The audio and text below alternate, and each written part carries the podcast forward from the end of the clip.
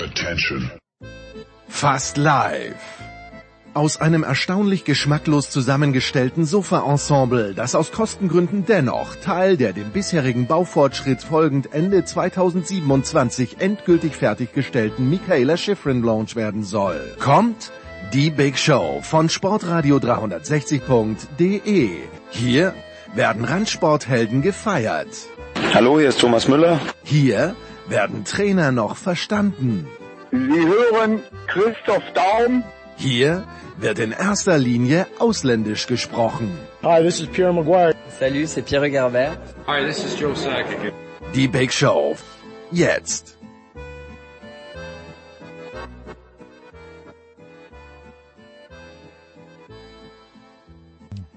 Es ist die Big Show 451 auf Sportradio 360 und wir beginnen die zweiten 450, bis wir dann endlich bei der 900 angelangt sind mit äh, zwei Gästen, die schon längere Zeit nicht mehr dabei waren, was natürlich ganz alleine mein Fehler ist, weil ich sie einfach schon länger nicht mehr eingeladen habe. Das ist zum einen vom MDR ein großer Supporter, wie wir sagen, von Borussia Mönchengladbach, Ole Zeisler. Grüß dich, Ole. Hallo, hallo. Und dann äh, von der Süddeutschen Zeitung, apropos Supporter, Werder Bremen geht's nicht gut, aber wenn Werder Bremen irgendjemand retten kann, dann Holger Gerz. Holger, grüß dich. Hallo. Holger, bevor wir, also Anlass ist äh, die wunderbare Seite 3 für unser Gespräch, die Holger am Samstag geschrieben hat in der Süddeutschen Zeitung über den Stadionsprecher vom FC Liverpool. Äh, dazu kommen wir gleich, Holger. Aber wenn ich jetzt lese, dass der Stadtstaat Bremen keine Sondererlaubnis gibt, äh, den Werderanern, dass sie trainieren dürfen, ja, äh, ist das schon ein Wettbewerbsnachteil, den die Bremer gar nicht mehr werden aufholen können aus deiner Sicht? Ja, das ist, ist eines, eines der schwierigen Themen im Moment. Ich habe äh, klar, es ist ein Wettbewerbsnachteil, ist ja logisch. Auf der anderen Seite ist man wahrscheinlich näher an den Bedürfnissen der Leute dran, die sich fragen, warum äh, dürfen Fußballer ihrem Betrieb wieder nachgehen, während wir es noch nicht dürfen. Da, da sind wir mitten in dem in dem Thema drin, was, was, was uns sicherlich bei Liverpool auch gleich noch ein bisschen beschäftigen wird. Ist, am Ende ist es alles ein Ausdruck von Ratlosigkeit, ja. Und wenn du fragst, wenn wir den Wettbewerbsnachteil aufholen können, wir wissen ja noch überhaupt nicht, wie das weitergeht. Ja, wir, wissen, wir reden jetzt davon, es geht im Mai weiter, darauf, darauf hat man sich jetzt ein bisschen geeinigt, im Mai geht es weiter. Aber wie das dann weitergeht, ehrlich gesagt, diese ganzen Perspektiven, die da aufgezeigt werden, nicht überzeugen sind noch nicht so richtig. Jetzt hat, äh, ich weiß nicht, ob es erlaubt ist, äh, zu zitieren, was äh, Holger geschrieben hat, aber ich tue es einfach trotzdem. Und zwar auf dieser Seite 3, Ole schreibt der Holger, dein Partner kann abhauen, du kannst in den Knast kommen, dein Hund kann weglaufen, dein Job kann eingespart werden, dein Arzt kann dir eine beschissene Diagnose stellen. Am Wochenende spielt trotzdem dein Club. Früher mal hätte es für mich gestimmt, aber ich stelle bei mir fest, Ole, erstens mal, meine Liebe zum glorreichen SK Bundekammer Sturm Graz ist abgeflaut, aber dennoch, ich weiß nicht, ob mich das im Moment, Ole, irgendwie, äh, irgendwie befriedigen könnte, zu wissen, dass jetzt dann am 15. Mai meinetwegen die Bundesliga wieder kommt am Wochenende. Ja, und das ist ja auch genau das, das Interessante, finde ich. Äh, also es gibt viel Interessantes im Moment und auch Interessanteres, aber wenn du darauf ansprichst, ähm, äh, dass man in dieser Ausnahmesituation plötzlich bei vielen merkt, nee, so wichtig wie vor 10, 15, 20, 30 Jahren ist der, ist es gar nicht, dass der Club am Samstag auf jeden Fall in einem vollen Stadion spielt. Ähm, Corona vor 30 Jahren, da wären wir vielleicht wirklich alle, nicht wir, aber vielleicht sehr viele Leute tatsächlich am Stock gegangen. Ich glaube, dass das heute viel weniger sind, weil auch viele, denen das emotional äh, wahnsinnig viel bedeutet, ähm, nach wie vor an einem Verein zu hängen, ähm, immer wieder samstags hinzugehen, dass das verzichtbarer geworden ist. Da gibt es viele Parameter, die dazu geführt haben. Das würde vermutlich zu lang dauern. Ja. Aber es ist auch, was ich feststelle in meinem Umfeld, ähm, dass gesagt wird, nee, äh, Fußball, also jetzt mal sehr vereinfacht verkürzt dargestellt, Fußball bleib mal locker, du bist im Moment nicht so wichtig, wie du dich nimmst. Und das sieht man ja an ganz vielen Parametern. Ich fand zum Beispiel extrem, wie lange die DFL überhaupt noch rumgehampelt hat, um tatsächlich diesen ja, letzten Spieltag noch spielen zu wollen, den sie da noch spielen wollen. Welche Motive dahinter stecken, wissen wir alle. Aber dennoch, ähm, da hat sich schon gezeigt, wie, wie eine sehr eigenartige Selbstüberhöhung da doch statt, äh, stattgefunden hat und immer noch stattfindet. Mhm. Selbstüberhöhung ist Liverpool nicht fremd, äh, obwohl es eigentlich immer noch als Arbeiterverein durchgehen wollte. Also Holger, deine Seite 3 am Samstag. Was bleibt? Und da geht's eben um den Stadionsprecher George äh, Sefton oder Sefton, ich weiß gar nicht, wie man Sefton würde ich ihn aussprechen, aber Holger, Ja, dazu, dazu, ja. dazu gleich mehr. Holger, wie ist diese, diese Begegnung zustande gekommen? Und du hast ihn ja, wenn ich es richtig verstanden habe, in Liverpool besucht zu einem Zeitpunkt, wo das Debakel schon absehbar war, das Corona-Debakel. Äh, Mit welcher Stimmung hast du dann, hast du ihn dort angetroffen und Liverpool verlassen dann vor allen Dingen auch wieder? Ja, also ich wollte die Geschichte eigentlich machen, es war schon länger angedacht, äh, länger geplant zur bevorstehenden Meisterschaft von Liverpool. Sozusagen, wenn man meint, am Samstag können sie Meister werden, nimmt man am Samstag den Fest und beschreibt so ein bisschen eben das traditionelle Liverpool, diese Figur, die man in England natürlich sehr gut kennt, in Deutschland aber nicht kennt. Und ich habe ihn getroffen Anfang März, Mhm. glaube 1. oder 2. März. Ja, und da merkt man auch, wie sich die Dinge so beschleunigt haben seitdem. Ja, also wenn man äh, daran zurückdenkt, ist das wie aus, tatsächlich wie aus einer anderen Zeit. Ich weiß noch, es gab ein paar Einschränkungen. Es gab ein paar Leute, die eine Maske hatten im Zug, wenn man da von Manchester nach Liverpool reinfährt, für diese schöne Strecke immer. Aber es war insgesamt schon noch relativ normal. Es war in England natürlich auch noch so etwas normaler als bei uns. Deswegen habe ich nach, ja auch nachgeschaut, ob in der Zeitung schon was gestanden hat, im Liverpool Echo. Und tatsächlich eine einzige Geschichte, ne, auf der Seite 4, dass es jetzt mal Krisengespräche im, im Rathaus gibt, wie das vielleicht weitergehen könnte, ja. Also es war äh, noch weit weg. Und Sefton hat im Gespräch einmal, hat er, ging es während des Gesprächs um Corona, ein einziges Mal, und da sagte er so im Sinne, ich, es ist eigentlich so gut gelaufen dieses Jahr, äh, irgendwie habe ich immer das Gefühl, es könnte auch noch was dazwischen kommen, so, ja. Also es gab so eine, so eine, so eine Andeutung. Es war aber sehr, sehr vage, was es, was es, es war eher so, das kennen wir von uns selber ja auch, irgendwie, man denkt sich, das kann doch alles nicht wahr sein, dass das jetzt so weitergeht, ne? So, aber es war natürlich schon, wenn ich zurückschaue, auch es ist ja echt, echt ein Monat ist her, äh, dann merkt man mal, wie dieses Zeitgefühl, was, was man hat, was seitdem alles passiert ist, wie sich alles verschärft hat, das ist unglaublich. Mhm. Ole, du hast ihn, glaube ich, hast du mir gesagt, auch mal getroffen, den äh, George Sefton. Wo und zu welchem Anlass? Äh, Das war ziemlich genau vor einem Jahr habe ich ihn getroffen. Ich habe im vergangenen Jahr zum 30-jährigen äh, ja, Jubiläum, hätte ich fast gesagt, zum 30-jährigen Tag der Hillsborough-Katastrophe habe ich ja äh, eine längere Doku gemacht. Und da war ich drei, vier Wochen zum Drehen in Liverpool ähm, und habe dann noch auf das Urteil gewartet, was da gefällt werden sollte und so weiter. Und da habe ich George Sefton getroffen, mit ihm auch gedreht. Er kommt in meiner Doku nicht vor, das muss ich zu meiner Schande ein bisschen gestehen. Ich muss, man hat eine halbe Stunde, man hat viel zu viel Drehmaterial und ich habe ja vor allem mit Überlebenden der, der Katastrophe gedreht und habe dann über den den roten Faden gebaut. Dennoch habe ich ihn zunächst für ein Vorgespräch äh, getroffen und dann auch für einen Dreh waren wir bei ihm zu Hause. Und ähm, ich finde, es gibt immer so, ich weiß nicht, ob Holger das, oder Holger wird das sicher kennen, es gibt einerseits immer so, wenn man über einen Verein schreibt oder berichtet, gibt es immer natürlich die, die klassischen Zuständigen wie die Sportler, Funktionäre, Manager, Trainer.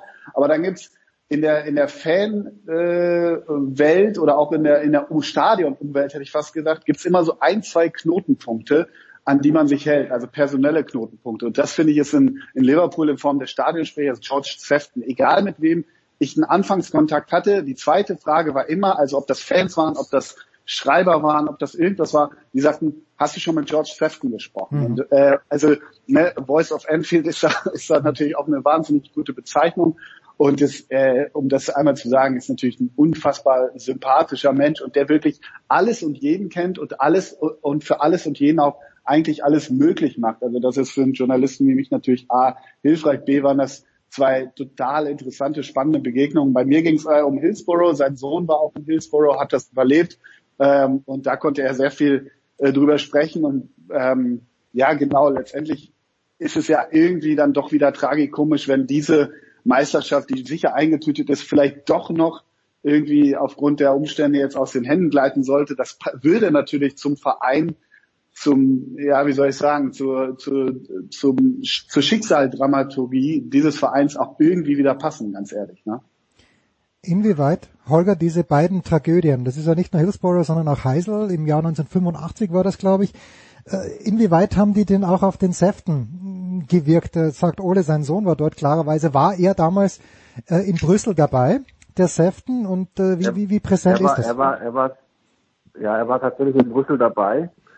Äh, bizarre Situation, sie sind direkt nach dem, nach dem äh, Spiel mit Blaulicht zum Flughafen gebracht worden, in eine Maschine gesetzt worden, äh, die eigentlich schon überbucht war. Kompletter Irrsinn auch das und sind dann zurückgeflogen, noch in der Nacht nach diesem, nach dem Europapokalfinale. Das war der, der große Moment in der Vereinsgeschichte. Am Ende dann sozusagen flieht man regelrecht äh, diesen Ort. Er hat also beide, also bei der einen Tragödie war er dabei, bei der anderen war er eben über seinen Sohn dabei. Natürlich, und natürlich im Bewusstsein, wie jeder Mensch, der in Liverpool äh, lebt, natürlich äh, im Bewusstsein dieser beiden Tragödien lebt. Ne? Die ja auch übrigens sehr wichtig sind, darauf kommen wir gleich natürlich noch für die für die für die Identifikation. Also wenn wir, ich höre das jetzt immer so ein bisschen, habe es auch ein bisschen in der Reaktion auf die auf die Geschichte gehört, You Never Walk Alone. Das sei doch jetzt, äh, sei ja auch, äh, ist natürlich eine Multimillionen-Dollar-Maschine dieser Club. Ja, das ist richtig, das ist er natürlich. Aber was man nicht vergessen darf, dieses identitätsstiftende Erleben ja, dieser beiden Tragödien und gerade auch Hillsborough, was ja bis heute weiterwirkt, ja, was man mhm. bis heute juristisch nicht endgültig aufgearbeitet hat.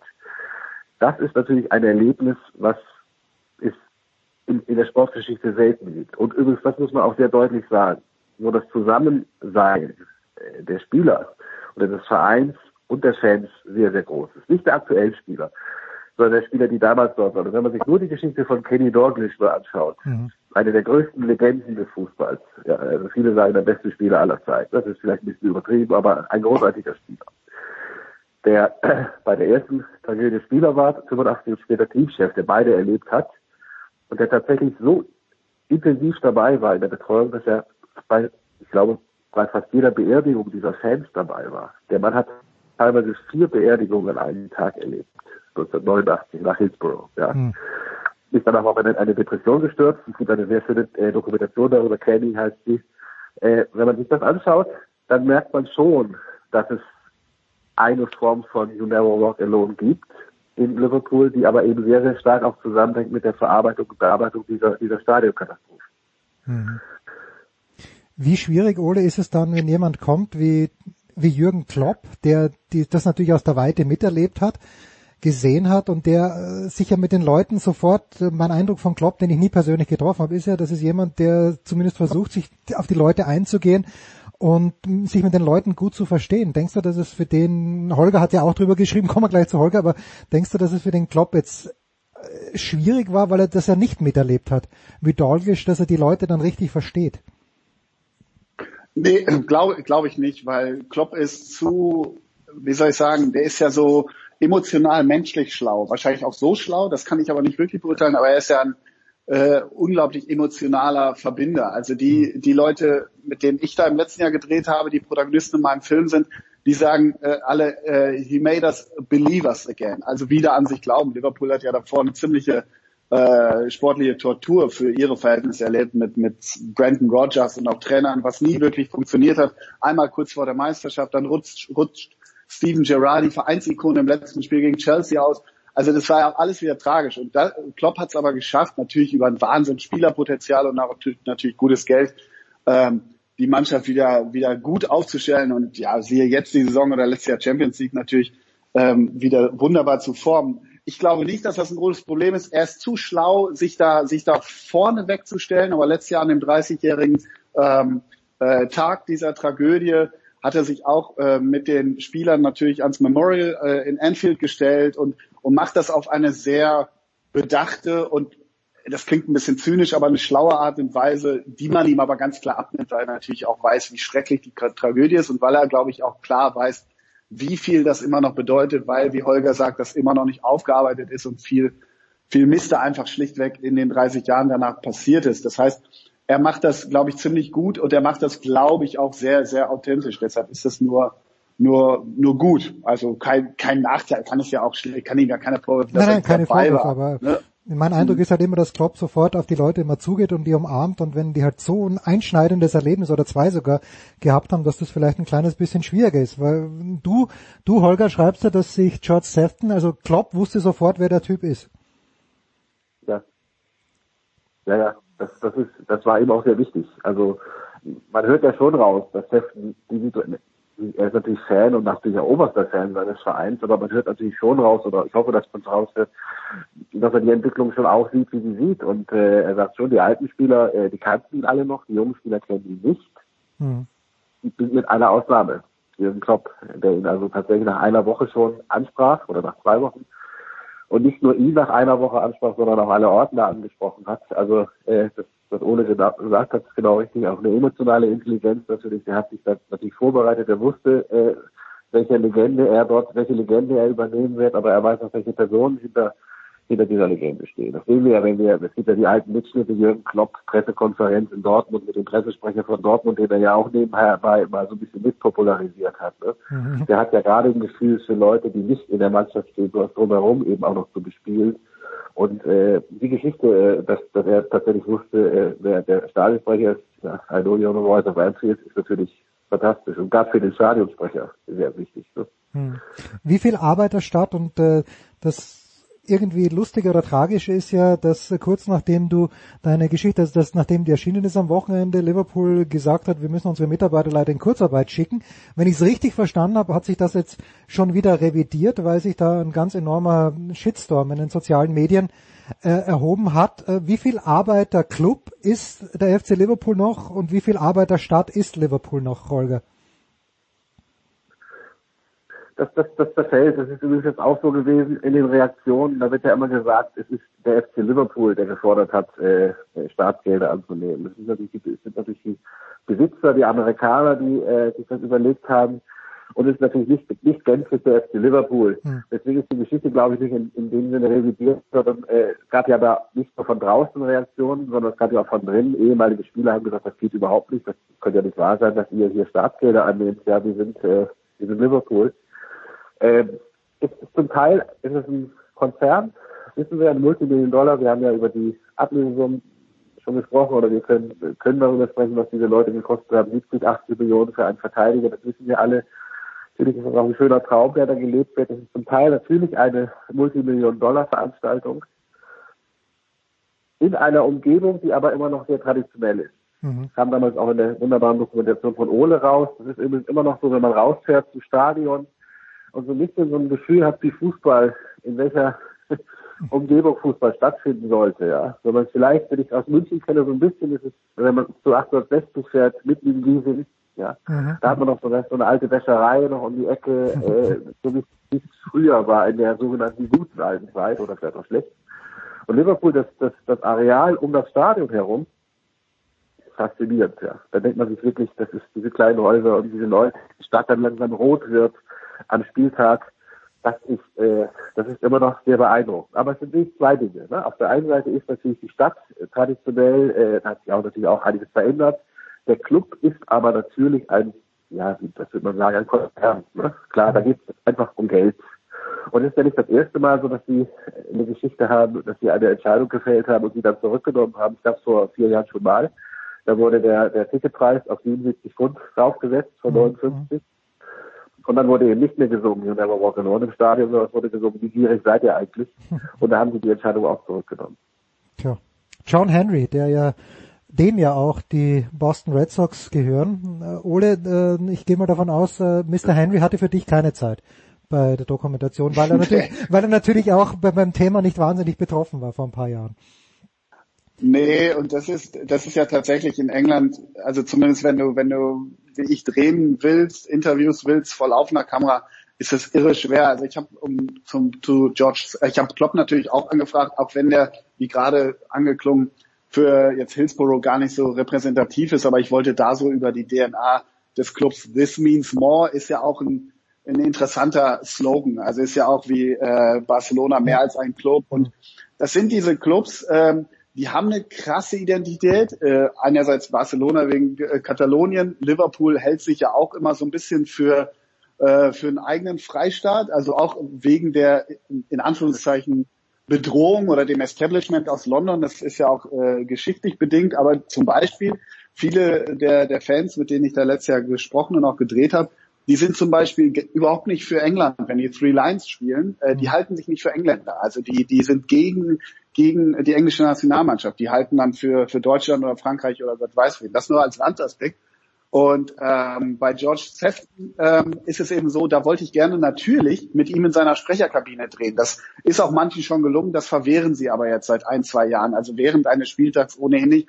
Und bis du in so einem Verein dich vorgefühlt hast und so ein paar Kontakte und Drähte hat man ja von Kollegen und wem auch immer, das ist in England unfassbar schwer. Aber wie mhm. Holger sagt, in Liverpool, äh, kannst du ja so viel, wir nennen es immer, äh, sorry to say, Bildporn machen rund um Anfield, äh, weil das so schön verranzt, so abgeranzt ist, dass es so, macht so, also das macht so viel Spaß dann zu drehen. Und dann kommt da dieser Bus durch, wo, ja, so muss man sagen, die absoluten Millionäre durchfahren und trotzdem schafft es der Club, und das beobachte ich auch häufiger in England, diese Diskrepanz zwischen diesem immer noch sehr ärmlichen Viertel und diesen ja millionenschweren Fußballern trotzdem nicht zu groß werden zu lassen. Und das ist in Deutschland, nehme ich das immer so ein bisschen anders wahr. Stichwort Neid und Stichwort äh, ja die da oben, wir da unten. Das, das gibt es da weniger und ich, ich, ich mag das. Wie das genau gelingt, ist mir immer noch nicht ganz deutlich, aber das finde ich immer spannend und das fand ich bei Liverpool auch auch äh, auch hochspannend. Ich war beim Spiel, äh, beim Bayern-Spiel, beim Champions League-Spiel stand ich auf The Cop, also Liverpool gegen gegen Bayern und habe dann auch die Busankunft da äh, gesehen. Das, das ist so völlige, totale Identifikation. Und dann dienstagsabends in Anfield und es riecht nach ver verschmorten Zwiebeln. Jetzt werde ich sehr äh, sozialromantisch zugegeben, aber das ist schon sehr toll. Das muss man einfach auch sagen. Ja. ja verschmorte Zwiebeln in der Allianz vielleicht eine, Ja, bitte, bitte, Holger. Vielleicht eine Sache noch dazu, was genau auch mein Eindruck ist. Äh, diese Kunst, das eine mit dem anderen zu verbinden, ja. Du weißt, aber das sind alle, die verdienen unfassbar viel, unfassbar viel Geld, viel mehr als auch in Deutschland, ja. Und du hast hier ständig diese Diskussion über, über äh, wer, wer da jetzt gerade wieder ein Hurensohn ist, die Diskussion mit den Fans und so weiter und so weiter. Ich habe mich auch gefragt, woran das liegt, dass es in England anders ist. Ich weiß nicht, ich kann keine, keine allgemeingültige Antwort drauf geben, aber George Stephen ist ein Element dafür.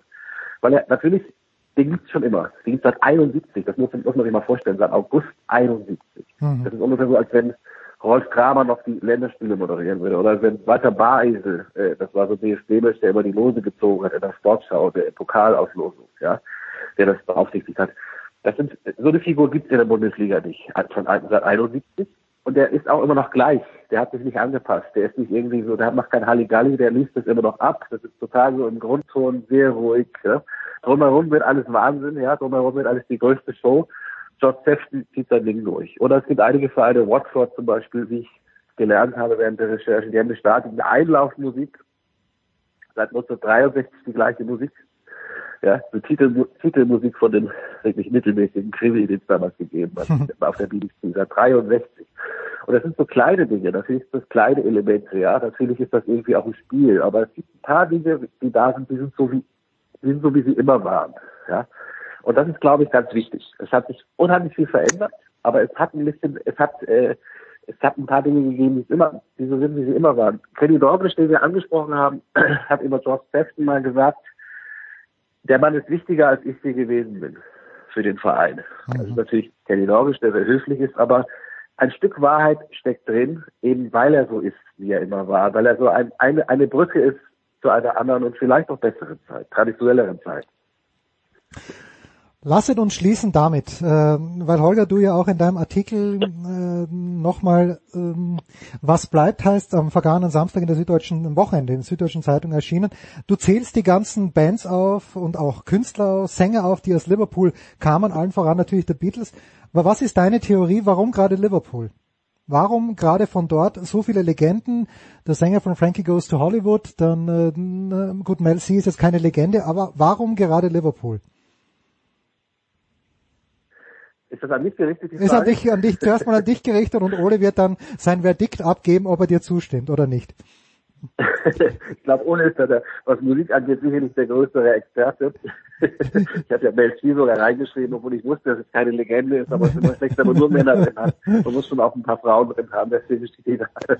nee, ich fand, ich weiß es nicht, warum das, ob das, ob das mit Hafennähe zu tun hat, keine Ahnung. Ich weiß es nicht. Ich finde, ich habe jetzt auch ehrlich gesagt nochmal aufgeschrieben und dann untereinander geschrieben und geschaut, welche Bands, die, die modernen Jungen sind gar nicht drin. Mhm. es ist unglaublich. Wenn man so ein bisschen die Musikgeschichte, wenn man alles anschaut, wenn man sich selber so überlegt, was man selber vor 20 Jahren gehört hat oder sowas, da guckst du dann über, aha, Liverpool, ah, die kommen auch aus Liverpool, ach, die auch, ist es Wahnsinn. Warum es so ist, weiß ich nicht, aber das lerne ich jetzt vielleicht. Oder das müssen wir jetzt von dir lernen. Ich habe es befürchtet. Ich glaube, naja, letztendlich, ne, wer kommt daher? Ne? Die Fab Four. Also ich glaube schon, dass dadurch natürlich äh, erstmal so ein Fundament geschaffen ist. Und ich glaube auch, dass es immer eine, eine, eine Hafennähe, sprich eine Einwandererstadt ist. Aber genau ergründen kann ich es nicht. Und ehrlich gesagt, so richtig stimmt es auch nicht. Da muss ich irgendwie die Brücke schlagen zum äh, für Liverpool verhassten Manchester, auch auf fußballerischer Seite. Also aus Manchester kommt natürlich nicht mehr Musik, will ich gar nicht sagen, aber eine, eine ziemliche Szene. Und aus Liverpool kommt punktuell ziemlich wichtige Geschichten. Ich habe zum Beispiel habe ich äh, mein ganzer Film findet ja in einer in einem ganz tollen äh, Pub statt, The Lions Pub. Der ist direkt am Merseyside, so ein ganz ehrwürdiger alter Pub, wirklich äh, äh unfassbar toll mit ganz viel Liebe ähm, zusammengezimmert das Ding. Und da, den führt zum Beispiel äh, mit der Sänger von The Farm. Ihr kennt vielleicht diesen Song All Together Now. Das war deren mhm. einziger, aber recht großer Hit. Die kommen aus Liverpool zum Beispiel auch. Das sind so klassische Bands, die, die daher stammen. Und ähm, diese Jungs, mit denen ich da gedreht habe, die mir auch mit denen ich heute noch Austausch habe, weil jetzt kommenden Mittwoch ist ja auch wieder der 15. April. Ähm, die haben nämlich mir im Übrigen, geschrieben, dass sie nächste Woche natürlich nicht öffentlich äh, zur Gedenk Tafel können, also mit mehreren Leuten, die stellen sich auch auf die Balkone, das ist geplant und da wird es, glaube ich, auch ziemlich emotional werden und da wird you know, You'll Never Walk Alone in Anfield von den Balkonen natürlich gesungen am 15. April, aber die kam so aus diesem The Farm Umfeld, so ein bisschen, das ist so ein bisschen Ska, äh, Indie-Musik und ähm, ja, da kommen schlichtweg tolle Sachen her. Ich kann es aber auch nicht wirklich ergründen, da müssten wir da musst du mit jemandem vom NMI sprechen, Herr Jens. Nein, ich muss, ich muss, glaube ich, mit dem Chefredakteur der Süddeutschen Zeitung sprechen, den Kurt Kister. Immer wenn es ganz, ganz hart wird bei euch, äh, Holger, vor allem wenn es ein bisschen älter wird mit der Musik, dann greift der Kister selbst zum Keyboard, habe ich den Eindruck. Ja, total. Kennt sich auch, kennt sich auch absolut aus. Absolut, ja. Ausgezeichnet. Ich bedanke mich ganz, ganz herzlich bei Holger Gerz äh, von der Süddeutschen Zeitung, bei Ole Zeisler vom NDR. Äh, man kann die Geschichte von Holger natürlich noch nachlesen, vor allen Dingen, wenn man die Zeitung auch digital so wie ich. Aber Ole, die Frage, deine Dokumentation, welche Möglichkeit gäbe es, die noch zu sehen? Weil aus der Mediathek müsste sie ja wahrscheinlich leider verschwunden sein, oder nicht? Nee, nee, die ist bei YouTube. Die ist bei YouTube äh, 30 Minuten Hillsborough You'll Never Walk Alone heißt sie. Ausgezeichnet. Ja. Vielen, vielen Dank, ihr beiden. Äh, Big Show 451, wir pausieren kurz. Dann geht's trotzdem weiter mit Fußball.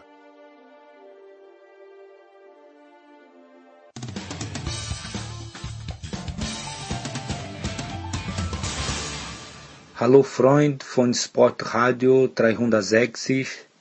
Hier ist Roberto. Servus.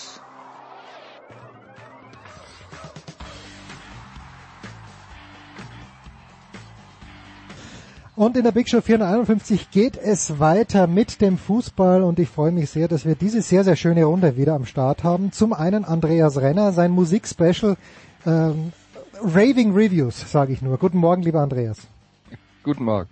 Dann, weil aus gegebenem Anlass natürlich jetzt gleich über den FC Bayern München gesprochen werden wird und das auch mit großer Freude. Alexi Menüsch von der L'Equipe. Grüß dich, Alexi. Hallo zusammen. Und dann freue ich mich sehr, dass auch Alex Feuerherd, Colinas Erben, äh, er ist Publizist, er macht sehr, sehr viele Dinge, aber bei Colinas Erben sind wir natürlich besonders gut aufgehoben. Alex Feuerherd wieder ein paar Minuten Zeit für den Satz. Guten Morgen, lieber Alex. Einen wunderschönen guten Morgen zusammen. Dieses schlechte Wortspiel bereite ich seit Tagen vor.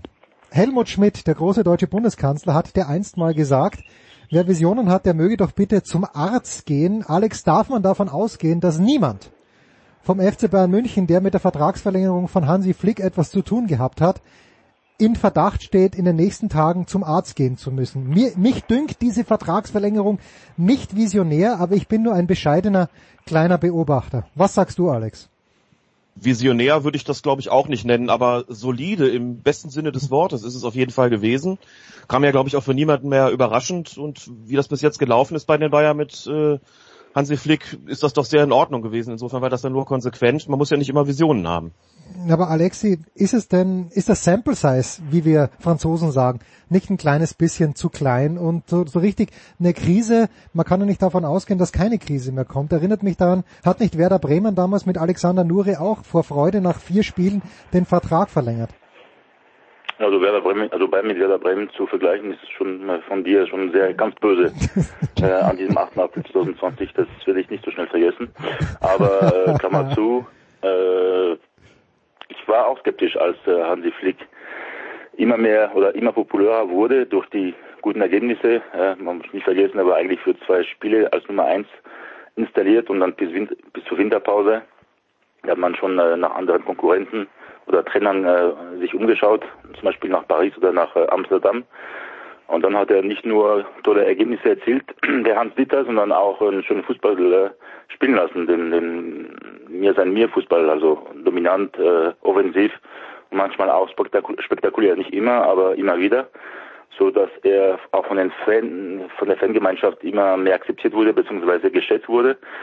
Und äh, in den letzten Wochen, ich glaube seit ja, seit Januar, Februar schon, wo es diese Siegesserie gab, äh, gab es gar keine Zweifel mehr, dass er äh, der neue der alte neue Trainer äh, wird und dass Thomas Tuchel und äh, Erik Den Haag oder wie die alle heißen, gar keine Rolle mehr spielen. Und das war auch in den Köpfen der Verantwortlichen, ob die alten Verantwortlichen wie Uli Hoeneß oder neuen wie Oliver Kahn, äh, gar keine Zweifel mehr, dass Flieg die Nummer eins äh, auch in der kommenden Saison sein wird. Hm, Andreas, irgendwie hat er die Fesseln gelöst, scheint es, die du ja vorhergesagt hattest, als mit Nico Kovac ein Coach an den Start gegangen ist, der ja eher über die Defensive gekommen ist. Ja, äh, also ich weiß nicht, ob ich das jetzt mit den äh, äh mit den Fesseln so sehe, aber ich kann natürlich gerne äh, nochmal referieren, worüber wir seit wir seit Jahren äh, hier immer wieder geredet haben. Ähm, ich glaube, der FC Bayern hatte Visionen, als sie Carlo Ancelotti verpflichtet haben. Da hatten sie nämlich Visionen, Visionen von der Vergangenheit ja. und äh, Champions League Siege mit dem AC Mailand. Sie hatten Visionen, als sie Nico Kovac verpflichtet haben, nämlich sie hatten die Vision vor Augen, dass der sie im DFB-Pokalfinale geschlagen hat. Und dann haben die gedacht, das muss funktionieren. Und das waren Verpflichtungen, die auf dem Ruf eines Trainers basiert haben. Das waren Verpflichtungen nach dem Motto, da hat einer zuletzt Erfolge gehabt, also muss er gut sein. Das waren keine Verpflichtungen im Sinne von, wer passt eigentlich zu uns? Und das wären die Visionen, von denen ich sage, das sind die, die man haben muss. Hm. Die Frage, die man sich stellen muss, ist, was haben wir für eine Mannschaft? Was haben wir für einen Kader? Welche Art von Fußball wollen wir spielen? Und darüber, und das ist jetzt kein exklusives FC Bayern Problem, macht man sich grundsätzlich zu wenig Gedanken. Und die Art und Weise, wie Nico Kovac ähm, Fußball spielen lässt die passt nicht zu der Art und Weise, wie der FC Bayern nicht nur spielen will, weil er das Spielermaterial dazu hat, sondern auch spielen muss, weil die Mannschaft in 33 von 34 Bundesligaspielen mehr Ballbesitz als der Gegner hat. Also braucht man Lösungen gegen tiefstehende Gegner. Und Nico Kovac war ein Trainer, dessen ganze Philosophie auf Konter ausgerichtet war. Das ist nicht grundsätzlich falsch. Das ist auch nicht das eine ist äh, nicht das eine ist gut, nicht das andere ist schlecht. Es äh, ist nicht so, dass das eine äh, keinen Erfolg haben kann, das andere äh, ähm, dann aber schon. Es geht schlicht und einfach darum, dass etwas zu einer bestimmten Mannschaft passt und zu einer bestimmten Situation, in der eine Mannschaft ist. Und da war es halt einfach die, die falsche Überlegung. Und Hansi Flick macht wieder das, was die ähm, stärkt wieder das, was die Mannschaft kann, was sie über die Jahre bei Van Gaal und bei äh, Guardiola gelernt hat. Äh, außerdem ist er offensichtlich auch in der Lage, mit der Mannschaft vernünftig umzugehen und das Team glaubt an ihn und dann ist es jetzt mal ehrlich gesagt total egal, was der als Trainer vorher für eine Vita hat. Wenn das, wenn es nämlich dabei geht, bei den, äh, darum geht bei den Visionen, dass der Trainer möglichst viele Erfolge vorher gehabt hat, dann sind die Visionen tatsächlich ein Grund für einen Arztbesuch. ich überlege jetzt gerade, was das dieses 34. Spiel sein könnte, Alex, dass der Andreas ja, gemacht hat. Weil Dortmund sich, einmal gegen Dortmund. Ja, Dort, Dortmund stellt sich auch zu Hause gegen die Bayern eher hinten rein, war so mein Eindruck. Dieser Vergleich, der jetzt äh, gezogen wurde, ich weiß gar nicht, ich glaube in der Süddeutschen war es äh, Kner oder Warmbrunn, einer von den beiden, Alex, mit ähm, der, der Vereinsikone Jupp Heinkes. Äh, sie, siehst du da auch schon jetzt Parallelen eben auch dieses Umgehen mit der Mannschaft, das Andreas angesprochen hat? Ja, den Vergleich hat man ja häufiger mal gehört oder gelesen mit Jupp Heinkes und das ist natürlich so ein bisschen der Ritterschlag den man da setzen kann, wenn es um einen Trainer geht, äh, die Gleichsetzung mit Jupp Heynckes.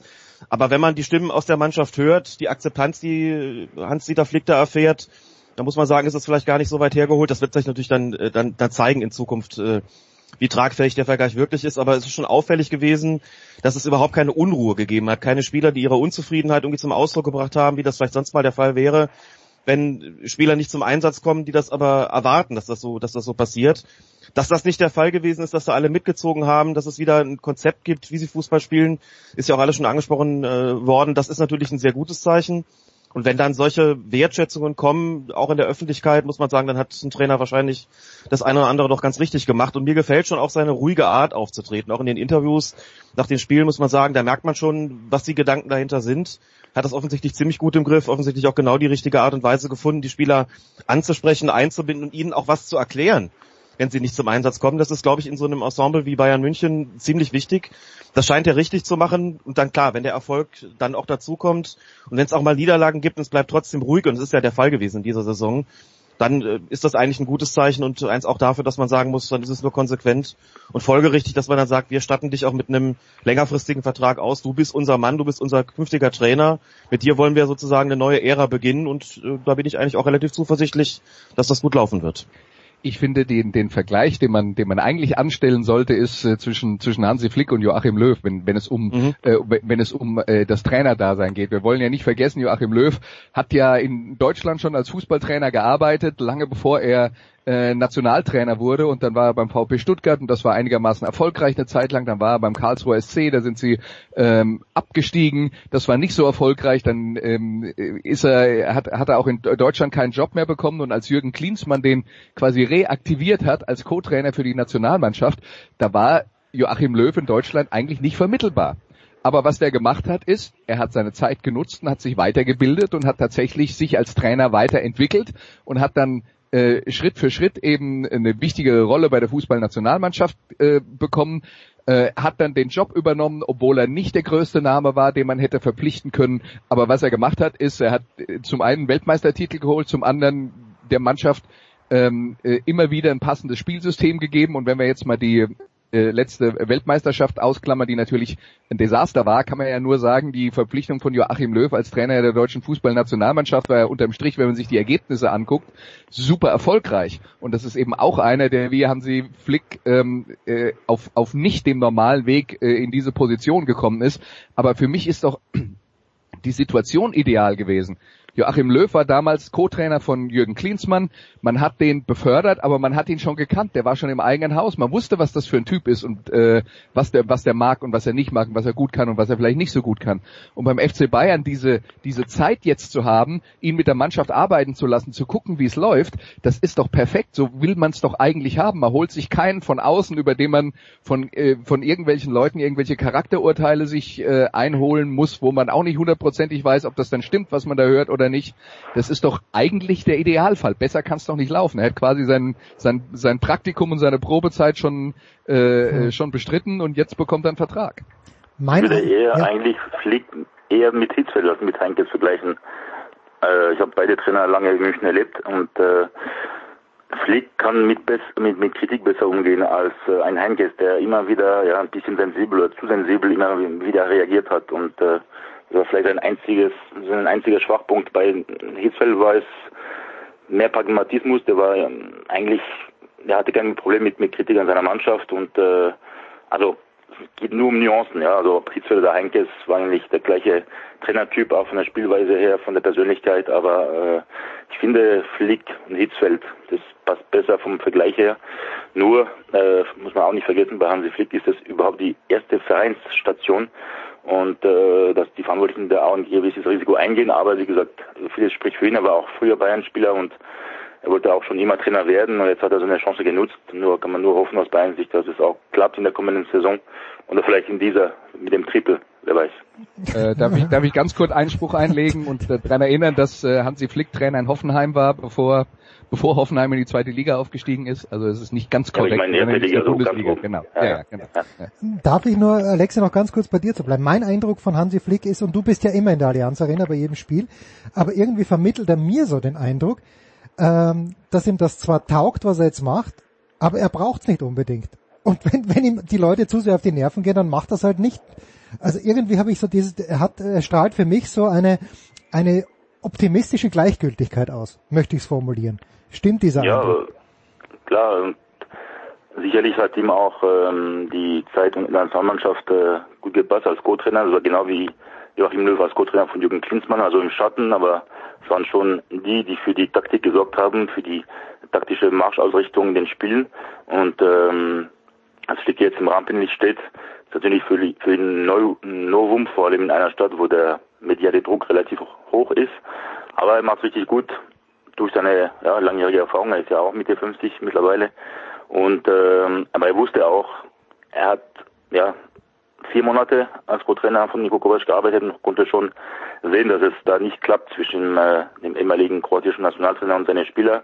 Aber er war immer nah an die Spieler und äh, wusste, auch mit den Ersatzspielern kommt er gut klar. Er äh, vermittelt auch einen guten Eindruck bei Ersatzspielern wie Coutinho, wie Tolisso, ähm, zuletzt auch wie Goretzka äh, mit ähm, ja so so wie soll ich sagen so Gästen im, im Training, also äh, hier tätscheln und oder oder sowieso vier Augengespräche, das kann er und wie auch Hitzfeld früher, äh, dass er alle äh, ähm, ja, mobilisiert kann, auch wenn die kaum zum Einsatz kommen. Also ich spreche vor allem von meinem Landsmann Coco der wirklich wenig spielt und für vieles Geld geholt wurde vor drei Jahren von Olympique Lyon.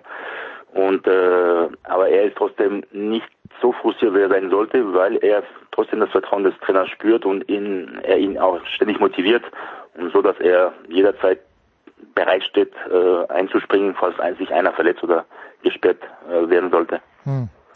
Und jetzt, Alex, apropos Co-Trainer, pirscht sich, wenn man den zuverlässigen Medien trauen äh, darf, jemand im Windschatten heran, der äh, ganz soft-spoken ist, wie wir gerne auch sagen. Das ist Miroslav Klose. Uh, what do you make of that, Alex?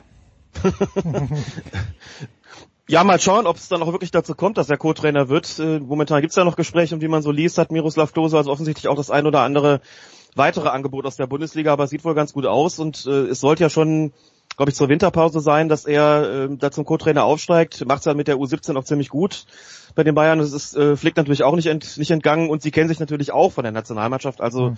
wissen, glaube ich, schon auch, äh, was sie aneinander haben oder Flick weiß, was er an Klose hat. Das wäre doch ein, ein sehr interessantes Experiment. Auch ähm, denke auch, dass Flick sich ziemlich viele Gedanken darüber macht, wer passt denn eigentlich ins Trainerteam, wer passt menschlich, wer passt fachlich, wozu können wir ihn gebrauchen, findet vielleicht auch eine Anbindung statt äh, an den Jugendbereich, an den Juniorenbereich ähm, im Club, sodass das äh, sicherlich eine Sache ist, die gut ausgehen könnte, wenn es dann mal dazu kommt und damit würde ich momentan auch rechnen.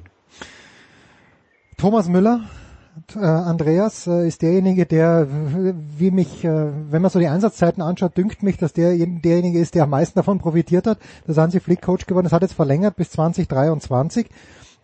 Ist das, ist das jetzt super wichtig für den FC Bayern München oder ist es wichtiger für Thomas Müller? Also ist super wichtig für den FC Bayern. Ich meine, wir, wir haben ja schon öfter darüber geredet, dass äh, Thomas Müller vielleicht noch mehr als es seine fußballerischen Qualitäten hergeben, so eine Art äh, Maskottchen für den FC Bayern ist und deswegen eine besondere Bedeutung äh, für den für den Verein, für das ganze das ganze Umfeld hat. Ähm, ich, ich glaube, dass das Wichtige, was man bei Thomas Müller verstehen muss, ist, und man hat es im Laufe seiner Karriere auch immer wieder gesehen, er ist ja ein Spieler, den man nur sehr schwer kategorisieren kann. Und deswegen gab es immer wieder Trainer, die richtig viel mit dem anfangen konnten und andere, die gesagt haben, boah, das ist vielleicht gar nicht unbedingt das, ich, das was ich haben will in gewissen Situationen. Also da, da, es gab ja da immer wieder Aufs und Abs und Wellenbewegungen in der Karriere von äh, Thomas Müller, wo er dann auch mal mehr oder mal weniger gespielt hat. Äh, jetzt hat er halt einen Trainer äh, gefunden, der, ähm, der wieder auf seine Qualitäten vertraut und äh, ihn, ihn so einsetzt, dass er die äh, möglichst gewinnbringend einbringen kann. Und äh, also da muss man sich auch als Spieler immer drüber im Klaren sein. Wenn ich mal in so einer Situation bin, dann ist es besser, ich bleibe und äh, schaue mich gar nicht groß um und, äh, äh na, bei, nach anderen Vereinen, wo das vielleicht dann nicht mehr so ist, weil dort vielleicht auch der Trainer noch häufiger wechselt als beim FC Bayern. Ähm, und äh, ja, die andere Seite ist natürlich, ähm, ähm, Thomas Müller ist dann, wie gesagt, ein Symbol für den FC Bayern inzwischen geworden. Man kann sich auch gar nicht vorstellen, dass der irgendwo anders hingeht. Das ist richtig. Ob man sich bei einem anderen Spieler vorstellen könnte, kurze Pause, ein Cliffhanger sozusagen. Aber dieser andere Spieler liegt mir natürlich beim FC Bayern ein kleines bisschen noch mehr am Herzen als Thomas Müller.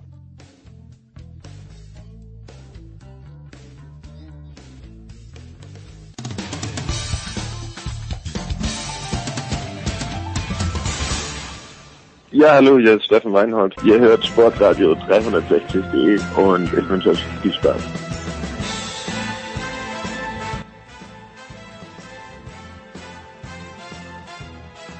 Weiter geht's in der Big Show 451 mit Alex Feuerherd von Colinas Erben, mit Andreas Renner von Dazon und mit Alexi Menüsch von der L'Equipe. Ja, Thomas Müller bleibt. Die große Frage, Alexi, die ich an dich habe, ist, was ist mit dem Hauptwerbeträger des FC Bayern München bei einer Münchner Bank, die in italienischem Besitz ist? Was ist mit David Alaba, von dem man ja doch ähm, gerade auch in österreichischen Medien liest, naja, interessiert wäre er schon, mal ins Ausland zu gehen. Ich sehe ihn nicht mal so undeutlich bei Manchester City, sollte Pep Guardiola da noch länger am Start sein.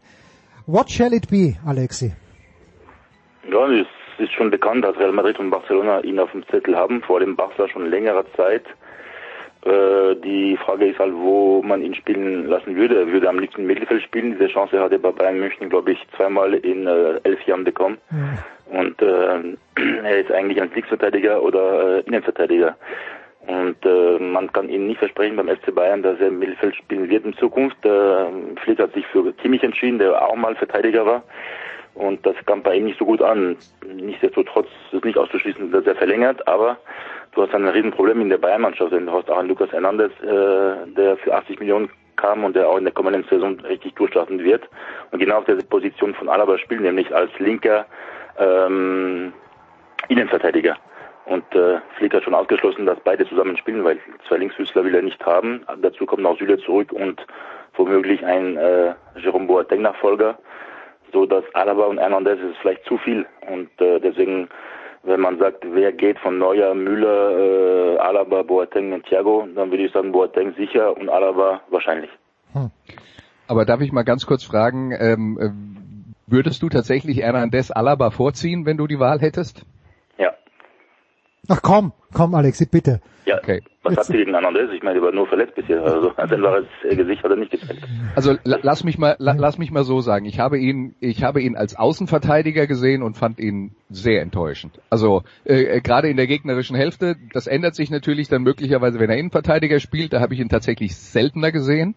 Ja, aber ähm, äh, also äh, in, in der Außenverteidigerposition hat er mich nicht überzeugt. Aber das deswegen, ist ja deswegen hat ihn der FC Bayern als Innenverteidiger verpflichtet obwohl er nach wie vor Linksverteidiger in der Nationalmannschaft spielt. Das ist die Position, die, wo ihn jede Chance sieht, auch auf Dauer. Aber ja, man kann ihn nicht beurteilen, weil er ständig verletzt war und äh, ja, ja, keine fünf Spiele in Folge machen können. Deswegen glaube ich, äh, wieder in der kommenden Saison durchstarten und es wäre der, der äh, mega super GAU, wenn wenn er wieder verkauft werden müssten, müsste im, im Sommer, weil er will sich ganz sicherlich nicht äh, mit einer äh, mit einem Platz auf der Bank zufrieden geben und da könnte er schon für Krach sorgen. Das will ich nicht ausschließen. Hm. So, jetzt äh, machen wir den, den Schirm ein kleines bisschen breiter auf, Alex. Ähm, ich, ich hänge, wie gesagt, äh, die ganze Zeit am SED-Feed und dann lese ich, naja, die Fußball-Bundesliga, es schaut, es verdichten sich immer mehr die Anzeichen, dass dann im Mai doch versucht wird, irgendein Notprogramm aufzustellen. Die Clubs trainieren wieder, wenn auch in Kleingruppen. 269 Leute sollen erlaubt sein in den Stadien.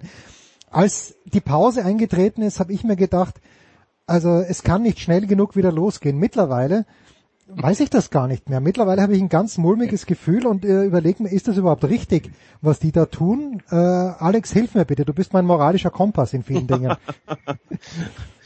Das ist aber eine freundliche, Über eine freundliche Überhöhung, aber das mulmige Gefühl, das teile ich ehrlich gesagt auch, weil ich es mir nicht so richtig vorstellen kann. Das mag auch daran liegen, dass ja momentan wirklich einfach der dass wir einfach einen Lockdown haben und die, die, die Vorstellung, dass da ab Mai wieder gespielt werden soll, selbst wenn es irgendwie ohne Zuschauer ist und nur mit einem Minimalaufgebot im Stadion, diese Vorstellung fällt mir gerade extrem schwer. Ähm, ich höre auch von vielen Leuten, die halt sagen, ja, auf der einen Seite vermissen wir es schon so am Wochenende und auf der anderen Seite ähm, ist es vernünftig und viele sprechen darüber, wie ist es eigentlich so ohne Fußball und kann das Ganze sozusagen nicht einfach auch eine, eine Nummer kleiner künftig ausfallen. Ich meine, das, das wird sich alles weisen.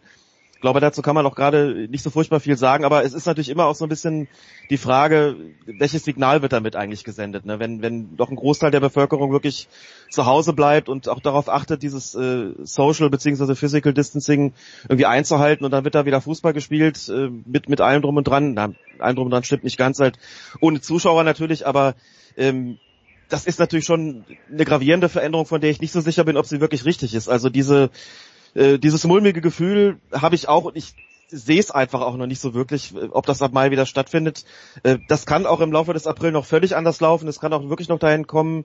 Also muss ja auch davon ausgehen, dass, äh, dass der Höhepunkt der, der Pandemie einfach noch gar nicht erreicht ist. Und äh, das ist das, was, was, was die Virologen auch sagen. Und die Frage ist, wenn das mal zu diesem Höhepunkt kommt, was macht das überhaupt mit der Stimmung im Land? Hm. Wie würde sich diese Stimmung auch auf den Fußball auswirken? Was hätte das für Konsequenzen? Ich glaube, das ist momentan noch relativ unabsehbar und ich kann mir sehr wohl vorstellen, dass wir in eine Situation kommen, wo viele sagen, ähm, jetzt kommen wir allmählich so zu dem Höhepunkt dieser Pandemie und da soll Fußball gespielt werden. Die, die kicken da wirklich gegeneinander. Okay, ohne Zuschauer, aber so zur Volksbelustigung, das kann man doch nicht machen und dass das, diese Stimmung so ist, dass das Experiment dann auch wieder ausgesetzt wird, beziehungsweise dass es äh, trotz aller wirtschaftlicher Nöte dann überhaupt nicht dazu kommt. Also da bin ich mir alles andere als sicher, ob das wirklich eine gute Idee ist und ähm, auch, auch in moralischer Hinsicht muss ich da sagen, ist mir da sehr mulmig zumute. Ja, weil Andreas das Argument, natürlich hängen beim FC Bayern München 2000 Arbeitsplätze dran, aber das Argument, naja, mit, mit den Wurstverkäufern in den Stadien, das kann man natürlich schwer bringen, weil wenn keine Menschen da sind, dann werden auch keine Ordner gebraucht. Wie, wie geht's dir mit dir an? Äh, du bist ja auch einer meiner Moral. Ich habe so viele moralische Kompasse. Ähm, Andreas, du bist einer davon. Ja, ja. Äh, ich, ich, ich fürchte, ich werde dich jetzt verwirren, weil ich sag dir ganz ehrlich, wenn die Fußball-Bundesliga Geisterspiele bestreitet, hätte ich gar kein Problem damit. Ähm, also Punkt, Punkt Nummer eins ist, man, ähm, wir wollen nicht vergessen, ja, äh, was den moralischen Kompass angeht, äh, das ist das eine Thema.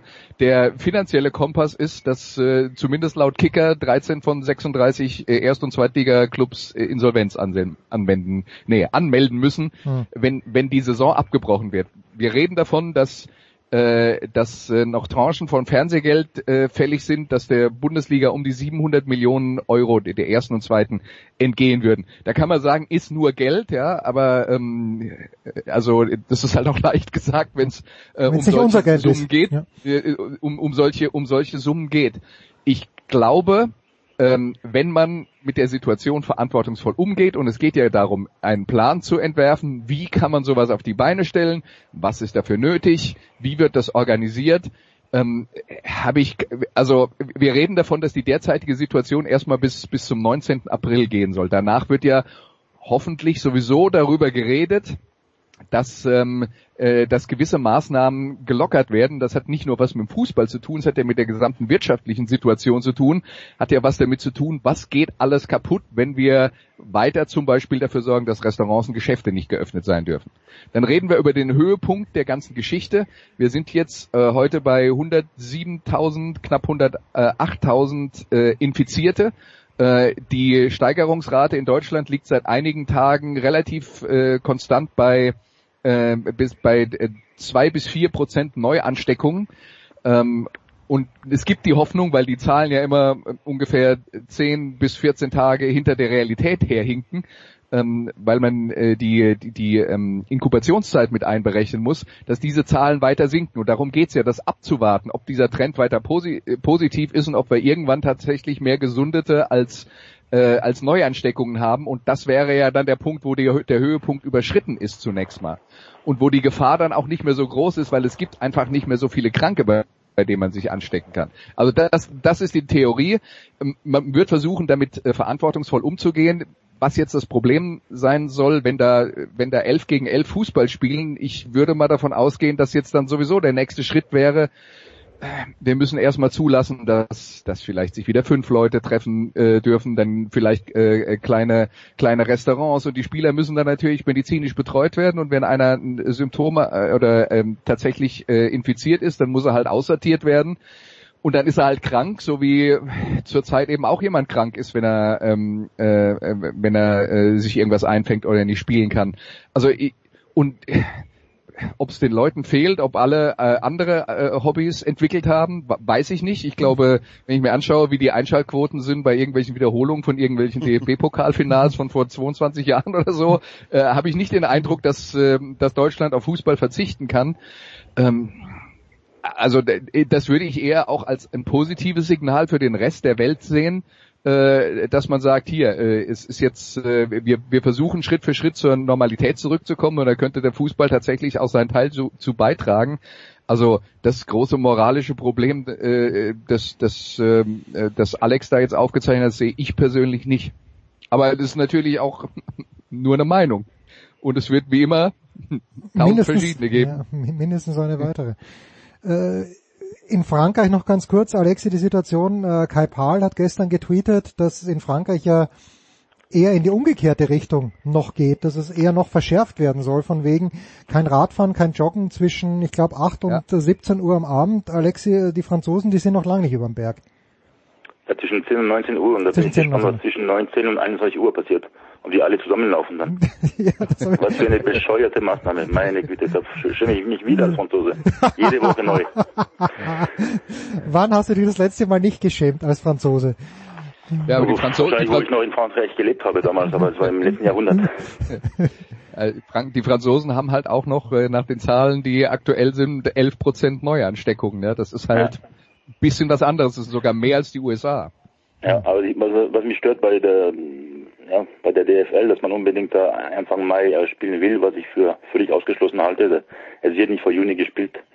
Äh, was machen die mit den anderen Ligen? Also wäre das normal, dass die Bundesliga bis zu Ende gespielt wird und in Spanien, Italien oder England wird abgebrochen? Wie wird, wie wird dann berechnet für die kommenden äh, Champions League und Europa League Saisons und wer äh, steigt ab, wer nicht äh, oder wer steigt auf und so weiter. Entweder müssen alle oder werden alle äh, Ligen weiter oder zu Ende gespielt werden oder keine, aber nicht Deutschland und die anderen nicht. Das würde ich äh, nicht für normal, für normal halten. Gut, da hat ja, er ich, glaube, ich glaube nicht, dass das passieren wird, weil die Belgier haben ihre Ja, ich wollte gerade sagen, Belgien hat schon ja. abgebrochen und dann müssten ja alle... Und die, und die haben keinen gefragt. Also, ich rede aber von den fünf europäischen Top-Ligen. Ja, okay, dann. Ja, aber ja, auch von den fünf europäischen Top-Ligen. Ich glaube auch, dass die, äh, dass, dass die anderen Ligen äh, gerne ihre Saison äh, zu Ende spielen wollen, weil die ähm, Fernsehgeld, äh, der ja, Fernsehgeldanteil überall gleich hoch ist. Ja? Äh, ob, ob die dann alle zur gleichen Zeit anfangen können, aber auch da ist es vielleicht auch äh, also ich halte auch Anfang Mai für sehr optimistisch, aber ähm, irgendeiner muss halt mal anfangen, dieses Experiment durchzuführen und dann sieht man ja auch, funktioniert das oder führt das zu, zu welcher Sorten von Problemen äh, führt das und wenn das Deutschland macht und es Deutschland in Deutschland vernünftig funktioniert, wäre ja auch denkbar, dass die anderen dann Schritt für Schritt nach dem deutschen Vorbild nachziehen. Ähm, ich glaube, kann, ich kann mir nicht vorstellen, dass irgendjemand akzeptieren würde, dass die Saisons alle abgebrochen werden. Aber die Wahrheit ist natürlich auch, jedes Land ist ein bisschen verschieden und wenn es dann halt passieren würde, dass in Deutschland die Saison zu Ende gespielt wird und es gibt Auf- und Absteiger, ähm, und ähm, die Saison in, keine Ahnung, Italien abgebrochen wird und dann wird halt die aktuelle Tabelle angelegt, dann, dann ist es halt so. Es wird in dieser Situation keine, keine Lösung mehr geben, die, die, die alle glücklich macht. Das, das ist vollkommen unmöglich. Und ja. ich sehe, ich sehe auch das große Problem in Deutschland, nicht in der ersten und der zweiten Liga, weil ich glaube, dass die Fernsehgelder da so hoch sind, dass sie das auf jeden Fall versuchen werden, zu Ende zu spielen, wenn es irgendwie geht. Ja? Und zwar nur mit Geisterspielen und ich denke, wir müssen uns auch darauf einrichten, dass wir auch noch keine 80.000 Zuschauer im September in irgendeinem Stadion haben. Also es würde mich zumindest mal äh, ja, nach der Zeit... Jahr wahrscheinlich, ja. ja. Und ähm, äh, davon aber abgesehen, wir haben den Übergang zur dritten Liga. Wie geht man damit um? Weil in der dritten Liga gibt's nicht genug Fernsehgeld, dass es sich lohnt, weiterzuspielen ohne Zuschauer, weil die Zuschauereinnahmen einen so großen Anteil an dem jeweiligen Budget der Vereine haben. Und da wird's dann schwierig. Wie kriege ich den Übergang hin zu einer, zu zwei Ligen, die äh, ihre Saison zu Ende spielen wollen und zur dritten Liga, wo es eigentlich sinnvoller wäre, wenn man abbricht? Also ich glaube, in den europäischen Top-Ligen, da wird niemand abbrechen. Das äh, habt ihr nun auch gerade die Gründe schon ausgeführt, warum das nicht so sein wird. Da sprechen jegliche finanziellen Gründe dagegen, dass das nicht zu Ende geht. Ich habe mir so ein bisschen gedacht, auch was den Übergang so in den Amateurfußball dann oder in den unterklassigen Profifußball zumindest betrifft, ob es nicht eine Möglichkeit gegeben hätte oder geben würde, irgendwie die rechtliche Situation auch mit dem, mit dem Ende der Verträge so zu, so, so zu gestalten, dass man sagt, man spielt das ganze Ding irgendwann so im, im Juli, August, September zu Ende, die Saison, dann auch durchaus international, man hängt danach dann die Europameisterschaft dran. Gut, ist klar, das wird nicht passieren, die ist auf 2021 verschoben worden, daran wird sich ja nichts mehr ändern, aber das hätte man vielleicht auch tun können, dann wirklich in aller Ruhe, dann hätte man am Ende des Jahres 2020 einen Strich drunter machen können, hätte vielleicht aufs Kalenderjahr dann umgestellt. Das wäre auch mit Blick auf die WM 2022 dann äh, eine Option gewesen und man hätte viel Zeit gehabt. Auch das würde dann natürlich nur äh, mit, mit den sogenannten Geisterspielen laufen, aber man hätte wirklich Zeit gewonnen.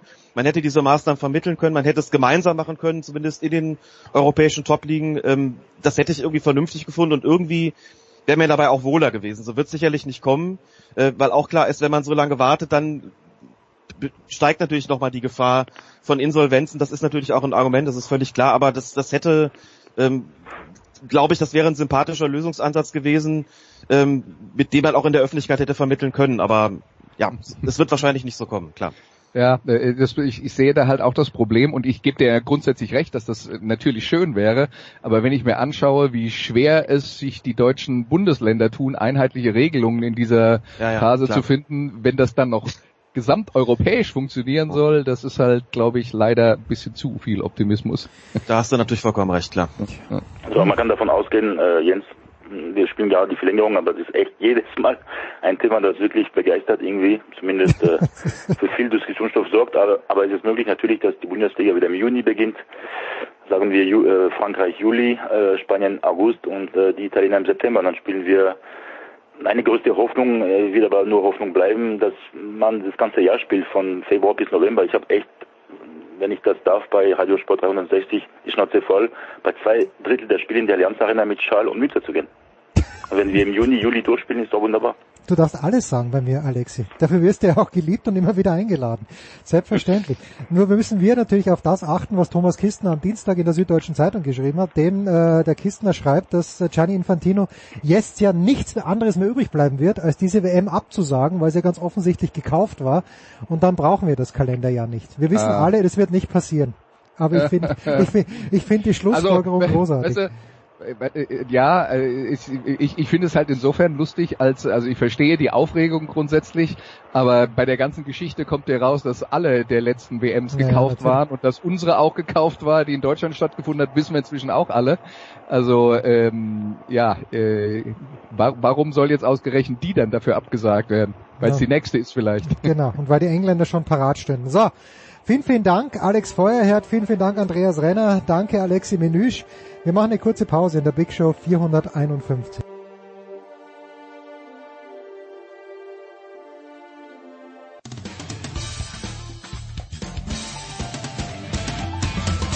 Hi, I'm Heather Watson and you're listening to Sport Radio 360. No, that's wrong.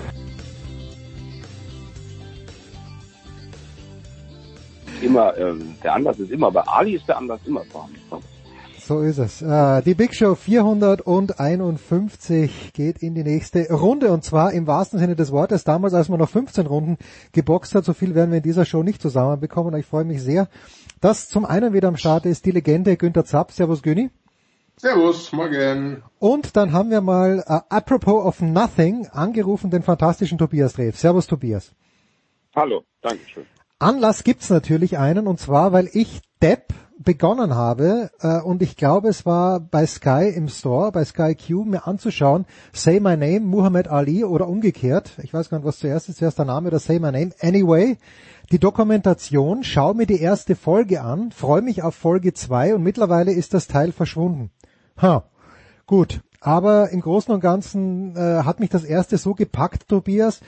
Und was mich da zum Beispiel gepackt hat, ist, mit welcher Reife ein schon sehr, sehr junger Muhammad Ali, damals noch Cassius Clay, diese Situation zwischen den Rassen in den USA angesprochen hat, ohne dabei auf mich aggressiv zu wirken. Vielleicht war das damals zu der Zeit, vielleicht hat das das weiße Amerika aggressiv wahrgenommen. Ich fand das überlegt, ich fand das witzig, ich fand es großartig. Ähm, ist das nur mein Eindruck oder hattest du denn da auch, du bist ja auch ein Historiker, was den Boxsport anbelangt?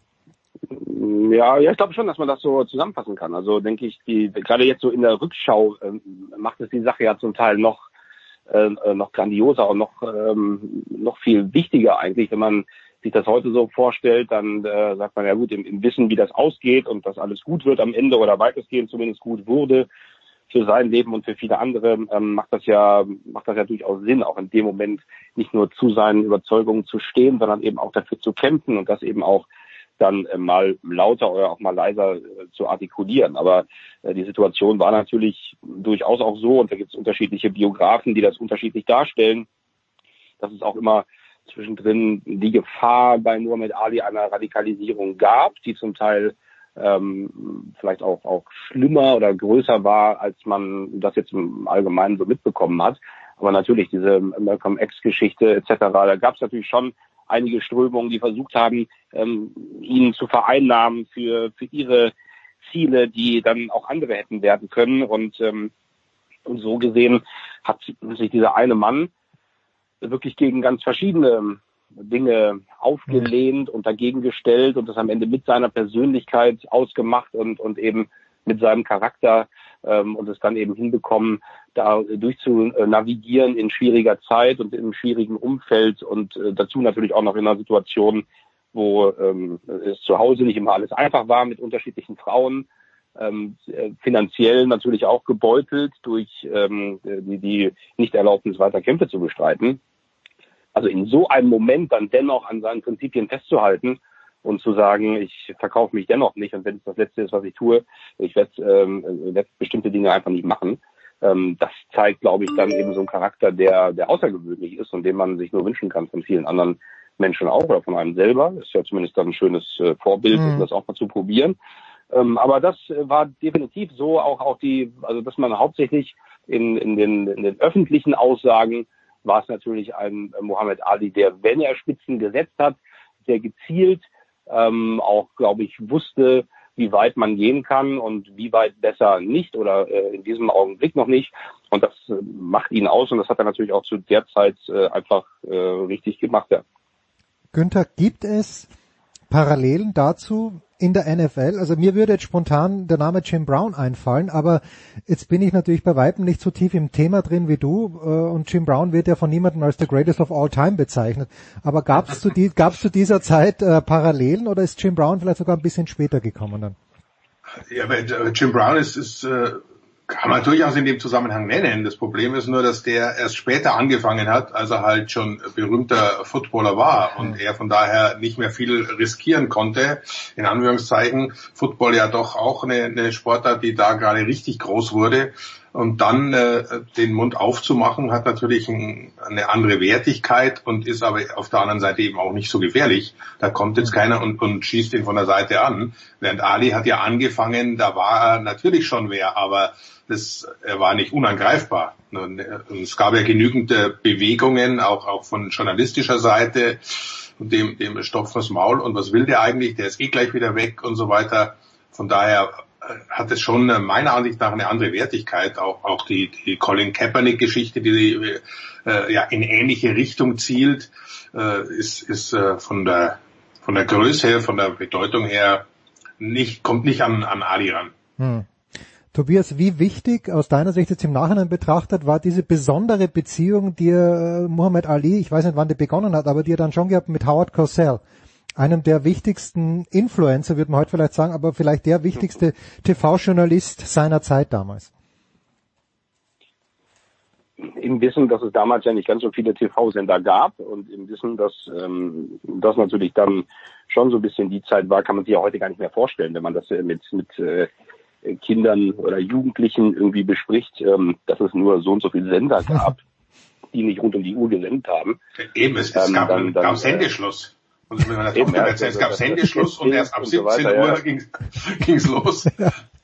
Und, und demzufolge war natürlich, also kann man, muss man vielleicht erstmal auch überlegen, wie groß war dieser Howard Cosell? Also was, was war das eigentlich für ein, für einen, für einen Name? Ich meine, es waren ja äh, vielleicht eine Handvoll Leute, die wirklich in Amerika jeder kannte und demzufolge natürlich auch jeder ähm, eine Meinung dazu hatte, beziehungsweise sich davon hat beeinflussen lassen. Also da trifft ja Influencer äh, nochmal zu einem ganz anderen, äh, einer ganz anderen Potenz als äh, heute wenn da irgendwelche möchte gern äh, Hupfdohlen irgendwelche Sachen da äh, auf Instagram verkaufen, weil sie glauben, sie sind irgendwie jetzt Fitnesstrainer. Also so, das ist ja also von der Wertigkeit her erstmal eine andere eine andere Größenordnung und auch da sind es ja diese diese spielerischen Momente zum Teil, die die ähm, also nie, es war ja keine kein kein offener Krieg in dem Sinne. Es gab natürlich einen verbalen Schlagabtausch ähm, immer mal wieder, aber auch diese diese lustigen Momente, wenn wenn Ali dann anfing ähm, daraus seine Gedichte zu machen äh, oder seine Reime. Mit irgendwie äh, hier der der Reporter ist a phony irgendwie, weil er da hat irgendwie diesen, diesen hat er auch eine Perücke auf, der Howard Cosell irgendwie äh, wie war das from the made from the tail of a pony oder irgendwie sowas. Mhm. Da hat er sich praktisch über seine Perücke lustig gemacht und ähm, das waren ja dann auch Momente, ähm, ja, die man mit dem Schmunzeln nur hat irgendwie quittieren können und wo man eben nicht, ähm, wo es eben wenig aggressiv war, aber dennoch deutlich gemacht hat, ähm, ähm, welche Aussage er da treffen wollte. Also ich glaube, dass, dass sich dieses, dieses Aufschaukeln oder dieses Spielen mit bestimmten anderen Persönlichkeiten hat natürlich dazu beigetragen, auch so bekannt und so populär zu werden. Das ist ja wie im Boxring auch gewesen. Wenn es zu der Zeit eben keinen Foreman, keinen Fraser, keinen Norton gegeben hätte, dann wäre es natürlich auch schwierig geworden, die Klasse von Muhammad Ali wirklich äh, äh, zu erkennen und, und auch, ähm, auch in dieser Wertigkeit irgendwie darstellen zu können. Das ist ja das Klitschko-Problem, was, was man häufiger hatte. So viel zu gut für den Rest, der da rumhampelt oder, oder die, die dann noch da waren, äh, mit den großen Namen haben dann zwischenzeitlich ihre Karriere beendet, da ist es dann zu den Kämpfen nicht gekommen. Und dann ähm, kämpfst du halt die Rangliste rauf und runter, aber jeder sagt, na ja, irgendwie fehlt da so dieser große Name. Und hier sind halt die großen Namen da gewesen. Und er hat sie geboxt, er hat sie geschlagen und äh, hat also sportlich beweisen können, dass er eben, dass er eben der Beste war mit Abstand und ähm, und dennoch und hatte dann natürlich eben auch die Möglichkeit ähm, dieser Klasse, die er da unter Beweis gestellt hat, andere Dinge äh, anzuschieben. Also von daher hat das schon alles äh, sehr sehr gut zusammengepasst und natürlich waren dann solche Leute wie wie Cosell und einige andere äh, auch sehr sehr wichtig für die Entstehungsgeschichte dieser dieser Person Muhammad Ali. Man darf ja nicht vergessen, auch das sollte man der Jugend heute vielleicht mal äh, vermitteln, wenn man über so ein Thema spricht. Damals gab es einen Weltmeister. Da gab es ja nicht fünf oder, oder sechs oder vier Weltmeister, sondern einen, einen Weltmeister. Es war der Beste auf der ganzen Welt. Und das war er äh, in der Tat. Er war der Greatest und, und da hatte natürlich auch der, der Klang Schwergewichtsweltmeister und noch dazu auf die Art und Weise, wie er geboxt hat und wie er sich gegeben hat. Nochmal, mehr Bedeutung, als, als es heute teilweise der Fall ist. Günther, magst du ganz schnell noch, äh, weil ich habe diesen Film schon sehr lang her gesehen, aber der hieß Monday Night Mayhem und ich weiß nicht, ob ihn HBO oder ESPN produziert hat, aber Howard Cosell hat ja auch für den Football eine unfassbar große Rolle gespielt, isn't it? Ja, natürlich. Das war ja damals die große Idee, äh, Monday Night Football äh, zu etablieren, eben Primetime plötzlich und, und Montagabend, nee, das geht gar nicht. Und dann war lange die Idee, wie präsentiert man es? Und das war der erste Schritt eigentlich, äh, Football weg vom, vom reinen Sport hin auch zur Unterhaltung zu bringen. Mhm. Und da war natürlich ein Mann wie Howard Cosell genau der Richtige, der mit teilweise äh, vollkommen vom, vom sportlichen abweichenden Kommentaren und Bemerkungen da eine, eine humoristische oder auch eine, eine lebensphilosophische Komponente mit reingebracht hat. Äh, sensationeller Typ, aber sein Auftreten mit Zigarre und allem drum und dran. Also das, das war aber wirklich der Schritt äh, weg. Heute ist völlig normal, dass, dass, dass Reporter äh, abgehen, dass man, dass man äh, sich auch selber mit einbringt. Früher war es ja wirklich, auch wenn man die, die alten Fußballspiele heute noch anschaut, ich kann mich äh, noch an, an 74 erinnern, äh, Hönes, Müller, Tor. 2 zu 1 Deutschland. So, so war, war ein Weltmeistertitel von Deutschland wurde kommentiert. Und, und äh, Cosell und, und die ganze Crew, Monday Night, da mit drei Leuten plötzlich in der Booth zu sitzen. Und die haben das eben angefangen, dass das auch äh, quasi zur Unterhaltung dient, sich das nicht nur anzuschauen, den rein sportlichen Wettbewerb, sondern dass das äh, eben auch unterhalten kann. Und da war Cosell natürlich äh, unerreicht bis heute meiner Ansicht nach. Und äh, wenn man so hört von Weggefährten, er wusste das auch und äh, hat das alle auch wissen lassen, dass er der Größte war in seinem Metier. Diese drei Jahre Pause, die er einlegen musste, Muhammad Ali zwischen 1967 und 1970, Tobias, hat es danach noch, was war denn der beste Kampf danach oder anders gefragt, was hat denn Ali in dieser Zeit, wo er nicht boxen durfte, verloren? Das ist ja eine, eine sehr schwierige Frage. Man kann natürlich sagen, er hat ja ähm, in der Zeit, ähm, äh, also vielleicht auch das Gute beim Boxen ist ja zum Teil auch, dass man dann, je weniger man ähm, vor den Kopf geschlagen bekommt, das kann ja auch hilfreich sein. Ne? Eine Zeit lang äh, da eben so ein bisschen die, die Entspannung machen zu können, ähm, glaube ich, dass das nicht grundsätzlich schlecht ist. Natürlich hätten es hätten, glaube ich, äh, viele Kämpfe ähm, einfach auch einen Tacken früher stattfinden können. Hm. Ähm, demzufolge bin ich mir gar nicht so sicher, ob man da wirklich große Kämpfe am Ende in dieser großartigen Karriere vermisst. Ich meine, vielleicht hätte, hätte, wenn es diese drei Jahre Sperre nicht gegeben hätte, vielleicht hätte man das Karriereende anders gestaltet, einfach weil mehr Kämpfe früher stattgefunden hätten. Dann hätte man sich ähm, diese schlimmen Kämpfe, die er dann äh, hinten raus noch gemacht hat gegen Trevor Berwick und, und gegen Larry Holmes, ähm, hätte man vielleicht ähm, verhindern können. Also hätte man nach der Niederlage gegen Leon Spinks und dem Wiedergewinn des Titels dann sagen können, okay, 78, es ist September, es ist noch warm draußen, wir hören jetzt auf.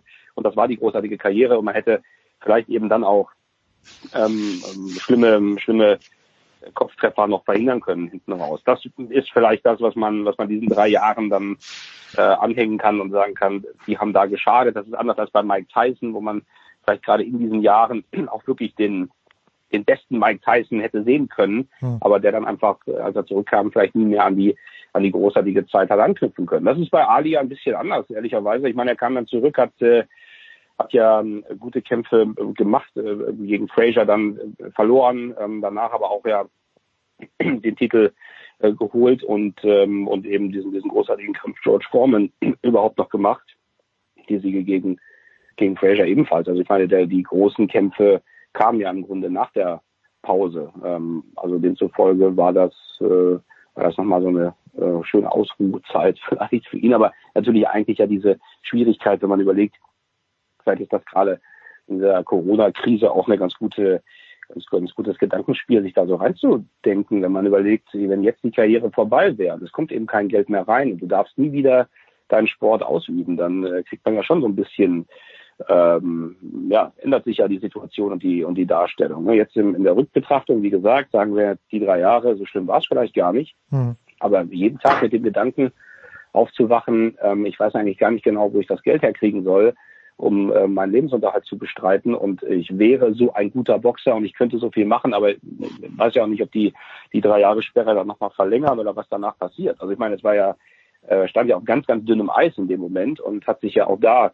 äh, elegant bewegt und ähm, hat es dann am Ende eben hinbekommen, dass die, dass es da eben auch hat weitergehen können. Also von daher ist das ähm, einfach eine, eine irre Situation, wie, wie das funktioniert hat und wie er da wirklich seinen, seinen Weg gegangen ist. Und das ist einfach das, was ich einfach so beeindruckend finde, auch wenn man, du hast Dokumentationen angesprochen, wenn man sich nochmal diesen Kampfformen genauer anschaut. Also dieses Rope a Dope. Heute feiern wir ihn für diese sensationelle Taktik. Formen wusste gar nicht, wie ihm geschah und hätte gesagt, normalerweise ähm, hätte ich ihn äh, schlagen müssen, aber ich habe gar nicht gewusst, was der da vorhat. Und das war ja keine Taktik, die man im, im Team von Ali da so zusammen ausgeknobelt hat, sondern das war eine Taktik, die hat sich Ali selber ausgedacht und hat sie ja selber auch ähm, umgesetzt und zwar gegen die, der ähm, Trainer war ja völlig entsetzt. Gegen das, ja, ja, natürlich. Ich meine, da stellt Angelo dann in der Ecke und sagt, Alter, was machst du hier? Du musst das anders machen. Das geht so nicht. Das, das geht schief, ja. Und er macht es, und wenn es schief gegangen wäre, wäre es halt äh, wirklich peinlich gewesen, ehrlicherweise, weil man dann sagt, wie kannst du denn äh, so eine hirnlose Taktik anwenden? Das macht keinen Sinn gegen so einen schlagstarken Mann. Aber es war genau die richtige Taktik und äh, genau ein Mann hatte die Erkenntnis, dass das die richtige Taktik sein kann und genau ein Mann hat sie dann eben auch umgesetzt. Ähm, und, äh, und das ist eben mit dem, mit dem langen Vorlauf, wie man äh, in, in Kinshasa dann die Leute auf seine Seite bringt, äh, dass da auf der Straße alle Kinder Ali Boumaye rufen und so weiter. Also alles so Dinge, Kleinigkeiten, die, die passieren, dass da Formen eben mit dem, mit dem Schäferhund anmarschiert und, und dass der Besatzerhund war und, und Ali dann sagt, okay, jetzt kriege ich die Leute auf meine Seite, weil, weil Formen da die falschen äh, Klischees bedient. Ähm, das war ja nicht so abgesprochen, das wusste ja keiner, aber er hatte eben erkannt, dass das seine große Möglichkeit ist, abseits vom von allem, was man im Ring an Taktik äh, sich selber antrainieren kann oder ausdenken kann. Und das zu erkennen, das umzusetzen, äh, das ist eben, das ist eben das Besondere in der Person Muhammad Ali und dann eben auch durchs Feuer gehen zu können im Ring gegen George Foreman, der damals ja äh, auch nicht ähm, gerade ein Mann war, vor dem man jetzt wenig Respekt haben musste. Ich meine, 40-0, ungeschlagen. Das ist ein Riesentyp mit, mit äh, unfassbaren Muskelpaketen, der Leute ausgenockt hat. Ich meine, ähm, Ken Norton, ja, der, der also äh, wirklich mit Ali sich Schlachten geliefert hat und der Foreman semmelt den halt einfach mal weg. Also es war, war das ist durchmarschiert durch den durch den äh, Norton. Also das war das war schon ein Monster eigentlich. Da musste man richtig Angst haben, ähm, dass er einem richtig wehtun kann. Und äh, dann so eine Taktik zu haben und die dann durchzubringen und das Ding dann nach Hause zu holen, das ist eigentlich, äh, kriege ich beim Sprechen viel schon Gänsehaut. Das ist einfach das ist, das eine der, der ganz, ganz großen äh, Leistungen und ähm, und das ist das, was man heute, das mit heutigen Boxen, und hat ja angesprochen mit den ganzen komischen verschiedenen äh, Mickey Maus Titeln und so weiter. Das ist ja wirklich irre. Das macht den Sport natürlich komplett kaputt. Aber heute ist ja auch so, du sagst zwei Boxern, ja, ihr müsst ein bisschen was machen, bisschen PR, dann schubsen die sich hin und her. Ähm, und das ist dann das, was ihnen dazu einfällt. Ähm, und versuchen da irgendwie Ali äh, nachzumachen und was der sich aber ausgedacht hat und wie der das halt umgesetzt hat. Ich meine, es ist ein, ein, ein Geschenk für diese Sportart und ähm, alles wegen eines roten Fahrrads. Das darf man ja nicht vergessen, weil irgendwer ihm sein Fahrrad geklaut hat und äh, ähm, und, und äh, er dann da zum, zur Polizei gegangen ist und der Polizeichef gesagt hat, naja, okay, Fahrrad kriegen wir vielleicht nicht wieder, aber ähm, wenn du so ein bisschen wütend bist, dann komm doch mal mit, ich zeig dir mal, wie du das abreagieren kannst beim Boxtraining. Also da kann man ja dem Dieb nur dankbar sein, dass da irgendwann einer mal so ein rotes Kinderfahrrad geklaut hat. Also ähm, sonst äh, hätten wir diese ganze Geschichte möglicherweise in der Form nicht miterleben können. So. Günther, abschließende Frage. Wann hast du, ich kann mich an, an den letzten Kampf, den ich glaube, ich habe den Burbeck-Kampf habe ich glaube ich auch gesehen, aber ich weiß noch, dass wir einmal im Skiurlaub 1978 äh, gegen Leon Spinks, weiß ich, dass mein Vater da den Wecker gestellt hat und wir um vier oder um fünf vorm Fernseher gesessen sind und uns das angeschaut haben. Ich sehe aber, dass Ali auch in München mal geboxt hat, 1976. Günther, deine letzte Kampferinnerung an Ali ist, ist welche? Oh, ganz, äh, jetzt wird's ganz bitter, jetzt, jetzt äh, muss Tobi auch äh, stark sein. Deine letzte tatsächliche Erinnerung ist dieses Inoki-Debakel oder, oder die, die, diese Showveranstaltung. Das habe ich tatsächlich sehr bewusst gesehen. Weil ich natürlich auch vollkommener Ali-Fan war. Also damals hatte ich mit Wrestling überhaupt nichts am Hut. Und aber Inoki war ja auch ein Riesenname weltweit. So war das ja früher. Und äh, das habe ich mir angetan und das war natürlich äh, furchtbar. Aber ich kann mich erinnern, dass das bei uns tatsächlich zu Hause aufgestanden wurde. Wir hatten ja äh, so ab 74 der WM in Deutschland äh, auch einen Fernseher. Mhm. Also da hat ja nicht jeder Haushalt einen Fernseher, aber da haben meine Eltern Fernseher angeschafft und äh, sind tatsächlich aufgestanden für die Ali-Kämpfe. Es hat dann immer ewig gedauert, äh, vor, wie heute halt auch. Um drei Uhr ist der Kampf angesetzt und er beginnt dann um fünf. Mhm. War früher, glaube ich, äh, Tobi, noch schlimmer als heute. Das heißt, ich kann mich da wirklich dann nicht mehr so richtig dran erinnern, so mit 13, 12, 13, 14. Da, irgendwann pennst du wieder ein. Hm. Aber dieses Inoki-Ding war halt, und, und, und dazu passend ist aber, dass das ja Ali im Prinzip seine, seine ganze Art aufzutreten und eben großmäulig äh, für Aufsehen zu erringen, hat, hat er auch von einem Wrestler sich abgeguckt, äh, äh, Gorgeous George, eine Figur, müsst ihr mal googeln, das ist äh, der Vorläufer für eigentlich fast alle, die heute groß sind, der da aufgetreten ist. Ich bin der allergrößte in, mit Federboa und den riesen Mänteln, äh, die heute jeder Boxer ja äh, hat, aber das, das geht, geht auf den zurück. Und da waren die Leute, da war der Madison Square Garden voll, jedes Mal, wenn der, der, der, der hat zehn Minuten gebraucht, bis er beim Ring war, nur. Und die haben ihm zugejubelt, da, da war Action nicht viel los. Und den, den hat äh, Ali auch gesehen und hat sich da, okay, wenn der, der das schafft, ohne irgendwas zu tun, die Leute so auf seine Seite zu ziehen, da, da muss ich mir auch was einfallen lassen. George Raymond Wagner. Fall, Entschuldige, Tobi, bitte. Den Namen sollten wir uns merken. Ja, den Namen sollten wir, es ist halt so, wenn man, es tut mir leid, wenn ich über Boxen rede, ich habe, da kommen mal so viele kleine Erinnerungen, so diese kleinen äh, Ali-Anekdoten. Das ist ja wirklich auch wirklich äh, Wahnsinn. Ich habe ja keinen Kampf, Kampf live sehen können, dafür bin ich äh, glücklicherweise zu jung.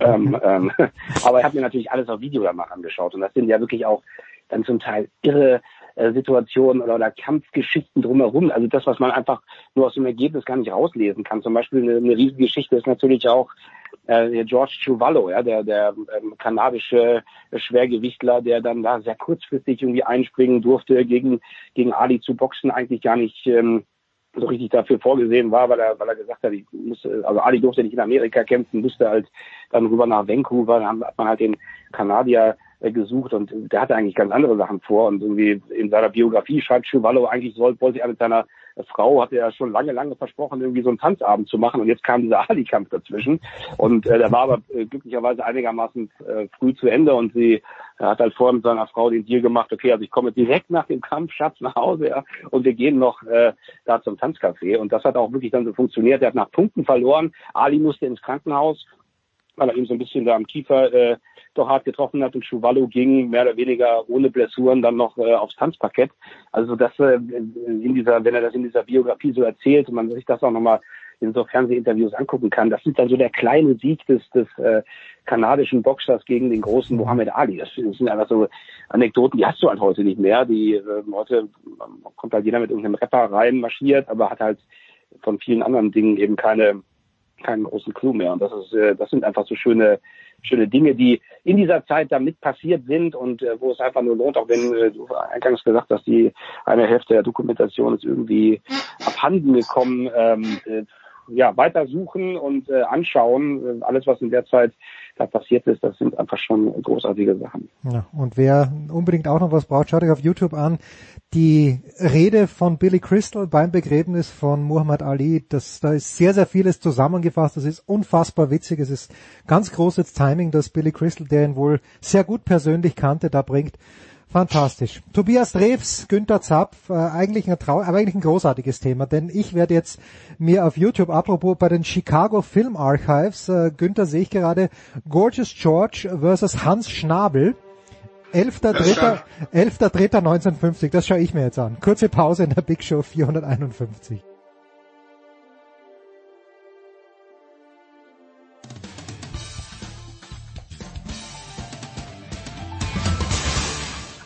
hier ist Alexandra Wester und ihr hört Sportradio 360.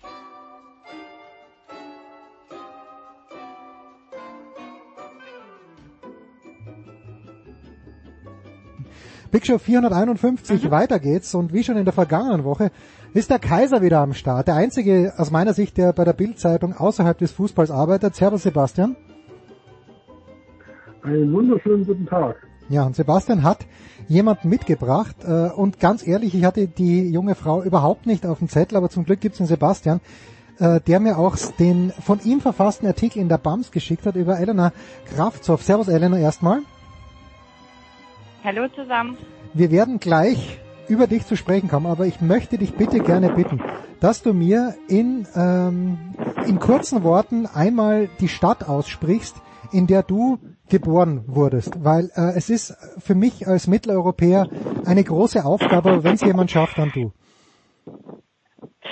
Ja, die kleine Stadt, eigentlich ist es keine Stadt, es ist eher ein Dorf äh, ganz im Süden Kasachstans und es heißt Novovoskresjenovka.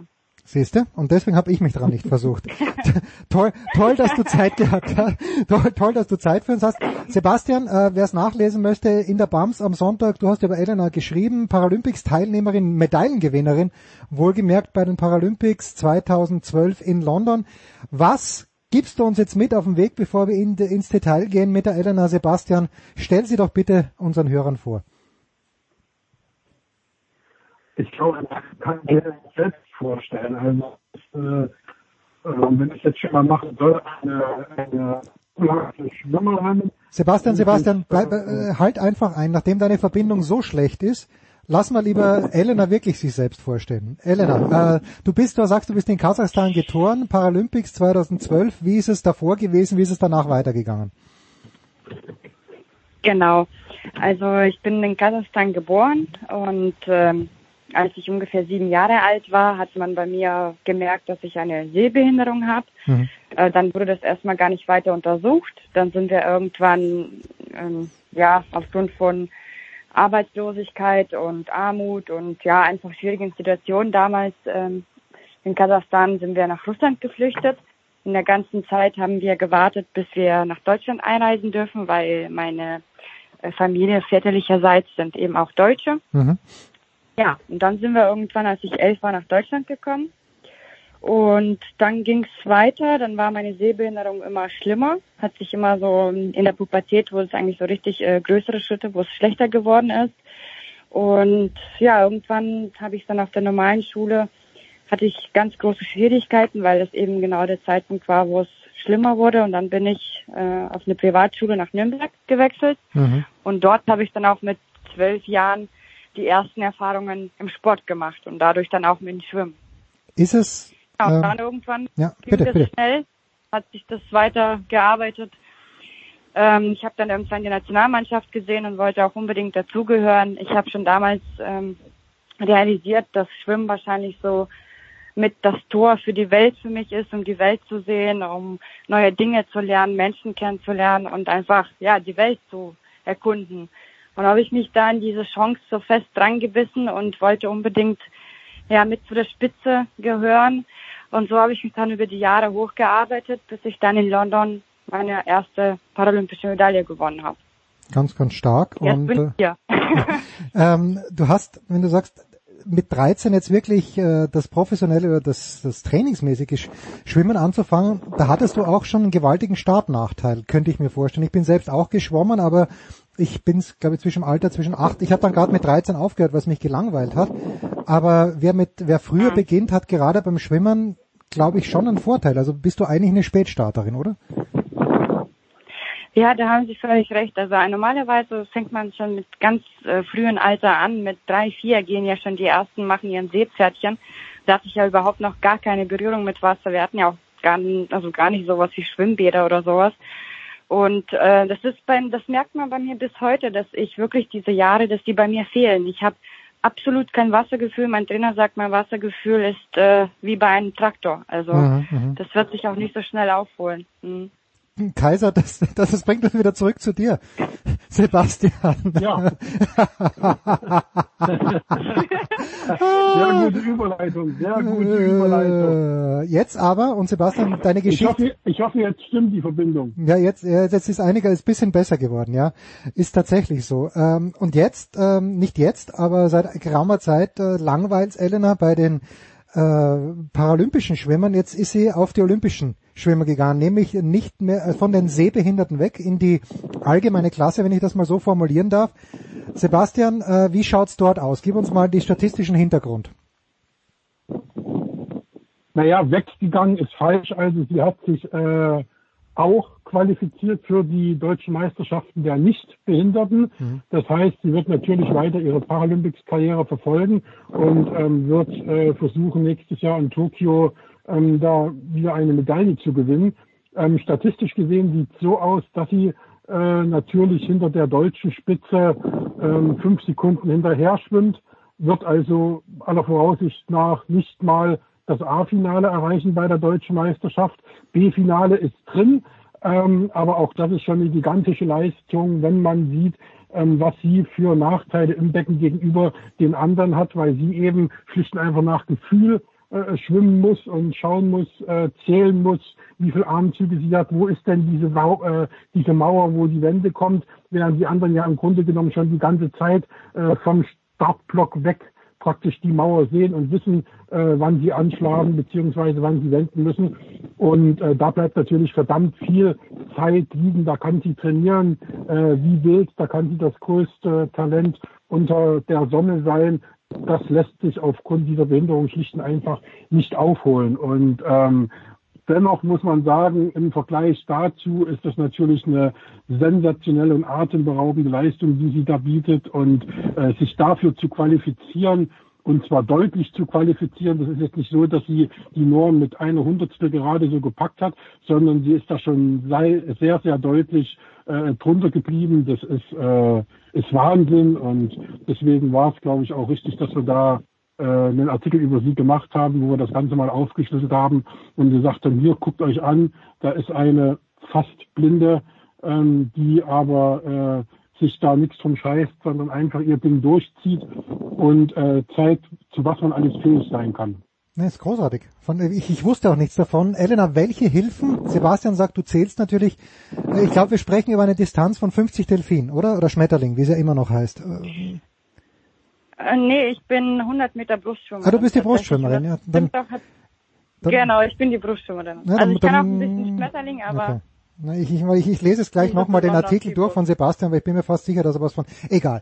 Ähm, welche Hilfen, weil ich glaube ja zum Beispiel, dass ähm, wenn, wenn es gibt ja auch einen Biathlon für für Sehbehinderte, äh, da, da ist irgendwie ein akustischer Reiz, aber welche Hilfen, mit Ausnahme, dass du deine deine Schläge zählst, deine deine Brustbewegung, welche Hilfen kannst du noch bekommen? Hast du einen Trainer, der dann drei Meter vor der Wende steht und schreit? Ist das überhaupt erlaubt?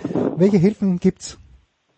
Mm, Also bei uns ist es tatsächlich so, äh, ich bin in der Klasse S12, das heißt ähm, kurz vor der Grenze zu den Ganzblinden. Mhm. Und bei uns kann man diese Sondergenehmigung kriegen, dass man ein paar Meter vor der Wand getappt wird mit so einem Stock. Da kriegt man äh, quasi so ein Zeichen auf dem Kopf äh, Mhm. getätschelt, da kannst du dich jetzt bald wenden. Das machen wir aber nicht, das mache ich nicht, weil ich ja noch davor besser gesehen habe und das auch nie gelernt habe.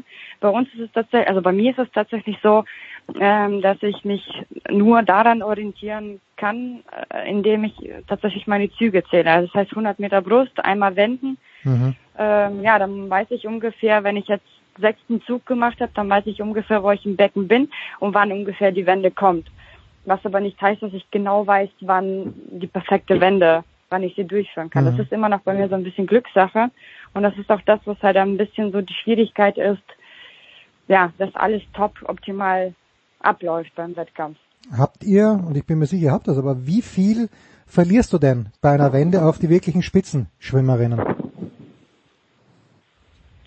Ja, das haben wir auch schon mit Sebastian äh, durchgesprochen. Das kann man tatsächlich alles gar nicht so äh, genau nachrechnen, wie Mhm. es wäre, wenn ich gut sehen würde, weil die ganzen Lernprozesse davor ja schon ganz anders wären. Ähm, ja, was das ganze äh, Umsetzen von Technik ins Wasser ist ja bei mir auch schon ein ganz anderes äh, System. Das heißt, wenn mein Trainer mir eine Technikaufgabe zeigt, kann Mhm. ich sie nicht sehen und im Wasser umsetzen. Das heißt, er muss es mir irgendwie erstmal am Körper beibringen, dass ich dann irgendwann im Wasser genauso umsetzen kann. Und das zu berechnen, wie es wäre, wenn ich normal sehend wäre oder zu jemandem, der normal sieht, das kann man jetzt einfach nicht so nachvollziehen, nicht so nachberechnen. Hm. Ich habe äh, gelesen im Artikel vom Sebastian. ja, bitte Sebastian, bitte. Nein, ich wollte nur sagen, das ist eben das, was äh, ja mittlerweile auch im Schwimmen Einzug gehalten hat. Also nicht nur im Fußball, sondern eben auch im Schwimmen ist eben die Videoanalyse. Ne? Und das ist eben dann bei Elena verdammt schwer, weil äh, Videoanalyse ist halt, wo alles zerlegt wird, wo der gesamte äh, äh, Lauf äh, zerlegt wo man alles sehen kann, jeden Winkel, wie sie auf dem Wasser liegt oder auch nicht auf dem Wasser liegt und so weiter. Das bringt dir alles nichts, weil die das eben schlicht und einfach nicht sehen kann. Und das finde ich einen ganz spannenden Aspekt, dass eben sie dadurch schon einen enormen Nachteil hat ähm, und der Trainer das, was er natürlich im Video sieht, dann versuchen muss, ihr irgendwie am Körper im Wasser äh, zu erklären, während die anderen Sportler, die sehen, eben nur auf den Bildschirm schauen müssen und Mhm. genau sehen, ah, da war die Armhaltung falsch Mhm. und äh, da war der Hintern zu weit Richtig. raus oder zu tief und so. Ne? Und das finde ich eben un ungeheuer spannenden Fakt. Wie, ähm, ich, ich äh, ganz ehrlich, also ich, ich äh, schaue mir das natürlich interessiert an, auch die Paralympics und ganz generell den Behindertensport, aber wie ist es beim Schwimmen? Ähm, du siehst, glaube ich, noch, wenn ich den Artikel richtig verstanden habe, du hast noch drei Prozent Sehkraft und bist in der Startklasse S13. So, was, was zum Beispiel unterscheidet dich von S12. S12? Okay, Entschuldigung. Was unterscheidet dich von der Startklasse S10 zum Beispiel? Äh, Sehen die um 10 Prozent mehr? Haben, die haben natürlich dadurch einen Vorteil, weil sie das, die Wand kommen sehen, aber was sind da so die groben Unterschiede? Nein, das ist äh, eigentlich ganz anders. Also wir haben ja Startklassen von S1 bis S14 Mhm. und alles, was von S1 bis S10 geht, sind die Körperbehinderten. Mit denen haben wir Ah, eigentlich überhaupt okay. nichts Ah, zu okay. tun. Wir schwimmen auch nicht mit denen zusammen. Die schwimmen dann unter sich. Da gibt's dann halt Abgrenzungen. Ähm, das heißt zum Beispiel S1, das sind ganz, ganz, ganz äh, große Behinderungen und S10 sind ganz, ganz kleine. Zum Beispiel, da fehlen ein paar Finger oder so. Mhm. Die sind auch wirklich fast so schnell wie die Nichtbehinderten. Also die sind wirklich top, also Top-Schwimmer. Und bei den S11 bis S13, das sind die Klassen für Sehbehinderungen. Das heißt, S11 Mhm. ist komplett blind. Die schwimmen auch mit einer komplett abgedunkelten Brille. Dann kommt die S12, da bin ich drin. Wir sind kurz davor, äh, zu S11 zu gehören. Mhm. Das sind die, die unter 5% sehen.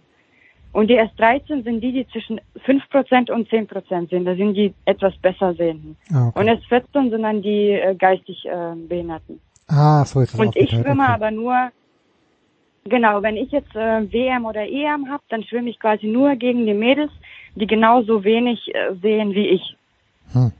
Oder ungefähr so viel sehen wie ich. Wie groß ist da, wie gesagt, zweiter Platz bei den Paralympics 2012 in London über 100 Meter Brust. Wie groß ist da die internationale Konkurrenz? Ist es bei euch, ich vermute ja, aber ist es auch so, dass ihr eine Norm schwimmen müsst, auch international, nicht nur in Deutschland, wo das wahrscheinlich kompetitiv ist, aber wenn jemand aus Kamerun kommt, meinetwegen dort zufällig die Möglichkeit hat zu trainieren, äh, gibt es da auch eine internationale Norm, die man schaffen muss? Ja, definitiv. Also wir haben äh, jedes Mal, wenn wir uns aufs große Ereignis äh, nominieren wollen, gibt es auch dementsprechend angepasste Normen. Ich meine, bei uns verändern sich ja auch jährlich oder auch je nach Wettkampf immer die äh, Weltrekordzeiten mhm. und immer nach diesen neuen, neu erschwommenen Weltrekordzeiten werden dann auch die äh, Nominierungszeiten international und national gestellt. Das heißt, man muss ja eigentlich auch jedes Mal neu nominieren. Deine beste über 100 Brust ist? 1,12,7. Ah, ich bin 1,26 geschwommen. Da war ich allerdings elf Jahre alt. Ich hatte noch ein kleines bisschen, ah. kleines bisschen Potenzial. Was traust du dir zu, Jelena? Äh, ist, ist diese 1,10er Schallmauer zum Beispiel etwas, wo du sagst, in, in eineinhalb Jahren, wenn es dann in Tokio vielleicht so weit sein sollte, unter 1,10, da wäre was? Ja, das ist natürlich äh, mein Traum. Ne? Also ich möchte immer weiter äh, an mir arbeite. Ich möchte immer schneller schwimmen und ich setze mir da keine Grenzen. Hm. Weil wenn man sich irgendwann die Grenze selber setzt, dann braucht man auch nicht mehr schwimmen. Deswegen ist bei mir alles nach oben offen und ich hoffe, dass das irgendwann, ich hoffe schnell passiert, dass ich an die 1.10 schwimme, ja.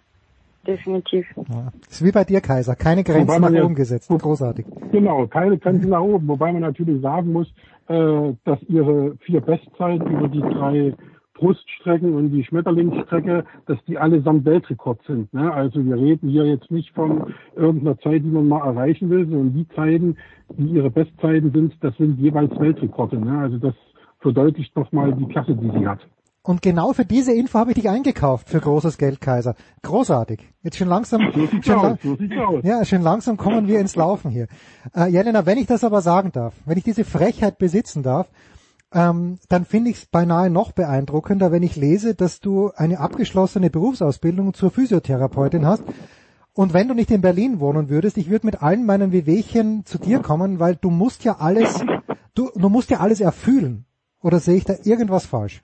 Also du, du musst magische Hände haben. Nee, das ist, das naja, magisch sind sie wahrscheinlich nicht, aber dadurch, dass ich schon damals in der Ausbildung einfach nicht meine Augen benutzt habe, was ja meine Kollegen eigentlich alle gemacht haben, dass die erstmal mit den Augen versucht haben, irgendwas zu finden, ist ja, ist ja nicht möglich. Hm.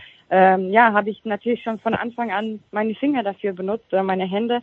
Und ich denke, dass bei mir einfach dieser Tastsinn einfach mehr ausgeprägt ist und dass ich eigentlich mich nur ja darauf verlassen kann.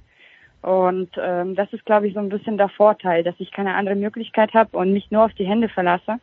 Das ist schon ein Vorteil für mich, hm. würde ich schon so sagen, ja. Ich habe noch eine abschließende Frage. Sebastian, du darfst natürlich auch noch, aber dieser Tage, wo wir alle zu Hause hocken, wo selbst ich darauf hoffe, dass das Olympiabad bald aufsperrt, damit ich wieder ein kleines bisschen schwimmen kann. Was, wozu bist du im Moment in der Lage? Was kannst du trainieren? Ach, uns geht's eigentlich ganz gut. Ich muss eigentlich sagen, ich bin froh. Wir haben Gott sei Dank die Möglichkeit, noch in unserem äh, Becken hier in Berlin in Sportforum zu trainieren. Ach, Natürlich unter strengen Hygieneauflagen, aber äh, ich bin echt froh. Also von mir aus könnte ich äh, mich trotzdem weiterhin 2020 auf Olympia vorbereiten. Das ist kein Problem. Okay. Ja, und dann Hygienevorlagen. Also, da wirklich das Glück, dass du ja, Hygienevorlagen, da würden Kaiser und ich scheitern, so viel steht fest. Sebastian, hast du noch, hast du noch eine Frage an Helena, sonst entlasse ich sie aus diesem lauschigen Gespräch. Du, äh, wir haben ja alle Fragen im Grunde genommen jetzt geklärt. Das ist ja äh, super. Und äh, sie ist ja, wie gesagt, du hast ja gerade gesagt, nicht nur äh, auf das Schwimmen fixiert, sondern eben äh, äh, hat eine geschlossene Berufs-, äh, eine abgeschlossene Berufsausbildung. Und was ich noch mindestens genauso spannend finde, ist, äh, ihr großer Traum ist ja Modeln. Da hätte ich eigentlich gedacht, wenn du schon nach ihrem Tastsinn fragst, dass du auch danach mal fragst. Ich, ich bin doch, bin doch alte österreichische Schule, ein Gentleman. Aber wie schaut's, wie schaut's damit aus, Herr Renner? ja, da hat Sebastian recht. Also das ist so ein bisschen mein Hobby, was ich äh, auch schon, ja, immer so ein bisschen nebenbei mache. Natürlich ist Schwimmen jetzt momentan an erster Stelle. Aber das ist so ein bisschen was, wo ich meinen Kopf frei kriege, wo ich ein bisschen ähm, Ablenkung finde. Das macht mir auch riesen viel Spaß und äh, ich mache das so ein bisschen gerade für mich. Man merkt das ja auch auf meinen Social Media Kanälen, bei Instagram. Ähm, ja, das ist, macht mir einfach Spaß und ich mache das gerne. Und vielleicht irgendwann, wenn ich mehr Zeit habe, hoffe ich, dass es sich irgendwann vielleicht vertieft. Mal sehen, was draus wird. Ja, also ich, äh, Sebastian hat ein Bild eingebaut. Germany Next Topmodel. Ja, ja. Germany's Next Topmodel. Ja, Kaiser hat ein Bild eingebaut von dir in seinen Artikel und ja, da, da sehe ich ganz großes Potenzial. Das Sixpack hat mich ein bisschen an Mainz erinnert, als ich mich vor. Nein, ich habe doch noch, ich habe doch noch eine abschließende Frage, weil wir hatten letzte Woche Max Levi hier, der ja auch, ähm, den der Sebastian auch mitgebracht hat, netterweise. Und der Max hat schon beschrieben, dass die finanzielle Situation nicht ganz einfach ist im Moment und hat auch äh, das kurz mhm. beschrieben, wie das mit der Sporthilfe ist. Wie schaut's da bei dir aus? Kriegst du von öffentlichen Stellen für deinen Sport, nicht als, äh, als Physiotherapeutin, aber für deinen Sport Unterstützung, wenn ja, von wem?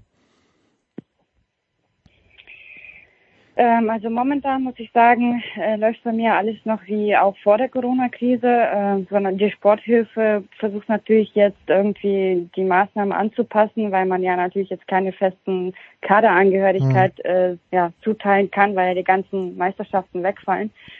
Äh, und ich habe ja auch noch das Glück, dass ich seit letztem Jahr nach meinen Erfolgen vom BMI gefördert werde, mhm. also Bundesministerium für Innere. Und ja, das äh, bleibt mir jetzt auch erstmal für diese Saison und da bin ich auch ganz froh. Und nebenbei habe ich natürlich auch ein paar Sponsoren, die mich noch unterstützen, die natürlich jetzt auch von der Corona-Krise betroffen sind. Und ich hoffe einfach, dass sie äh, noch die paar Wochen hoffentlich durchstehen und dass wir dann auch äh, ja weiter zusammenarbeiten können. Schön. Aber momentan hatte ich jetzt noch keine gravierenden Absagen. Ich hoffe, das bleibt auch so. Da schließen wir uns gerne an und freuen uns jetzt schon auf Tokio 2021. Sebastian, dir ganz, ganz herzlichen Dank, dass du die Jelena mitgebracht hast und Jelena dir vielen Dank für deine Zeit und äh, schön, schön, dass du wenigstens schwimmen ja, kannst. Gerne. Bin ein kleines bisschen neidisch. Big Show 451. Ja, wir machen, vielen Dank für die Einladung. Gerne. Wir machen eine kurze Pause. Jelena äh, Grafzow und Sebastian Kaiser, kurze Pause.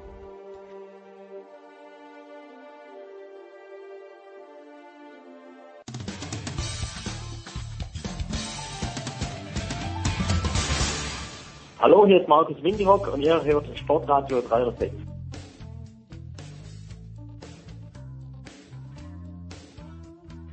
In der Big Show 451 geht es weiter. Ja, gerne würde ich sagen, mit Handball geht's weiter. Und irgendwie sprechen wir auch über Handball, aber auch beim Handball ist es ganz, ganz schwierig im Moment. Und die beiden Herren, denen ich am meisten traue, selbstverständlich, sind zum einen von äh, äh, der Zone Sport 1 Eurosport. Ich weiß gar nicht, wo überall am Start ist. Uwe Semrau. Servus, Uwe. Servus. Und äh, natürlich Götzi, Markus Götz. Servus, Götzi. Hallo Jens und Uwe natürlich auch. Servus. Und auf was war das bezogen mit dem Vertrauen? Grundsätzlich im Leben oder nur auf Handball? Na, grundsätzlich im Leben bei dir, bei Uwe. Äh, bin, Uwe ist mein großer Tennis, ich möchte nicht sagen Mentor, sondern mein Vorbild mittlerweile, was äh, das Tennis-Knowledge angeht.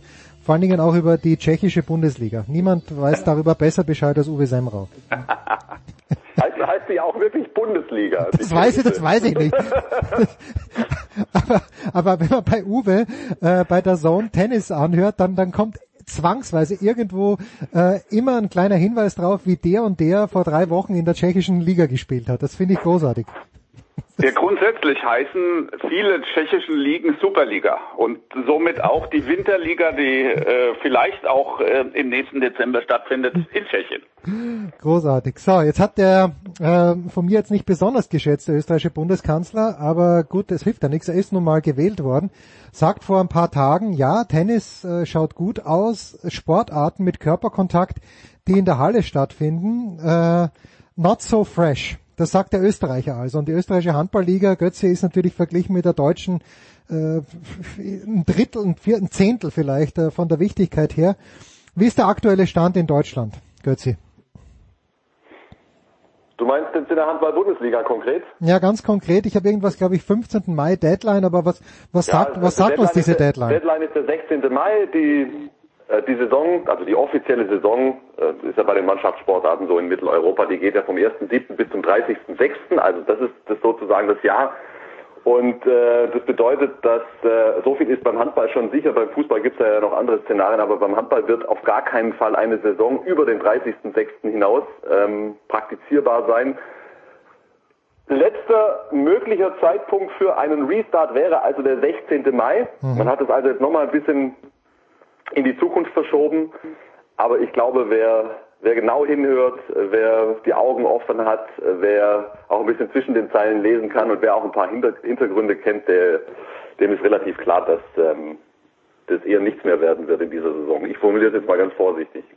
Uwe, was heißt das für, für die kleineren Vereine, die äh, nicht so auf Rosen gebettet sind, wie ich mir vorstelle, dass zum Beispiel der THW Kiel auf Rosen gebettet ist?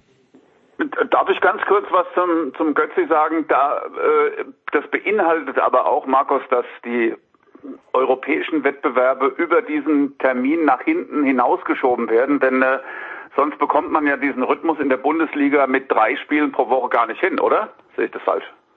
Ja, aber, aber Uwe, ich glaube, wir sind uns alle einig, es wird nicht mehr Handball gespielt. Und das ist im Grunde auch schon klar. Und es geht aus meiner Sicht, äh, nach allem, was ich auch so höre, ähm, geht es vor allen Dingen ums Verursacherprinzip an ganz vielen Stellen. Ja? Keiner will als Verband, keiner will als Vereinigung irgendwas von sich selbst aus abblasen. Man wartet sozusagen auf die äh, Entscheidungen der Obrigkeit, um hinterher nicht ähm, in, in Regress genommen äh, werden zu können. Das steckt sehr häufig hinter diesen äh, in die Zukunft Schiebemaßnahmen. Und das, das beziehe ich jetzt explizit auf den Handball. Also Leute, ich meine, es ist doch, es ist, da brauchen wir nur einen klaren Menschenverstand. Wenn, wenn es schon unfassbar schwer vorstellbar ist in den nächsten Monaten, dass sich so eine nationale Liga in irgendeiner Art und Weise organisieren lässt, wie soll denn das international gehen? Mit all den verschiedenen Konstellationen, mit all den äh, verschiedenen äh, Verordnungen. Also in meiner Welt wird es das alles nicht mehr geben in dieser Saison. Ja, für die kleinen Vereine, ähm, um daran anzuschließen, ist das eine große wirtschaftliche Belastung. Sie müssen alle verhandeln an jeder Stelle um äh, auf der einen Seite Gehaltskürzungen oder auch äh, ausgefallene Gehälter zu erreichen in ihrem gesamten Stab äh, der Mitarbeiter, natürlich auch der Spieler. Und auf der anderen Seite bei den Sponsoren möglicherweise für Verständnis bitten, ähm, dass die die eine oder Rate, eine oder andere Rate eben trotzdem überweisen, um den Betrieb am Laufen zu halten. Und ähm, ich denke, Markus, die Liga ist ungefähr so ähnlich strukturiert wie beim Fußball. Es gibt vorne vier, fünf Vereine, die das gut aushalten, wenn keine Spiele mehr stattfinden. Und äh, hinten raus gibt es einige, für die wird es echt eng. Also ich sehe es ein bisschen, ein bisschen differenziert, Uwe. Oder also ich sehe da schon einen, einen größeren Unterschied zum Fußball. Ähm, ich glaube, dass selbst Mannschaften wie der THW Kiel oder Clubs wie der THW Kiel oder wie die SG Flensburg viel größere, viel, viel mehr in Schwierigkeiten stecken als beispielsweise Bayern und Dortmund. Oder Leipzig, was weiß ich. Ja. Denn äh, das berühmte Festgeldkonto in äh, des FC Bayern München wurde vielfach zitiert von den Beteiligten. Das gibt's nicht beim THW Kiel. Das muss allen klar sein. Die haben einfach nur einen höheren Etat über ähm, höhere Zuschauereinnahmen, über äh, höhere Sponsorenerträge und so weiter und so fort. Die haben ja auch eine entsprechende Gesellschafterstruktur in Kiel die da äh, sehr viel einbringt. Aber das ist ja alles nur zur Deckung der laufenden Kosten, des laufenden Etats. Die, die Kieler haben natürlich auch den höchsten ähm, Gehälterrahmen oder den höchsten Bedarf äh, an, an Kohle, äh, um Gehälter zu bezahlen. Aber das Festgeldkonto ist dort nicht existent. Und deswegen aus meiner Sicht haben die Kieler genau, also was heißt genauso große, aber haben, stecken genauso in Schwierigkeiten wie alle anderen Bundesligisten. Natürlich örtlich mit, äh, mit gravierenden Unterschieden. Aber ich glaube schon, dass es da Unterschiede gibt zum Fußball. Das und übrigens, ja, vielleicht ja. noch ganz kurz, nein, damit nein, ich ein bisschen, ich ein bisschen vorstellen kann und das, glaube ich, ähm, unterstützt äh, diese These, wie im Moment die Situation bei den Bundesligisten im Schnitt ist. Die allermeisten Bundesligisten haben ihre ihre Spieler, ähm, ihre Angestellten zum größten Teil in Kurzarbeit geschickt. Das heißt, der Staat übernimmt gewisse Teile des Gehalts. Gleichzeitig hat man sich fast überall auf äh, einen gewissen Lohnverzicht geeinigt. Und das ist so, sozusagen die Gemengelage, mit der man jetzt bei den meisten Bundesligisten, da bin ich eigentlich ziemlich sicher, ähm, bis zum 30.06. kommt. Also die, die, die, das, das Ges- Saisongeschäftsjahr zu Ende bekommt. Aber was ab dem 1.07. ist, da kannst du alle fragen. Das steht komplett in den Sternen. Und da wird es dann eben auf das ankommen, was der Uwe gerade auch schon skizziert hat. Da wird man weitere Deals mit den Spielern brauchen. Wie macht man das mit, mit laufenden Verträgen? Was kann man da bezahlen? Was muss man aussetzen? Da wird es die Unterstützung von Sponsoren brauchen. Da wird es die Unterstützung von jedem einzelnen Dauerkartenbesitzer ähm, äh, brauchen. Da gibt es die unterschiedlichsten kreativen Maßnahmen. Siehe Leipzig zum Beispiel, ähm, was Carsten Günther da mit seinen Leuten macht. Also das wird, das wird wirklich ein Kraftakt für alle, sich dort ein Szenario und eine Konstellation zusammenzuschustern, um über diese ganz schwere Zeit rüberzukommen, den machen wir uns nichts vor. Handball mit Zuschauern wird es noch eine sehr lange Zeit nicht geben. Und das ist auch allen ähm, Beteiligten mittlerweile klar. Diese, aber könnte man diese lokalen Sponsoren, also ich verstehe das so, Uwe, Basketball hat mir der Körner immer gesagt, das ist einfach ein lokales Phänomen und deswegen hat es halt in Hagen lange eine Mannschaft gegeben und deswegen gibt es in Gießen eine Mannschaft und beim Handball ist es ja sehr, sehr ähnlich und viele Sponsoren. Die Sparkasse Kiel ist ja, glaube ich, der Hauptsponsor, wenn ich es richtig gesehen habe, oder einer der Hauptsponsoren vom THW Kiel. Hilft das in diesem Zusammenhang, dass das eben keine Großsponsoren sind wie die Allianz, äh, dass es eben die lokalen Betriebe sind, denen es vielleicht nicht ganz so gut geht, aber die eine persönliche Bindung haben? Oder äh, würde hier es helfen, wenn man sagen würde, too big to fail?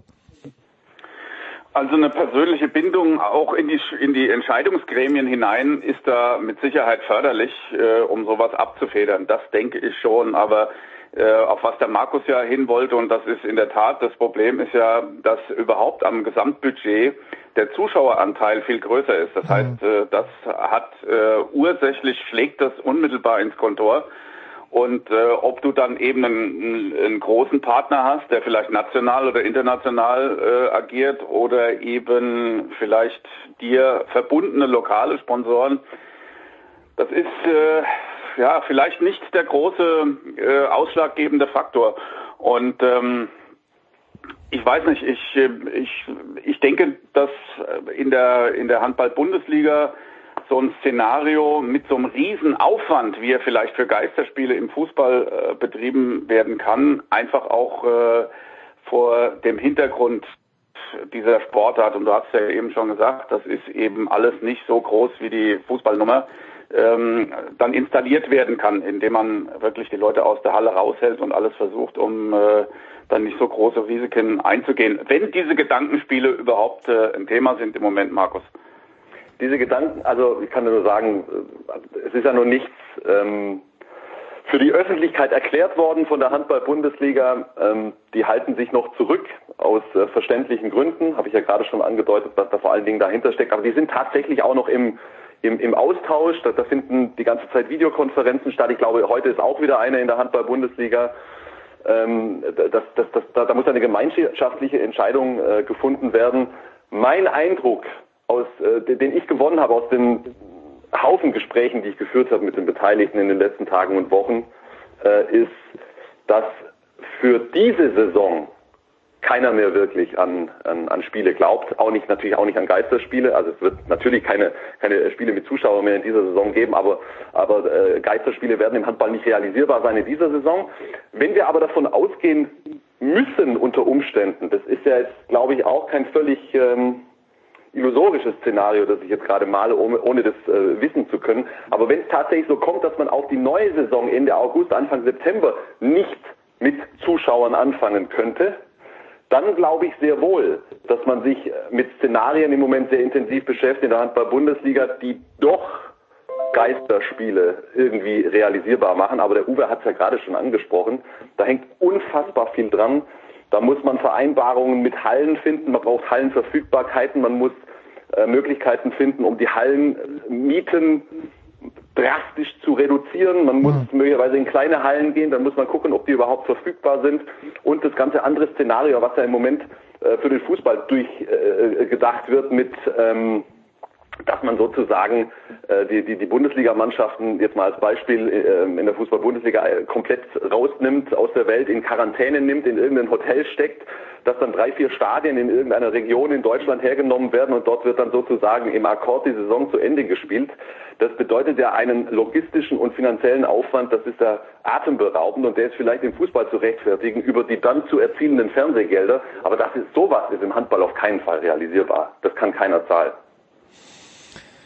Oh, ja, das sind keine guten Aussichten. Also diese Geisterspiele, ich habe ja lange, zwar nicht gern, aber lange und äh, ich habe zwar gern, aber nicht gut Handball gespielt, so rum wollte ich sagen. Und wenn unsere erste Mannschaft dann gegen irgendeine damals noch jugoslawische Mannschaft ein Probespiel gehabt hat, von dem nichts in der Zeitung stand, waren halt acht, auch nur acht Leute im, in der Halle, aber da fehlt dann halt die ganz große Intensität und das stelle ich mir extrem schwierig vor, Uwe, diese Geisterspiele, weil der Handball finde ich gerade die letzten zehn Jahre und da muss man jetzt nicht ja auf die Europameisterschaft zurückschauen vor kurzem, äh, wo sich die Kroaten wieder hervorgetan haben, die kroatischen Fans, aber der Handball lebt halt enorm von den Emotionen, finde ich. Und das, äh, die Spieler brauchen das auch. Ja, also keine Frage. Für mich ist das ein Horrorszenario. Ich habe äh, leider schon viele Handballspiele mit sehr wenig Zuschauerbeteiligung äh, übertragen. Es gibt nichts Schlimmeres äh, in dieser Sportart. Ähm, da, das ist einfach essentiell und ähm, wir haben es ja auch gesehen bei den wenigen Fußballspielen, die jetzt auch schon stattgefunden haben. Das will eigentlich niemand haben. Da sitzt du gelangweilt, du greifst sofort äh, zu einer peripheren Unterhaltung und machst dein iPad an oder schnappst dir ein Buch, weil einfach nichts los ist, was mhm. dich fesselt. Und äh, da kann der Kommentator sich bemühen, wie er will. Das bringt's einfach nicht. Und das ist im Handball und im Basketball und im Volleyball, wo die Zuschauer so nah dran sind und das die Spielerinnen und Spieler fast körperlich spüren, was da los ist, äh, einfach eine ganz andere Nummer als im Fußball. Hm. Also, wo ich jetzt, ich habe gerade schon, ähm, ich weiß nicht, ob es ein düsteres Bild war, ich versuche mich halt mit den Realitäten auseinanderzusetzen, aber ich würde gerne noch etwas ansatzweise, also zumindest nach meiner Empfindung, Positives sagen. Das stimmt alles, was der Uwe sagt. Ich empfinde es eins zu eins genauso. Und trotzdem denke ich mir, dass es irgendwie weitergehen muss. Und wenn ich jetzt gerade so ein bisschen rumspüre, wie, wie, ich, kenne so viele Leute, die sich, und da sagt man ja immer so leicht, äh, der Sport ist nicht systemrelevant, stimmt natürlich alles, wenn man das runterbricht, aber es gibt so viele Leute, die, die den Sport vermissen, Handball, Fußball, was auch immer, ja, gerade auch eben über das TV-Gerät. Und diese Sportarten müssen ja in irgendeiner Art und Weise weiter existieren. Ich glaube da auch ein Stück weit an die, an die Beweglichkeit und an die, an die ja, Innovationsfähigkeit der Menschen und der Wandlungsfähigkeit, was sich da in den nächsten Monaten vielleicht noch an Ideen entwickelt, ähm, die sehen wir gerade noch gar nicht. Irgendwie muss und wird es weitergehen und vielleicht finden wir ja auch Zwischenlösungen, mit denen zumindest alle glücklicher sind, als wenn einfach gar nichts passiert. Also daran möchte ich schon auf jeden Fall weiterhin glauben und irgendwann werden wir wieder voll durchstarten. Punkt. Schön. Schön. Das ist ein schönes Abschlusswort, Götzi. Du bist ja doch der Optimist in der Runde. Ähm, danke dir. Als VfB Stuttgart-Fan muss er das natürlich sein. Übrigens habe ich gestern in der Süddeutschen gelesen, dass ja euer österreichischer Stürmer äh, jetzt möglicherweise dann durchstarten wird können. Äh, Sascha Kalacic heißt er, glaube ich, der bei der U21 EM vom Sportskameraden Nübel weggeräumt wurde. Und äh, das gibt auch gute Aussichten, zumindest für Stuttgart. Danke dir, Götzi. Bitte. Ich habe gehofft, dass wir, dass wir nicht über den VfB Na, machen wir reden.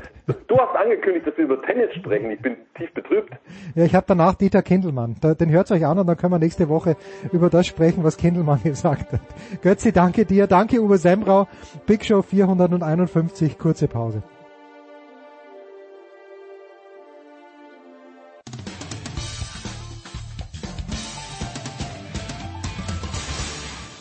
Einen wunderschönen guten Tag, hier ist der Dieter Baumann und ich grüße alle Hörer von Sportradio 360. Ich wünsche einen schönen Tag und Dauerlaufen nicht vergessen.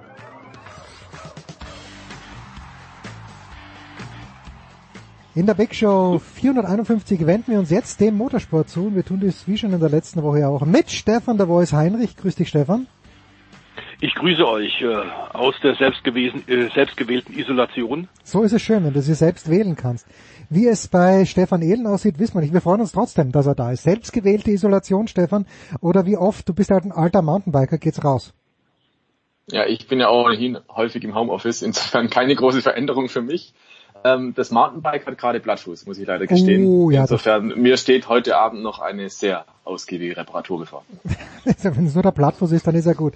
Apropos ausgiebige Reparatur, lass mich mit dir gleich anfangen, Stefan Ehn. Kanada ist jetzt, was ohnehin alle geahnt haben, abgesagt worden.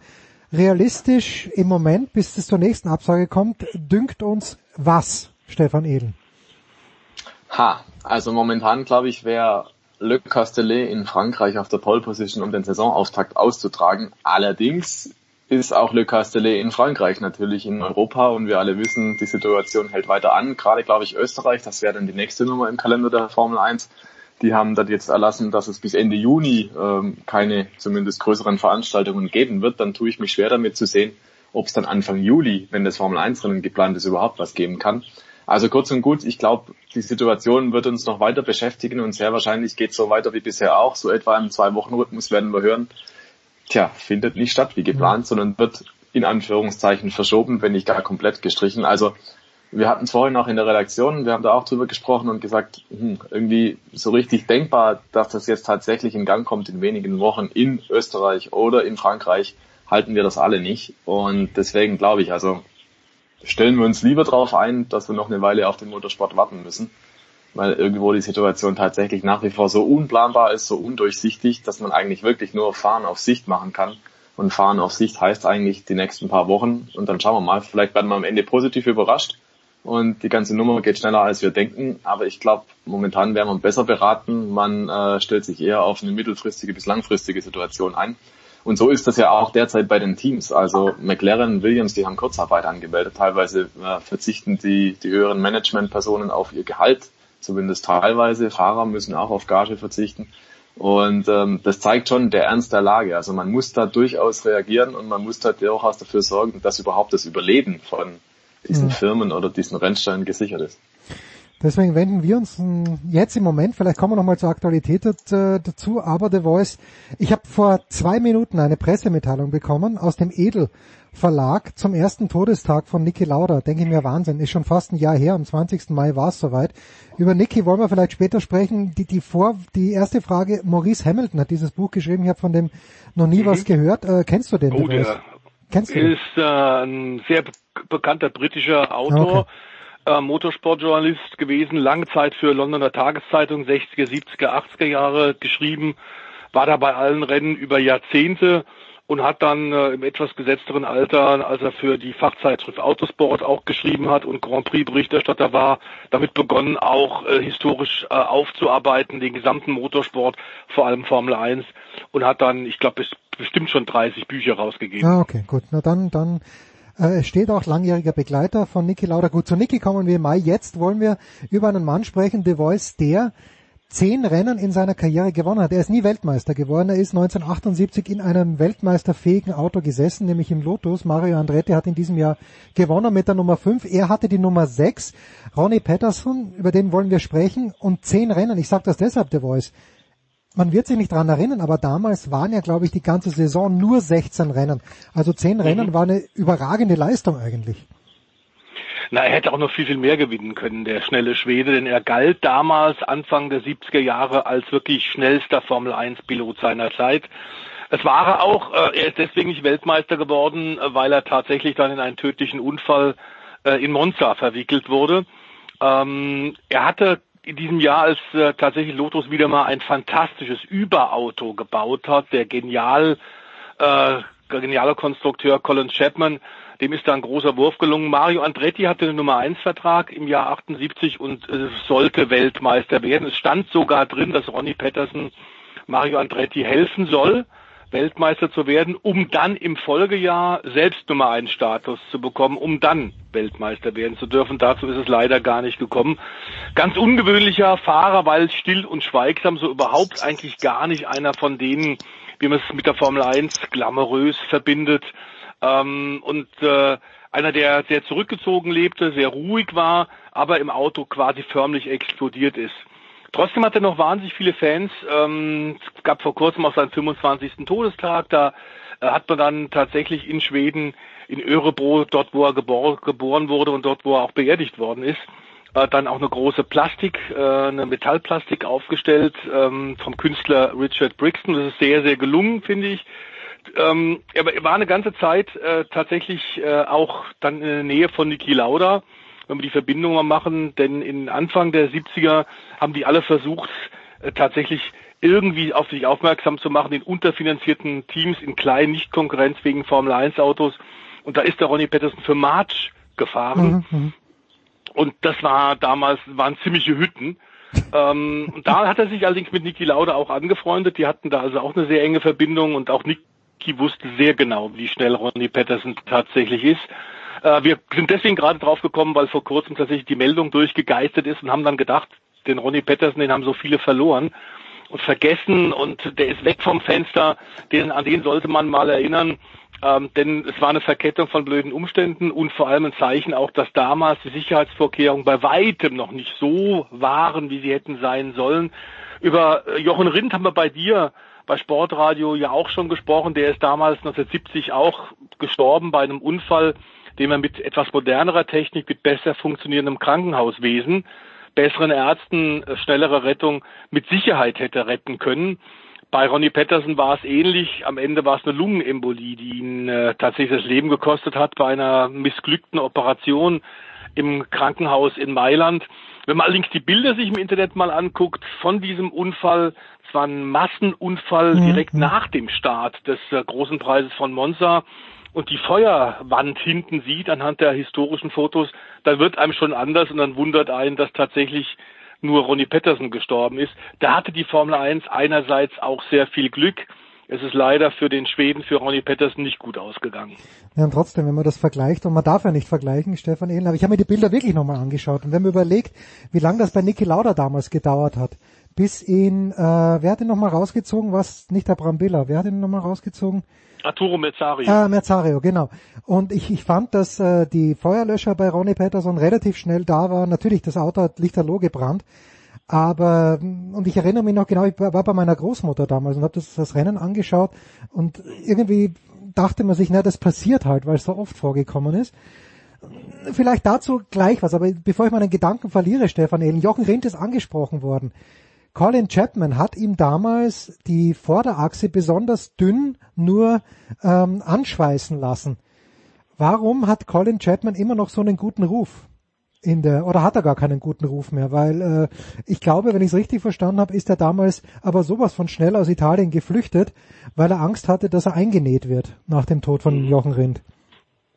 Ja, ich glaube, bei Colin Chapman darf man schon sagen, dass Genie und Wahnsinn äh, sehr recht nahe beieinander mhm. lagen. Also es gibt da auch so einen geflügelten Spruch oder ein geflügeltes Wort, das heißt Lotus, das waren die Autos, die unheimlich schnell waren, aber die auch unheimlich schnell auseinandergebrochen sind. Mhm. Ich glaube, Colin Chapman, der war so ein bisschen das Symbol für ein Rennauto muss einfach schnell sein, ja, und darf nach Ziel darf es auseinanderfallen. Ich glaube, der Spruch stammt sogar von ihm selbst, der gesagt hat im Prinzip, Genau, das beste Rennauto ist eines, das komplett dominiert und dann halt im Ziel ähm, den Geist aufgibt gewissermaßen. Und tatsächlich war es bei Lotus oft so, übrigens auch bei Jim Clark. Der hatte diese Woche Todestag, ähm, tödlich verunfallt, in Hockenheim übrigens. Ähm, das war schon 1968. Aber Jim Clark war auch einer, der nur für Lotus gefahren ist in der Formel 1 beispielsweise. Und oft genug hat ihm die Technik da einen Strich durch die Rechnung gemacht, weil die Lotus-Fahrzeuge halt anfällig waren. Die waren nicht sehr haltbar. Und Jim Clark wäre vielleicht dreifach, vierfach, fünffach Formel 1 Weltmeister geworden. So sind es nur zwei Titel in Anführungszeichen, weil oft im Finalrennen zum Beispiel in die Technik einfach im Stich gelassen hat. Ähm, bei Jochen Rindt, naja, es ist schon so, dass Colin Chapman gerne sehr extrem gebaut hat. Aber warum hat er noch so einen guten Ruf bis heute? Ja, es sind in seinen Lotus-Fahrzeugen einige Fahrer gestorben, aber ja, es sind auch einige im Ferrari und sonstigen Teams gestorben. Das darf man auch nicht vergessen. Aber Colin Chapman, das war einer, ein Querdenker, glaube ich, kann man sagen. Zu seiner Zeit war der ungeheuer innovativ. Der hat Sachen auf die Räder gestellt, da haben die anderen regelrecht mit den Ohren geschlackert. Also mhm. der hat, der hat nicht nur Sponsoring erfunden, wie wir es heute kennen. Ähm, dadurch, dass er sich mit der Marke Gold Leaf damals äh, hat sponsern mhm. lassen in der Formel 1, hat also externe Geldgeber gehabt, um sich die Rennerei zu finanzieren. Premiere. Auch an Lotus-Fahrzeugen waren zum ersten Mal Flügel, also Heckflügel, Frontflügel, was man ja heute kennt, was mhm. jeder Rennwagen hat. Ne? Ähm, das gab es damals bei Lotus als allererstes. Das heißt, es waren Pioniere. Das waren diejenigen, zu denen jeder aufgeschaut hat. Ein Ferrari hat zu denen aufgeschaut, ein McLaren hat zu denen aufgeschaut, jeder. Lotus war schlichtweg die Inspiration, weil die einfach immer so clevere Sachen erfunden hatten. Und das ist im Prinzip so ein bisschen der Nachhall, den Colin Chapman und Lotus bis heute haben. Das Team ist ein Faszinosum. Für mich eines der Top 3 Teams überhaupt. Ja, es gibt diese Schattenseiten, dass es eben extreme Kisten waren, aber es waren halt auch eben Kisten, im Prinzip von einer Garagenfirma aufgebaut zu einem, es war vielleicht kein Weltkonzern am Ende, aber im Motorsport-Business war es tatsächlich marktführend Lotus. Und äh, das hat einfach diesen gewissen Charme, dass Colin Chapman clever genug war als Teamchef und als Konstrukteur diese Autos zu bauen und auch clever genug, um dann jeweils die besten Fahrer anzuziehen. Es mhm. ist ja kein Zufall, dass Jim Clark für Lotus gefahren ist, dass äh, Jochen Rindt für Lotus gefahren ist, Ronnie Patterson. Also das geht schon so ein bisschen Hand in Hand, die Legendenbildung. Und wie so oft ist bei Legenden im Motorsport, ähm, hin und wieder sind diese Legenden auch verknüpft mit dem tragischen Tod. Du weißt, wenn ich noch ganz kurz eine Frage zu Jochen Rindt stellen darf. Du hast ja mir damals auch einen sehr äh, einen fantastischen Artikel geschrieben, aber wenn ich dieses Bild vor Augen habe und nach dem Unfall, das war doch so, dass du gesehen hast, äh, noch Teile des des Cockpits und die Beine von Rindt, die sind aber ins Freie gestanden. Mhm. Also es gab damals noch kein Monocoque, also ähm, ich, ich, für mich natürlich, äh, ich, ich habe das, das erst Jahre später mitbekommen, aber denkst du wirklich, dass man den hätte retten können? Gab es da wirklich Probleme mit der Rettungs, mit der Rettungskette? Also es gab mit der Rettungskette Probleme, es gab aber auch im Monocoque gab es da schon, nur um das ganz kurz zu korrigieren. Was es aber noch nicht gab, waren die Sechspunktgurte äh, die man mhm. kurz danach dann eingeführt hat. Es gab schon Sicherheitsgurte, aber nicht die, die unten über die Oberschenkel waren und im Schritt äh, auch nochmal fixiert haben. Und deswegen ist er quasi beim Aufprall nach vorne gerutscht. Mhm. Ähm, und das hat dann die extrem schweren Beinverletzungen ausgelöst beim Aufprall in die Leitplanke. Mm, die sind kurz danach dann eingeführt worden. Zu seinem Zeit, zu dem Zeitpunkt 1970 gab es eben nur diese vier äh, Punktgurte. Ähm, und die Rettungskette hat definitiv dramatisch versagt, mhm. weil ein Krankenwagen wollte dann relativ schnell zur Unfallstelle, kurz vor äh, der äh, Parabolika ähm, in, in äh, Italien. Aber das Problem war tatsächlich, dass da ein Zaun zugeschlossen war, ein Gatter, ein Stahlgatter war zugeschlossen und keiner hatte den Schlüssel. Mhm. Und deswegen mussten sie am Ende den Jochen Rind bergen und dann noch über, ich glaube, 150 Meter tragen. Die Bergung hat nicht richtig funktioniert, weil die Sanitäter nicht gut ausgebildet waren. Sie mussten ihn dann auf äh, einer, einer Behelfstrage quasi auch über den Zaun noch rüberheben. Ähm, und das bei dem da schon vorhandenen Blutverlust war äh, natürlich absolut katastrophal. Ähm, kurz danach wurde ja auch reagiert. Ähm, man muss sagen, das war natürlich damals auch systemimmanent. Ich glaube, der Stefan Ehlen hat es gerade ganz gut beschrieben. Die Fahrer waren damals tatsächlich Testdummies.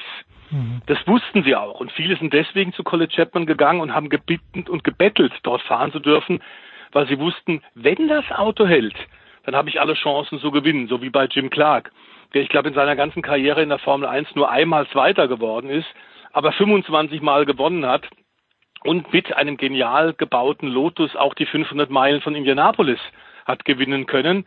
Ähm, die wussten ganz genau, es ist ein Riesenrisiko, wenn ich für Lotus fahre, aber es ist dann auch eine Garantie für Erfolg, wenn ich selbst keine Fehler mache. Ähm, man muss bei Jochen Rinz sicherlich sagen, dass äh, der Colin Chapman da auch was versucht hat. Das war nicht aerodynamisch, was er im Monster versucht hat. Der Lotus 72D, den er da eingesetzt hat, hatte dann innenliegende Bremswellen. Das heißt, in der Vorderachse war innenliegend noch in der Welle selbst waren also die, die Bremsdinge und das, da ist eine gebrochen. Mhm. Das hat man sofort danach umgebaut. Äh, schon beim nächsten Rennen sah es anders aus, wurden die Bremswellen wieder nach außen verlegt. Ähm, da hat er auch ganz offenbar Material gespart, äh, hat Leichtgewicht Vorzug gegeben vor Sicherheit. Und leider ist dann natürlich Jochen Rindt tragisch verunglückt deswegen. Aber zu dem, was Stefan Ehlen gesagt hat, noch abschließend völlig richtig. Graham Hill, der ja auch mit Lotus Weltmeister geworden ist, dessen Sohn äh, Damon später ja auch Champion wurde. Graham Hill hat den, den legendären Satz tatsächlich äh, gesagt, wenn dich dein Hinterrad in einem Formel 1 Auto überholt, weißt du, du sitzt in einem Lotus. Nicht ganz so gut wie der Spruch von äh, Gerhard Berger, wobei das ist ein sehr guter Spruch, aber Gerhard Berger hat ja mal über einen Minardi-Fahrer gemeint, der fährt so langsam, bei dem kleben die Fliegen hinten auf dem Helm und nicht vorne. Aber gut, das ist äh, eine andere Geschichte. Ähm, warum? Abschließend zu, nicht abschließend, da kannst du ja gerne noch was sagen, Stefan, eben auch du, The Voice, zu Ronnie Patterson. Aber mein Eindruck war, wenn ich mich richtig erinnere, 78 hat der Lotus dominiert und 79 aber äh, ist dann ja, ich habe jetzt nicht nachgeschaut, aber ich glaube Jody Scheckter im Ferrari Weltmeister geworden. Der letzte Ferrari-Weltmeister vor, was der letzte vor Michael Schumacher, da gab es dazwischen mhm. Ja. Aber, ja. aber warum ja, wie, wie kann man das erklären? Weil 79 war ja das Jahr, wo Niki Lauda, nee, 78 war das Jahr, wo Niki Lauda mit dem Staubsauger unterwegs war. Ähm, warum 79 dann äh, plötzlich Lotus nicht mehr vorne dabei? Ich weiß nicht, äh, wer, Stefan Ehlen, hast du, gibt gibt's da Theorien darüber? Ich würde die Frage gern weiterreichen, okay, weil ich glaube, The Voice weiß im Zweifel besser Bescheid. okay, gut. ähm, ich bin da, äh, ich stocher da auch ein bisschen im Nebel, aber ich erinnere mich, dass tatsächlich äh, bei Lotus und bei College Chapman es auch immer so war, dass wenn es gut gelaufen ist und dann hat er Erfolge gehabt, es folgte dann aber folgerichtig irgendwann, wie gerade erläutert, beim diesem Grenzgänger tatsächlich ein tödlicher Unfall, mhm. war er erstmal tatsächlich auch wirklich down und äh, hat, was seine genialen Ideen angeht, ordentlich nachgelassen. Ähm, er war mit seinen Fahrern immer extremst eng zusammen. Es war weit mehr meistens als ein, ein Arbeitgeber- und Angestelltenverhältnis. Ähm, nach Jochen Rindt ging es auch erstmal wirklich bergab. Hat nicht richtig funktioniert. 1971 war Lotus nirgendwo. Ähm, das war nach dem Unfalltod von Ronnie Patterson vergleichbar. Aber auch vielleicht deswegen, weil er sich komplett neu aufstellen musste. Mario Andretti ist nach dem Formel 1 Titeltriumph 78 und ganz klar hat er auch deutlich gesagt, der Amerikaner, aufgrund des Unfalltodes von Ronnie Patterson, ähm, er hat dann aufgehört und hat gesagt, ich höre mit der Formel 1 auf, ich mhm. fahre nur noch in Amerika, ich fahre Indycar-Rennen, vermeintlich sicherer. Aber mit der Formel 1 habe ich abgeschlossen, mein Ziel erreicht, mein Soll erfüllt. Und dann musste er mit völlig neuen Fahrern, völlig neuen äh, Autos anfangen, 79, und das ging ziemlich nach hinten los. Deswegen tatsächlich Jody Scheckter und Ferrari, die dann zwar nicht wahnsinnig viele Rennen gewonnen haben, aber eben als Punktehamsterer sich durchgesetzt haben. Tja, und da muss man sagen. Ja, noch ein, das Bitte. war natürlich auch so eine Zeit des, des Umbruchs. Also wir erinnern uns alle an die Schürzenautos. Das heißt, mhm. die Aerodynamik ist da teilweise komplett umgekrempelt worden. Und ich glaube auch Anfang der 80er ähm, hat auch dann Lotus wieder experimentiert, unter anderem mit einem Turbinenauto und dergleichen mehr. Also da war viele wilde Geschichten damals noch möglich in der Formel 1 und weil eben die Freiheiten auch so groß waren, dass man was Neues entwickeln konnte und völlig neue Ideen umsetzen konnte, ähm, da war es natürlich auch möglich, dass eine Dominanz jetzt nicht über mehrere Jahre anhält, sondern dass halt vielleicht auch mal Schluss ist und jemand anders cleverer war. Das gab es tatsächlich auch, wenngleich, und das spricht wieder gegen die These, erfolgreiche Autos wurden damals oft über mehrere Saisons hinweg eingesetzt. Also es war nicht so, dass man jedes Jahr ein komplett neues Auto mhm. gebaut hat, sondern das waren damals wirklich noch Evolutionen, wenn man so will, beziehungsweise vielleicht sogar identische Autos. Heutzutage heißt es auch immer, ja, ja, logische Weiterentwicklung. Aber wenn, wenn man ehrlich wäre, es sind einfach komplett neue Autos. Das war damals meistens anders. Wenn ich jetzt richtig in Erinnerung habe, der 75er Ferrari von Niki Lauda war dem, dem 76er Ferrari nicht unähnlich. Ich glaube 77 ist ein bisschen schlanker geworden, aber das sind jetzt Haarspaltereien. Stefan der Voice Heinrich und Stefan Ehlen, wir werden sie auch in den kommenden Wochen quälen hier bei Sportreiter 360, weil irgendwie der Motorsport bietet immer schöne Geschichten und hoffentlich irgendwann irgendwo auf der Welt auch wieder aktiven Sport. Danke ihr beiden, danke der Voice, danke Stefan. Kurze Pause, dann geht's weiter in der Big Show 451.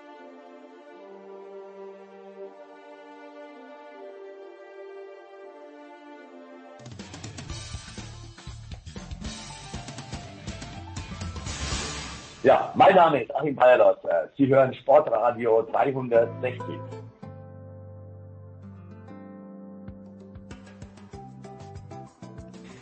Emergency Segment in der Big Show 451. Äh, über Twitter schreibt mich Schmieder an. Über wirf Producer, wirf das Aufnahme, mache ich doch. Wenn Schmieder ruft, mache ich das doch. Selbstverständlich. Wirf das Mikro an, mein Freund, und kurbel Cool, das Aufnahmegerät. ah, der Gavin Newsom von äh, Sportradio 360. Das ist Jürgen Schmieder. Großartig, Schmiedi. Ich habe deinen Artikel natürlich gelesen. Ich habe dich sogar zitiert auf tennisnet.com mit Quellenangabe. Wohlgemerkt. Ähm, dass nämlich Donald Trump und äh, Deadspin hat das dann auf Twitter folgendermaßen beschrieben. Another swing and miss by Trump. Siehst du das auch so? Ja, vor, vor allem wenn du, wenn du die Reaktionen der, der Bundesstaaten drauf hörst einfach. Also wenn, wenn, ich verstehe Trump in gewisser Weise, dass er den Leuten so Hoffnung machen will. Also ob das jetzt berechtigt ist oder nicht. Man kann den Leuten natürlich nicht sagen, in der Woche machen wir alles wieder auf nach Ostern. Ja. Ähm, aber so ein bisschen Hoffnung zu sagen, Jungs, vielleicht findet Fußball, äh, äh Football im September statt. Vielleicht findet äh, dies und das Turnier statt. Finde ich, finde ich jetzt gar nicht so schlimm. Also man kann auf Trump bashen, äh, man kann auf ihn schimpfen, aber, aber so ein bisschen Hoffnung braucht ein Volk vielleicht auch. Aber ähm, die Reaktion der, der Governors ist natürlich, wenn Trump sagt, wir hoffen, dass Football im September vor vollen Stadien stattfindet, ähm, und sich der Gouverneur von Kalifornien, Gavin Newsom, sofort meldet und sagt, I don't see this happening in mhm. our state. Also wo du sagst, das ist die, die ähm, ja, wie sagt man denn, freundlichsten formulierte Antwort Er möchte Also, sich mit niemandem anlegen, glaube ich, oder so ähnlich. Genau. Oder er möchte niemandem widersprechen, aber so war es im Genau, Grunde. also wo, wo, der sagt, okay, wenn, wenn ihr findet, man kann im September die NFL starten, ja. Ich sehe aber nicht, wie das in einem Stadion von Kalifornien möglich wäre. Ähm, wenn man es übersetzt, heißt, okay, Rams, wenn ihr spielen wollt, müsst ihr nach Nevada oder Idaho oder keine Ahnung. Ähm, und das beunruhigt natürlich die Leute jetzt schon, die sich so, man merkt jetzt so bei uns, ich weiß nicht, wie es bei euch in Deutschland ist, vielleicht ähnlich, äh, man sehnt sich jetzt nach so einem, nach so einem Datum. Ja, Und, Silberstern. und, und, und Sport ist halt, weil es da so Daten gibt. Es gibt halt, hier beginnt die MLB, hier gibt's einen Draft, hier beginnt eine NFL-Saison und die Leute wünschen sich gerade so, ah, 1. September, wenn es heißt, äh, Football kann vor vollen Stadien gespielt werden, dann gibt's so ein Enddatum. Ähm, und daran klammern sich die Leute gerade und, und sie sind natürlich genauso verzweifelt, wenn ihnen dann der Gouverneur sagt, also Leute, September, das wird nichts. Und dann schaust du natürlich auf den Kalender und sagst, das ist in fünf ja, Monaten, genau. Freund. Ja, ja, Wahnsinn. Also, also dann dann, dann sitzt du daheim und sagst, okay. Also die Aussage von Newsom war neben der Ankündigung der Schulen, dass vor September nichts mehr gehen wird, äh, hier in Kalifornien, Mhm. äh, die erste, die erste greifbare Nachricht für die Leute, wie lange das dauern könnte. Ja, aber das ist Und natürlich das schon ist Wahnsinn. Ja, also bis September Wahnsinn, keine Schule, das ist schon Wahnsinn. Ja. Äh, aber das ist ja nicht der eigentliche Grund, nur weil du sagst, wir brauchen ein Datum. Das ist nicht der eigentliche Grund, warum wir gleich plaudern. Aber was ich, äh, ich, ich mache gerade, ich bin im SED Newsfeed drinnen und äh, am Montagabend gab es eine Meldung. Ähm, Überschrift Hütter einfach glücklich nach Rückkehr in den Trainingsbetrieb geht natürlich um Adi Hütter und Eintracht Frankfurt und im dritten Absatz steht folgendes. Das ist irgendwie spurlos an mir vorbeigegangen vor der Wiederaufnahme des Spielbetriebs, der bei entsprechenden behördlichen Genehmigungen für das erste Mai-Wochenende geplant ist, fordert Hütter 10 bis 14 Tage komplettes Mannschaftstraining. Ich wusste gar nicht, dass das offenbar schon feststeht. Das äh, sollte das entsprechend behördlich genehmigt werden, außer natürlich in Bremen, wo nichts genehmigt wird, ähm, dass am ersten Mai-Wochenende die Bundesliga schon weitergeht. Großartig. Äh, Also das glaubt ja keiner, oder? Also so ein bisschen, wir, wir sind jetzt gerade, ich habe mit meiner Frau auch de, äh, debattiert, die ist so sauer auf den Fußball gerade, ähm, weil es da so, so völlig unrealistische ähm, ähm, Daten gibt und, und auch irgendwie, wie, wie ernst sich dieser Fußball nimmt. Und dann sagt ja, also wir sind die Ersten, die, die anfangen müssen. Also wenn man sagt, das Erste, was jetzt wieder losgehen muss, ist, ist eine Normalität für, für alle anderen. Also Mhm. wo, wo du sagst, jetzt geht ein Geschäft wieder los, jetzt darf dieses Geschäft wieder offen haben, weil wir bemerkt haben, es ist sicher. Aber der Fußball ist das allerletzte, was, was die Leute gerade brauchen. Das ist das Ja, Letzte, ich, ich, ich, was, was wieder aufgemacht ja, Moment, Also, ja, ja, das, vielleicht nicht Und- was, was sie brauchen, Zweite aber ja. und, Ja. und der Witz ist, ist, man kann einzelne Sportarten gerade jetzt miteinander vergleichen, wo du sagst, okay, ähm, vielleicht kann man es schaffen, vier Mannschaften in eine Halle, Basketballmannschaften, in eine Halle zu zwängen, dass die da schlafen, dass die da spielen, wir wischen den, wir wischen den Boden raus. Ja, wer kann denn ein Fußballstadion rauswischen? Hm. Wenn da 22 oder mehr Leute schwitzen, den Rasen voll schwitzen und dann sagst du, okay, zwei Stunden später spielen die nächsten drauf oder, oder wie soll denn das funktionieren? Also mich ärgert dieser, dieser Unrealismus. Gibt es dieses Wort überhaupt? Irrealismus ist vielleicht, aber ich weiß, was du meinst. Irr- Irrsinn. Der Irrsinn, so ist viel besser, der Irrsinn, genau. Fußball so, so, so, so Leute und das dann also Leute, Hütter, also ist der jetzt Virologe? Äh, Der kennt sich jetzt aus. Also der kann natürlich aus seinem Beritt sagen, pass auf, bevor es losgeht, hätten wir gern zwei Wochen Training. Da hat er ja recht. Aber dann muss man ihm sagen, okay, Herr Hütter, dann stellen Sie sich mal darauf ein, dass Sie am Mitte August Ihren, Trainingsauftakt feiern. Äh, machen Sie einen Trainingsplan für, für Mitte August. Ja.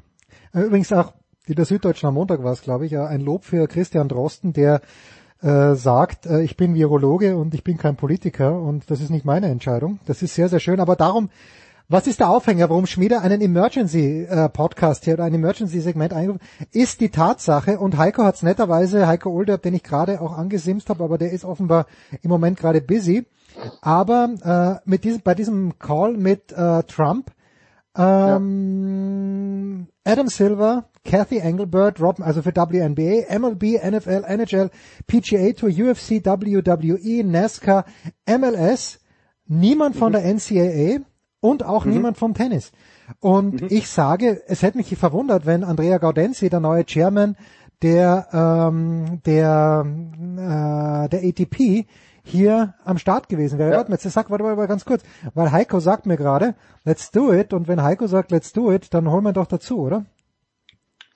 Ja, ich, ich würde jetzt gerne deine Meinung hören. Ja. Äh, warum, warum findest du Moin. Moin.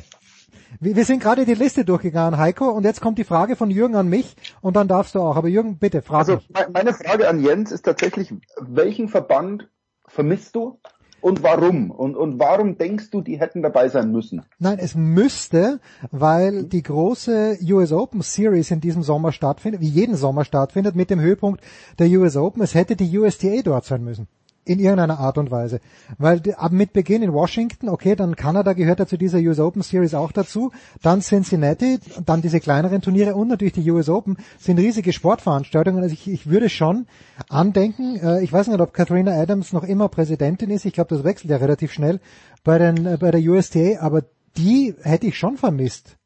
Ja, und, und, und, jetzt kommt, und jetzt kommt mein Dings, wo du sagst, schau mal, wer dabei war. Also es waren entweder die nationalen Ligen, also NBA und so weiter, wo du vielleicht einen übergeordneten Verband hättest, aber die Ligen verwalten sich autark und, und tragen den Großteil ihrer Heimspiele einfach auf amerikanischem Boden aus. Also wenn du jetzt sag mal, ja, diese Ausflüge nach Mexiko und, und kanadische Teams nimmst, äh, auch NASCAR ist eine rein amerikanische Serie, auch WWE findet zu, zu 95 Prozent in Nordamerika statt. UFC plant da jetzt irgendwie den komischen Kampf. Bei Tennis finde ich ist ein Sonderfall, weil Tennis ist ein Wanderzirkus. Ja. Mhm. International. Und, und, und, Tennis ist klar, es gibt eine US Open Series, wie du, wie du völlig richtig sagst, aber man hat ja jetzt schon gesehen, die French Open legen ihren Termin einfach mal selber auf September oder, oder Ende September. Das heißt, ich finde, das Tennis muss sich gerade selbst organisieren und sagen, wo können wir auf der Welt unsere Turniere veranstalten, weil das können sie auch. Das sind weltreisende Bummler und die können sich tatsächlich im Gegensatz zur NBA, die kann jetzt nicht einfach sagen, wir gehen nach, nach Australien oder was weiß ich, ähm, und, und da hat, Ten, hat das Tennis andere Möglichkeiten. Deshalb finde ich für diesen ersten Call sagt, okay, wir nehmen die amerikanischen Ligen, beziehungsweise die, die tatsächlich 95 Prozent ihrer Veranstaltungen auf amerikanischem Boden äh, veranstalten und lassen das Tennis mal raus. Mit denen reden wir, wenn es soweit ist oder wenn der Weltverband eine amerikanische Lösung braucht. Weil, weil es war ja tatsächlich, es ist ein amerikanischer Call. Da können wir jetzt sagen, man mag das nicht. Ja, aber ich habe kein Problem Sport, damit. Ja. ging um Sport in Amerika. Deswegen verstehe ich ähm, diese Lösung zu sagen, okay, wir bringen Tennis vielleicht im zweiten Call rein, wenn die ETF, wenn die ATP, wenn die WTA vielleicht schon eine Lösung hat, wie es in diesem Sport weitergeht. Und dann kann man debattieren, oh, ihr habt ein Turnier geplant oder eine Turnierserie September in den USA. Ist das hier realistisch? Das finde ich aber gehört in den zweiten Call. Aber Jürgen, warum war denn die PGA dabei? Die sind doch genauso international oh, schau mal, schau mal nach, wie viele Turniere du äh, bei der PGA in, in Amerika hast und wie viel oder nimm, ja, ja, also, Amerika. Also ich glaube, vor allem du hast die zwei bedeutendsten, du hast das Masters und die US Open, also da geht's um die zwei wahrscheinlich. Ja, dann hast du die PGA Championship, du hast den Ryder Cup dieses Jahr, du hast die Players, das ist ja die Nummer fünf. Klar, die klar, die hast du alle. Also auch. damit hast du einfach die die fünf bedeutendsten Ereignisse in diesem Sport. Äh, jetzt bei allem Respekt vor der europäischen Tour, aber das ist eine andere Tour. Also von der PGA Tour hast du die bedeutendsten Ereignisse auf amerikanischem Boden. Kannst du beim Tennis einfach nicht behaupten, weil, weil wenn du es nimmst, okay, die US Open gehören zu den bedeutendsten fünf. Und dann vielleicht, also Miami und Indian Wells ist sowieso abgesagt, vorerst. Also dann würde ich sagen, das ist kein amerikanisches Thema im Gegensatz zur PGA Tour. Wie handhabt es, und das ist ein amerikanisches Thema, die NHL Heiko und die NBA, aber äh, in beiden Ligen sind doch erstaunlich viele europäische Spieler am Start und ich weiß nicht, ob die heimgeflogen sind, aber ich glaube, wenn ich es richtig gesehen habe, dass viele zum Beispiel lateinamerikanische Spieler von der MLB heimgeflogen sind. Wie, wie schätzt du das ein? Diese ich wundere mich, dass du äh, Dominik Carun gar nicht bei dir im Studio hast. Der ist nach Hause geflogen. Oder soll nach Hause geflogen sein, schon vor einiger Zeit. Ja, der wohnt äh, in Grünwald. Der wohnt in Grünwald. Äh, da, da, so weit reicht meine, mein Reach Bei, bei Hulber wohnt doch Alava. Das ist richtig. Der sich äh, äh, jetzt überlegt, wo er dann hingehen soll, wenn wieder gekickt werden kann. Ähm, also ich habe gehört bei Dreiseite, der hatte vergangene Woche einen Conference Call mit Journalisten hier, dass er wohl auch überlegt hatte, kurz nach Deutschland zu fliegen. Äh, aber hat gesagt, ja, was soll das? Da ist ja noch mehr los als in Kanada ähm, oder ist noch noch äh, ja weiter ver verbreitet. Ähm, ansonsten, also es gab ja, wann war das? Vor mittlerweile drei Wochen, glaube ich. Da hieß es seitens der NHL, okay, ähm, ihr Spieler, die ihr, wo immer ihr auch eure Vereine habt, ihr könnt in eure Heimatstädte fliegen, weil im Moment wird hier gar nichts gehen. Ich weiß jetzt nicht, wie viele das gemacht haben, weil ähm, vielleicht haben es viele gemacht, weil die Schulen sind ja auch überall geschlossen. Das heißt, du bist ja nicht äh, aufgrund äh, der schulpflichtigen Kinder dann an den Ort gebunden, wo du auch spielst. Keine Ahnung. Äh, ich weiß auch genauso wenig, wie es in der MLB, äh, wie es in der NBA aussieht. Ich weiß, so ein Daniel Theiss, der ist noch hier, in Boston zum Beispiel. Ähm, Oder aber Boston hat gestern ein Foto gepostet von sich auf der Dachterrasse, wie er chillt. Siehst du? Du? Naja, gut, der hätte ja sowieso jetzt bald Saisonschluss gehabt. Ich glaube, äh, 15. April wäre Schluss gewesen in der NBA, ne? Heute wäre, wir nehmen ja Montag auf, heute wäre March Madness Finale gewesen. Also jetzt kommen so die ganzen Sachen, wo du denkst, ach, alter Schwede, wäre schon cool gewesen. Hm. Aber ich habe ich hab eben gerade mit äh, Seidenberg noch kurz telefoniert und zuvor mit Dre. Andersrum. Die Reihenfolge ist, ich habe erst mit Dre telefoniert und dann mit Seidenberg. So muss es sein. Und beide, also Dre sagt auch, kannst vergessen, das wird, das wird, das wird nichts mehr werden mit der mit der äh, NBA diese Saison.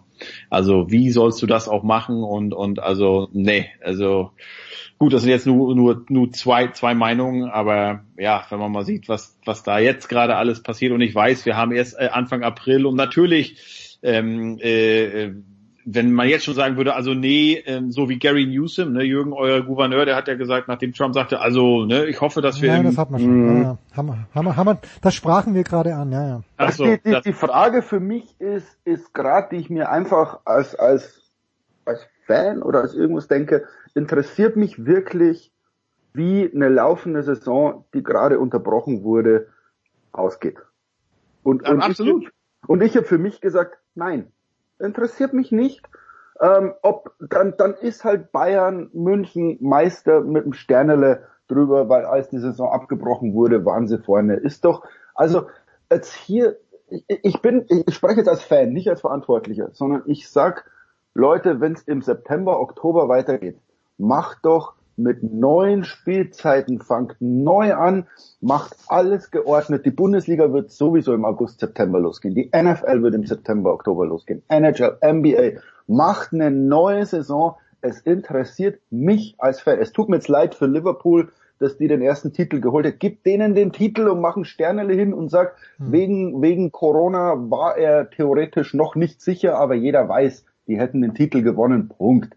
Äh, fangt doch für mich als Fan, macht eine Zäsur, sagt, Leute, das wird nichts mehr in dieser Saison. Wir sagen es ab und wir starten als hoffnungsfrohe Ligen im September komplett alle neu und die Leute freuen sich und gehen ins Stadion zum ersten Spieltag, zu Opening Day, Basketball, Eishockey, Fußball, Football, keine Ahnung. Aber lasst dieses Gedöns, wir müssen unbedingt diese Saison zu Ende spielen. Weil ich frage ganz ehrlich als Fan, wen interessiert's? Ja, stimme ich zu, aber du musst Unterschiede machen zwischen den Ligen, weil, sag ich mal, NBA, NHL, klar, die sind jetzt kurz vorm Abschluss wären die jetzt gewesen, ich glaube noch 15 Spiele oder so, äh, dann Playoffs, aber zum Beispiel die Weißt Major du, wie oft ich im Leben kurz vorm Abschluss war?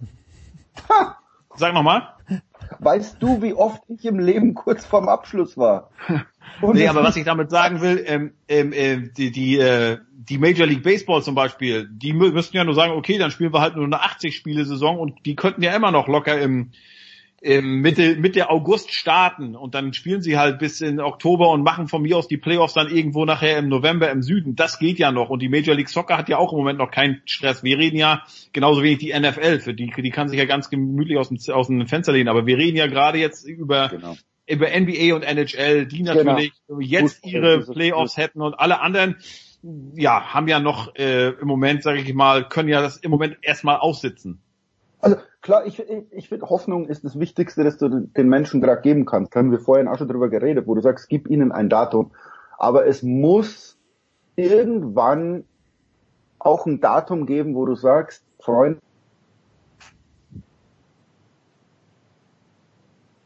Jetzt ist er weg, der Schmiede.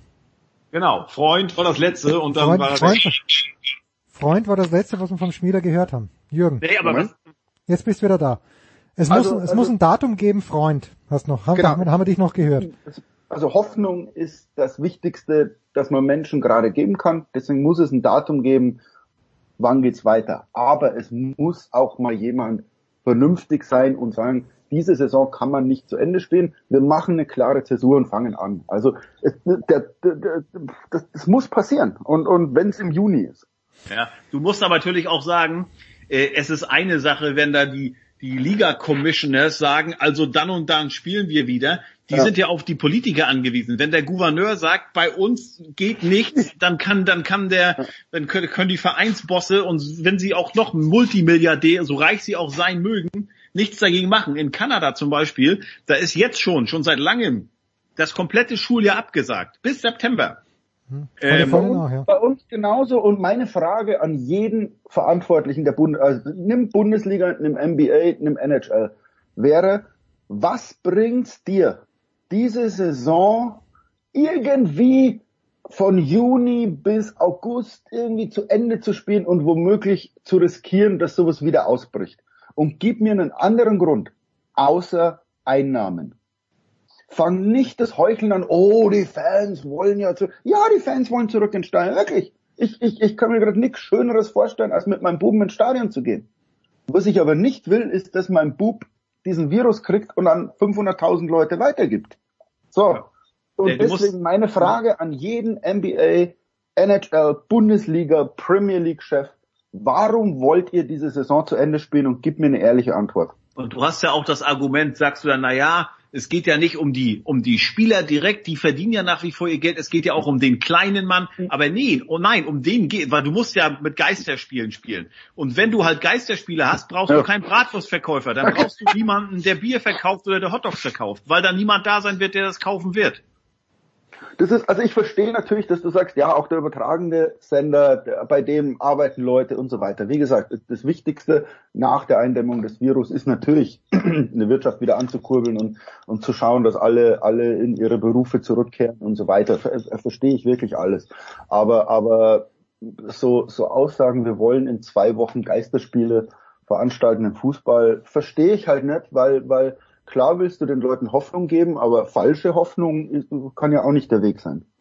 gerade äh, über Twitter reingekommen, Adam Schefter, now official, NFL has uh, informed teams that will do a virtual draft this year. GM and head coaches now will be drafting from their homes. War ja klar, wie hätte man es Ja, auch sonst, sonst anders machen sollen. Aber das ist ja auch möglich. Also ich verstehe jetzt natürlich, dass die Teams so ein bisschen, okay, wir können nicht, nicht one-on-one mit den Spielern reden, wir können die nicht zu, in unsere Facility einladen, wir können nicht schauen, wie sind die drauf. Aber das geht gerade jedem Team so. Und, und ich glaube, so wie wir alle Videokonferenzen hier abhalten, wir sprechen hier Los Angeles, Boston, München gerade miteinander, äh, wird ein NFL-Team, glaube ich, auch mit Joe Burrow äh, sprechen können irgendwie. Gesehen werden sie hoffentlich schon alles haben, ja. Also, seine, seine Hände haben sie ja schon gemessen und für zu kurz befunden. Also es, es muss eine Möglichkeit geben und, und diesen Draft finde ich tatsächlich ganz persönlich eine, eine, eine schöne Abwechslung oder finde ich, es ist möglich, ja, weil die Spieler sind in der Lage, eine Skype oder eine Zoom-Session daheim zu machen. Man kann die sogar interviewen und man kann dann sagen, okay, unter erhärteten Bedingungen ist die Play, äh, ist die Clock ein bisschen länger. Ja, also ich glaube, zehn Minuten ist es, ist es zurzeit. Gehen wir halt auf 15 oder, oder was weiß ich, um, um das alles über die Bühne zu bringen. Und das finde ich ein schönes Event. Also als Fan, wieder als Fan, freue ich mich auf diesen NFL-Draft, weil der für mich so, okay, der bringt Normalität. Es bringt auch keinen in Gefahr, diesen Draft abzuhalten. Also bin ich dafür. Apropos schönes Event, ähm, im Mai muss man sich ja akkreditieren für die US Open, ne? ja. Macht ihr das, beziehungsweise ähm, wird das noch der Stand der Dinge sein?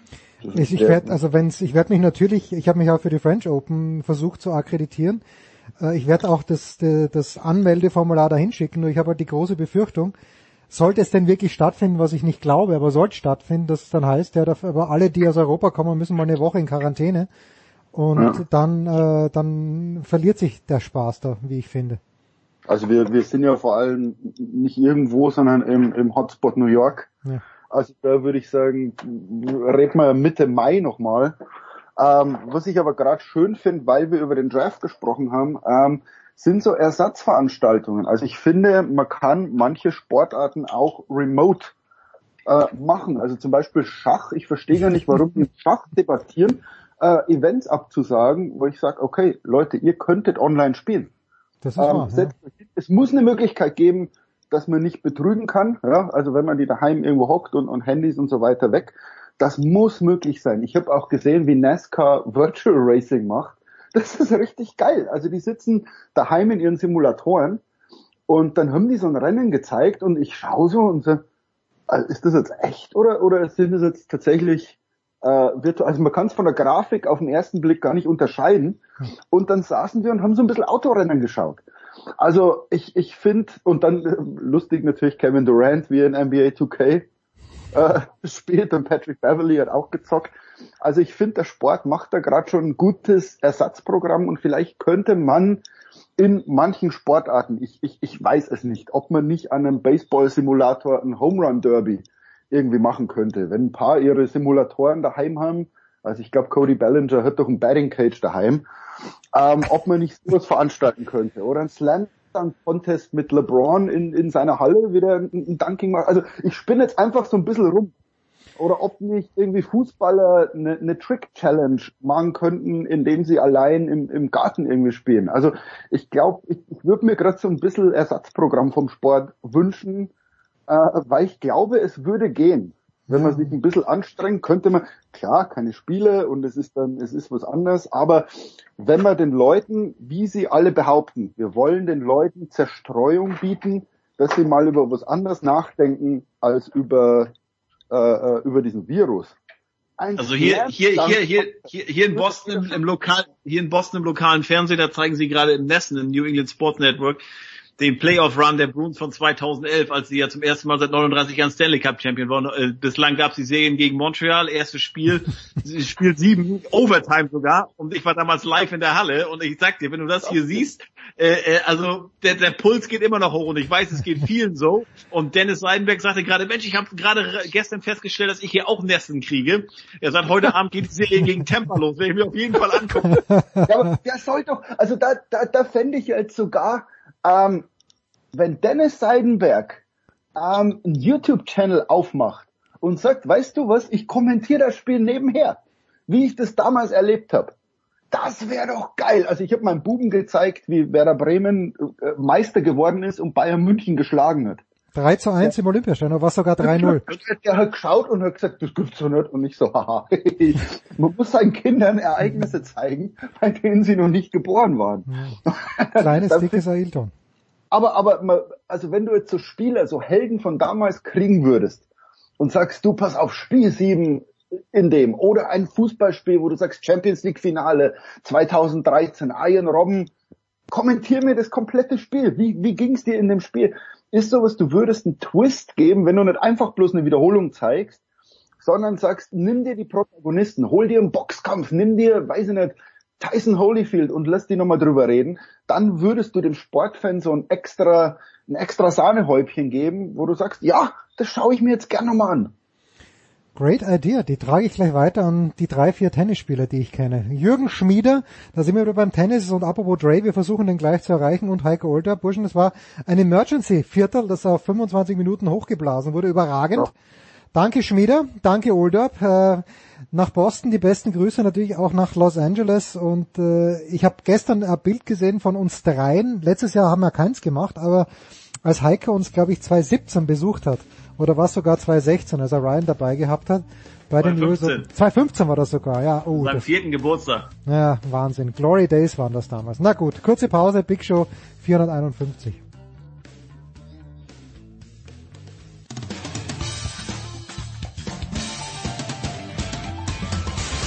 Hey, I'm Jeannie Bouchard, and you're listening to Sports Radio 360.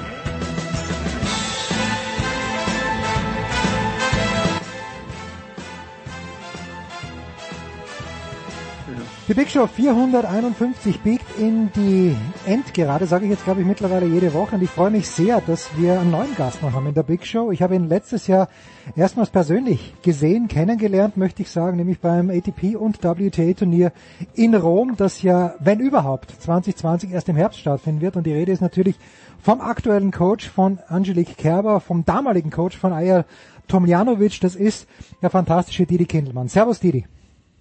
Hallo.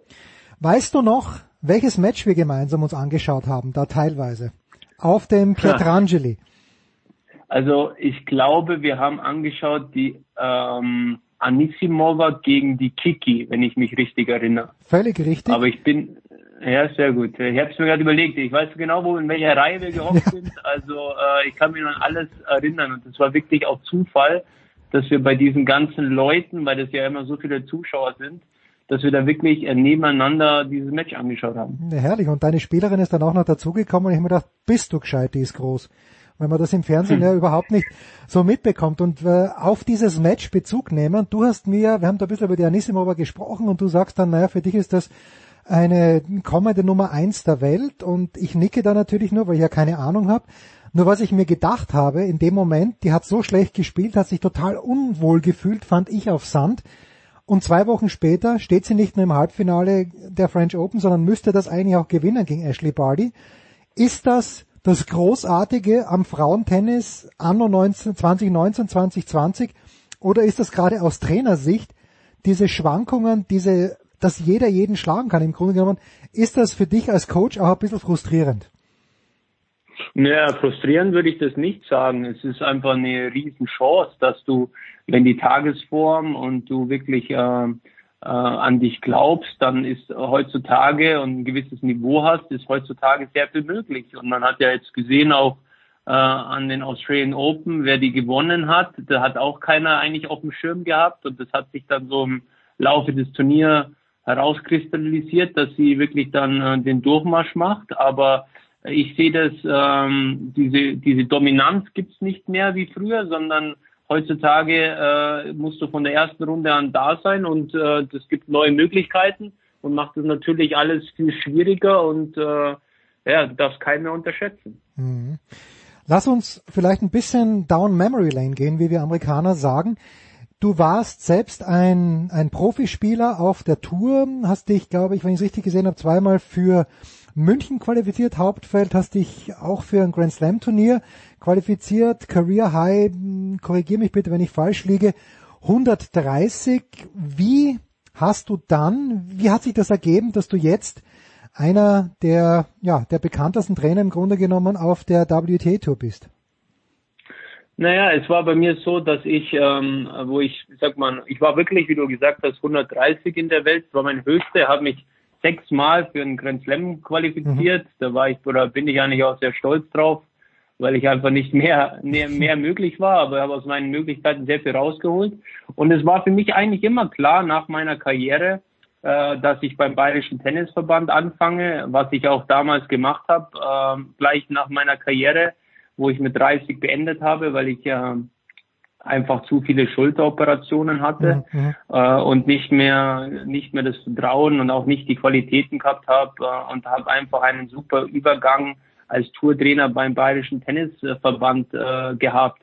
Hab mich war auch sehr sehr glücklich und äh, genau das war eigentlich auch mein Leben, was ich wollte. Ich wollte nicht mehr so viel reisen, ich wollte jungen Spieler was zeigen und dann kam äh, wie das Schicksal, muss man schon sagen, äh, dieser Anruf damals von äh, nach drei Monaten beim Verband, dieser Anruf von Thomas Höchstedt, mhm. äh, den ich kenn, äh, den ich noch kannte aus der Zeit von Oberhaching, der ja auch in Oberhaching äh, dort mal Trainer war.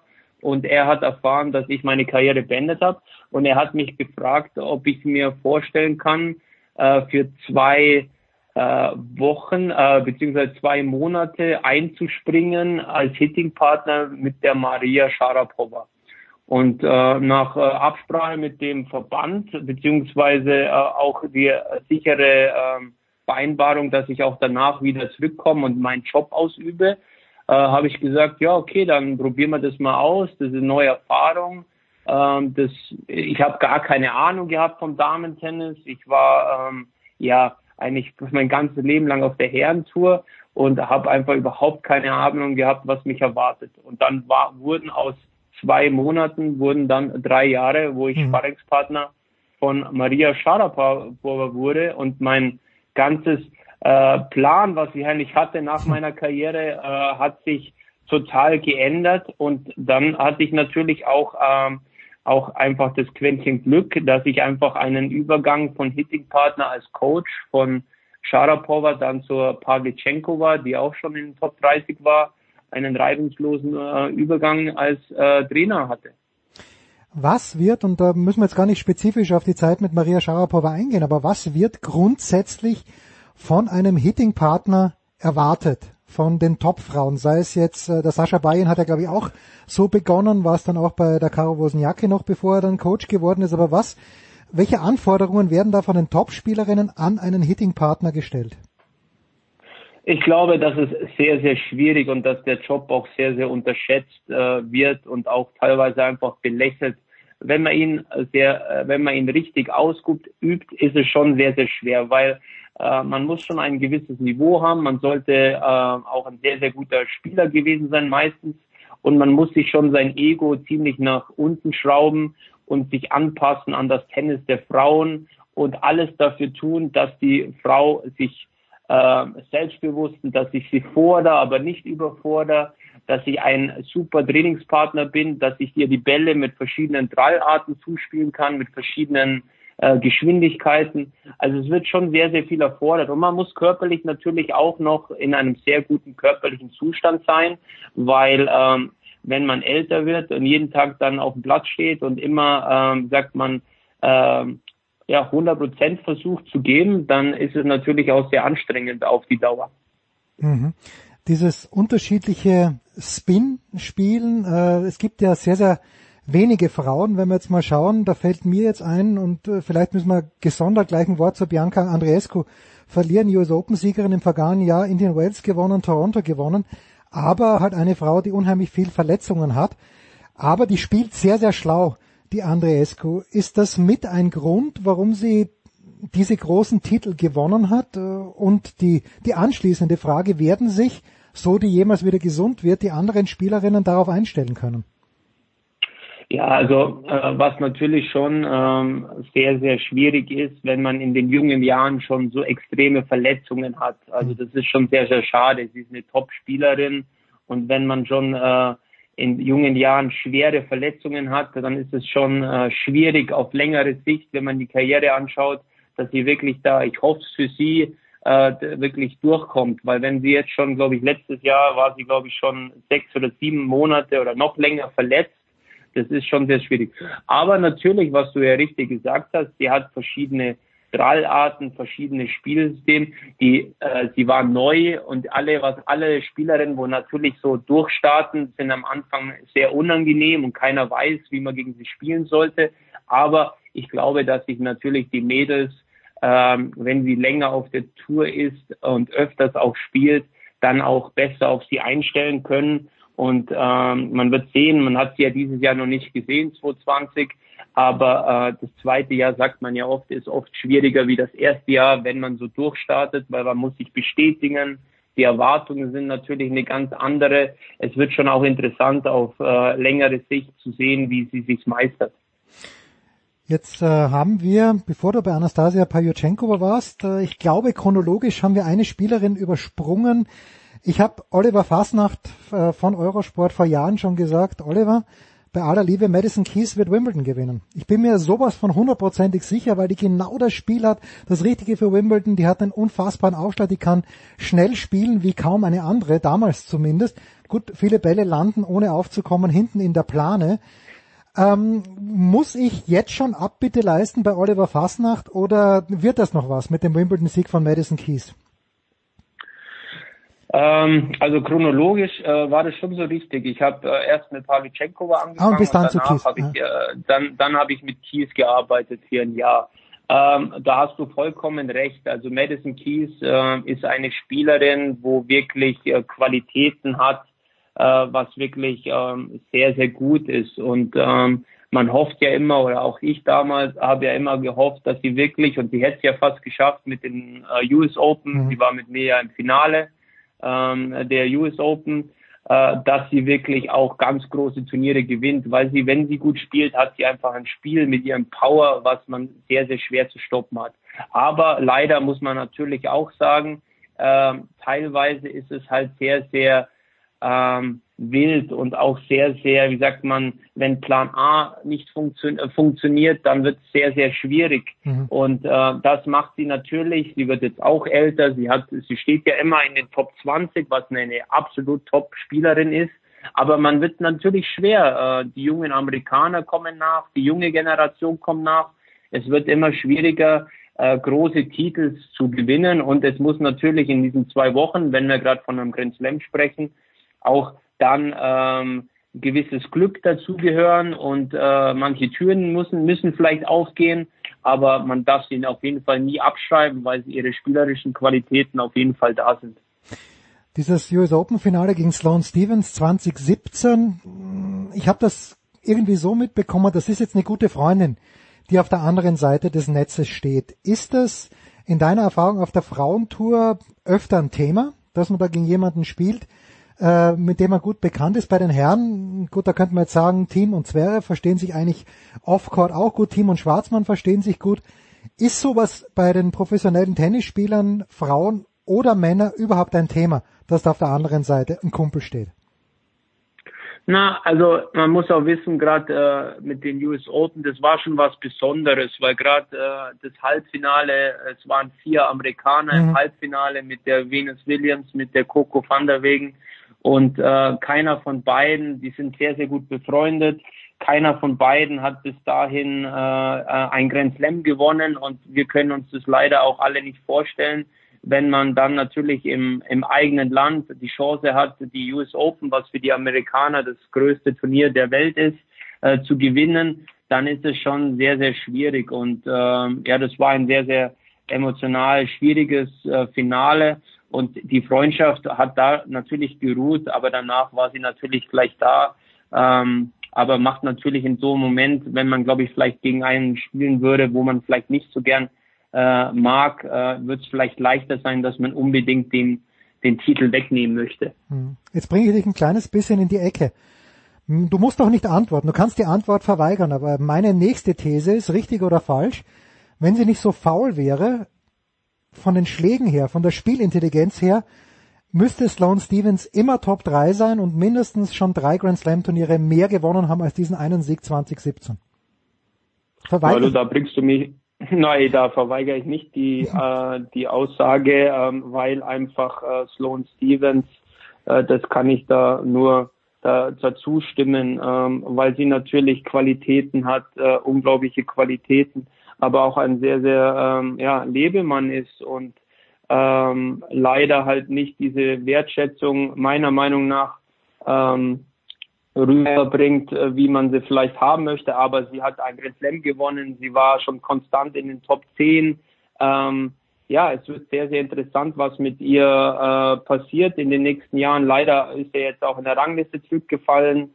Ähm, ja, es ist schwierig. Äh, man muss heutzutage schon auch sehr viel äh, leisten, weil, wie ich schon gesagt habe, äh, die Dichte ist sehr eng, man muss fit sein, man, man muss akribisch arbeiten, um einfach Erfolg zu haben. Und äh, das hat jetzt Stevens gerade nach diesen Top-Erfolgen, gerade in Amerika, wo sie immer meistens gefährlich ist, oder auch in den French Open, wo sie im Finale war, äh, hat sie jetzt in den letzten Monaten leider ein bisschen schleifen lassen. Aber vom, von den Möglichkeiten ist sie natürlich top, top.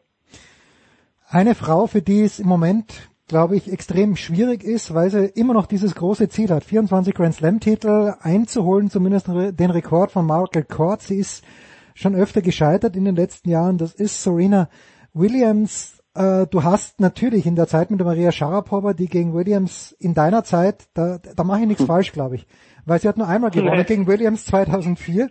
Du hast Serena sehr oft gesehen und hast sie sehr oft gewinnen gesehen, auch mit deinen anderen Jobs. Was siehst du jetzt, wenn du Serena Williams siehst, äh, so wie bei den Australian Open, wo sie gegen Wang verliert, gegen die sie, glaube ich, in New York vier Punkte abgegeben hat, und zwar nur vier Spielpunkte. Ähm, ja, kommt da noch was aus deiner Sicht oder ist dieses Zeitfenster jetzt durch diese ganze Corona-Scheiße natürlich auch nochmal, äh, schließt sich's immer mehr?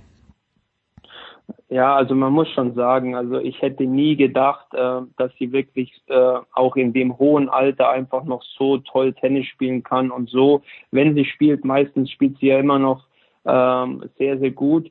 Aber ähm, sollten wir jetzt wirklich nochmal ein Jahr Pause haben, äh, dann ist sie 39 und ähm, auch diese langen Pausen wär, tun ihr sicherlich dann auch nicht mehr so gut, weil sie natürlich auch, äh, weiß ja nicht, wie viel sie in der Zwischenzeit trainiert. Hm. Äh, man darf sie natürlich nie abschreiben. Sie war, glaube ich, die letzten äh, vier Mal war sie im Finale von einem Grand Slam. Ich glaube, sie hat ja eh nur sieben oder acht Turniere, glaube ich, maximal gespielt. Äh, also das ist unglaublich, was sie leistet immer noch. Aber äh, man merkt ja auch gerade in den Finals, dass sie unbedingt diesen, diesen Rekord brechen möchte und auch dann ein bisschen verkrampft, was ja auch einfach menschlich ist. Aber ähm, ich denke immer, aber ich habe mich schon da öfters einfach geirrt, weil ich nie gedacht habe, dass sie wieder so äh, zurückkommt und dann doch noch alle so äh, oder teilweise dominant spielt. Aber jetzt ähm, im Verhältnis auch gegen die Wang, da hat sie jetzt nicht mehr so toll ausgeschaut. Aber in Auckland zum Beispiel, das Turnier davor, wo sie gewonnen hat, hat sie wirklich sehr, sehr souverän gespielt. Also ich bin wirklich gespannt, äh, wo die, wohin die Reise geht.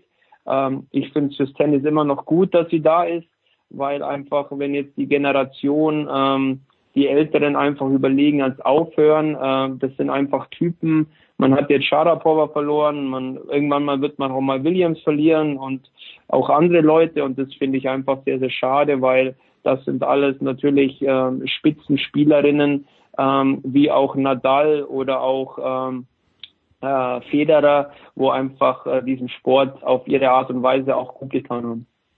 Letzte Frage noch zu den Frauen, ähm, wobei das ist eigentlich eine ganz generelle Frage. Welche Art von Spielerin wird, wenn diese Pause irgendwann mal zu Ende geht, je früher umso besser, aber man weiß es ja nicht. Aber welche Art von Spielerin wird dann am ehesten schnell zurückkommen? Jemand, der mit Finesse spielt, äh, jemand, der jetzt vielleicht wahnsinnig viel Fitness macht. Was sagt da deine Glaskugel, Tidi? Ach, das ist, das ist wirklich eine Glaskugelfrage. Ähm, ich glaube, dass es für alle eine riesen Herausforderung, weil keiner weiß ja aktuell einfach, ähm, wann wirklich wieder gespielt wird, wann wirklich wieder, wann darf man überhaupt denn wieder trainieren, wann darf man denn wieder zurück auf den Platz. Das sind ja aktuell so viele Fragen. Und äh, dann wird natürlich sein, wer kann sich bis dahin am meisten motivieren, wer bleibt am Ball, äh, wer, wer hat vielleicht die Möglichkeiten, sich auszuheilen, gesundheitlich. Ähm, das gibt vielleicht auch für manche Spieler einfach eine Chance. Äh, man weiß ja nicht. Also das ist wirklich sehr, sehr schwer zu sagen, ähm, welcher Spielertyp. Ich glaube, ähm, es wäre das falsch oder ich glaube, die Spielerinnen, die sich das gut einteilen und auch vielleicht ähm, vielleicht auch Glück haben, dass sie sagen, ja, es wird vielleicht jetzt nicht der Juli, sondern es wird vielleicht der 1. August oder 1. Oktober oder vielleicht erst nächstes Jahr und die machen da bis dahin einen sehr guten Trainingsplan, äh, weil es natürlich sehr, sehr schwer die Leute über längeren Zeit, ich rede jetzt nicht von zwei, drei Monaten, äh, Monaten äh, per Laune zu halten, wirklich äh, wieder dann, wenn es losgeht, in Top-Verfassung zu sein, weil wir reden ja jetzt von einer Zeit, weil keiner weiß ja, wann es eigentlich wieder offiziell losgeht. Aktuell sagt man Juli, aber ähm, da steht natürlich alles sehr, sehr in den Sternen. Ähm, ob es wirklich dann, wenn man jetzt nach Amerika schaut, ähm, wieder anfangen kann, äh, Tennis zu spielen. Ja, wenn dann wohl eher in Europa. Jetzt wirklich die Rausschmeißer und letzte Frage, die du hast bei den Männern gespielt, bist jetzt seit vielen Jahren erfolgreich auf der WTA Tour. Ist es für dich auch denkbar, irgendwann mal in deinem Karrierestadium die Seiten zu wechseln, dass du auch auf die ATP-Tour gehst? Äh, natürlich ist es denkbar. Ich, ich liebe den Sport Tennis. Ich äh, bin, ähm, äh, ich, ich liebe oder ich schätze und schätze oder ich liebe den Damensport sehr. Ich habe da meine Erfahrungen gemacht. Ich, ich weiß, was ich da mache. Aber natürlich, ich war 30 Jahre auf dem Herren, äh, im Herrenbereich es ist alles denkbar, wenn ich äh, das Gefühl habe, ich kann was bewegen und jemand ist motiviert und möchte gerne mit mir arbeiten, dann bin ich natürlich, egal für was für eine Seite, offen. Herrlich. Na gut, da sind wir mal gespannt. Äh, wir sind auf so viele Dinge gespannt, nämlich vor allen Dingen, wann geht's endlich weiter mit dem Tennissport? Äh, Dieter Kindelmann, aktueller Coach von der deutschen Nummer 1 von Angelique Kerber. Dieter, ich bedanke mich ganz, ganz herzlich. Das war die Big Show 451 auf Sportradio 360. Nächste Woche hören wir uns wieder.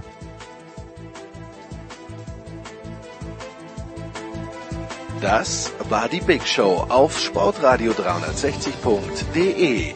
Folgen Sie uns auf Twitter, klicken Sie den Gefällt mir Button auf unserer Facebook-Seite und abonnieren Sie uns via RSS-Feed oder auf iTunes.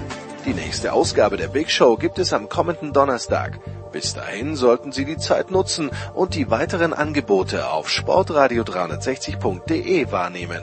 Play Ball! Da ist gar nichts toll.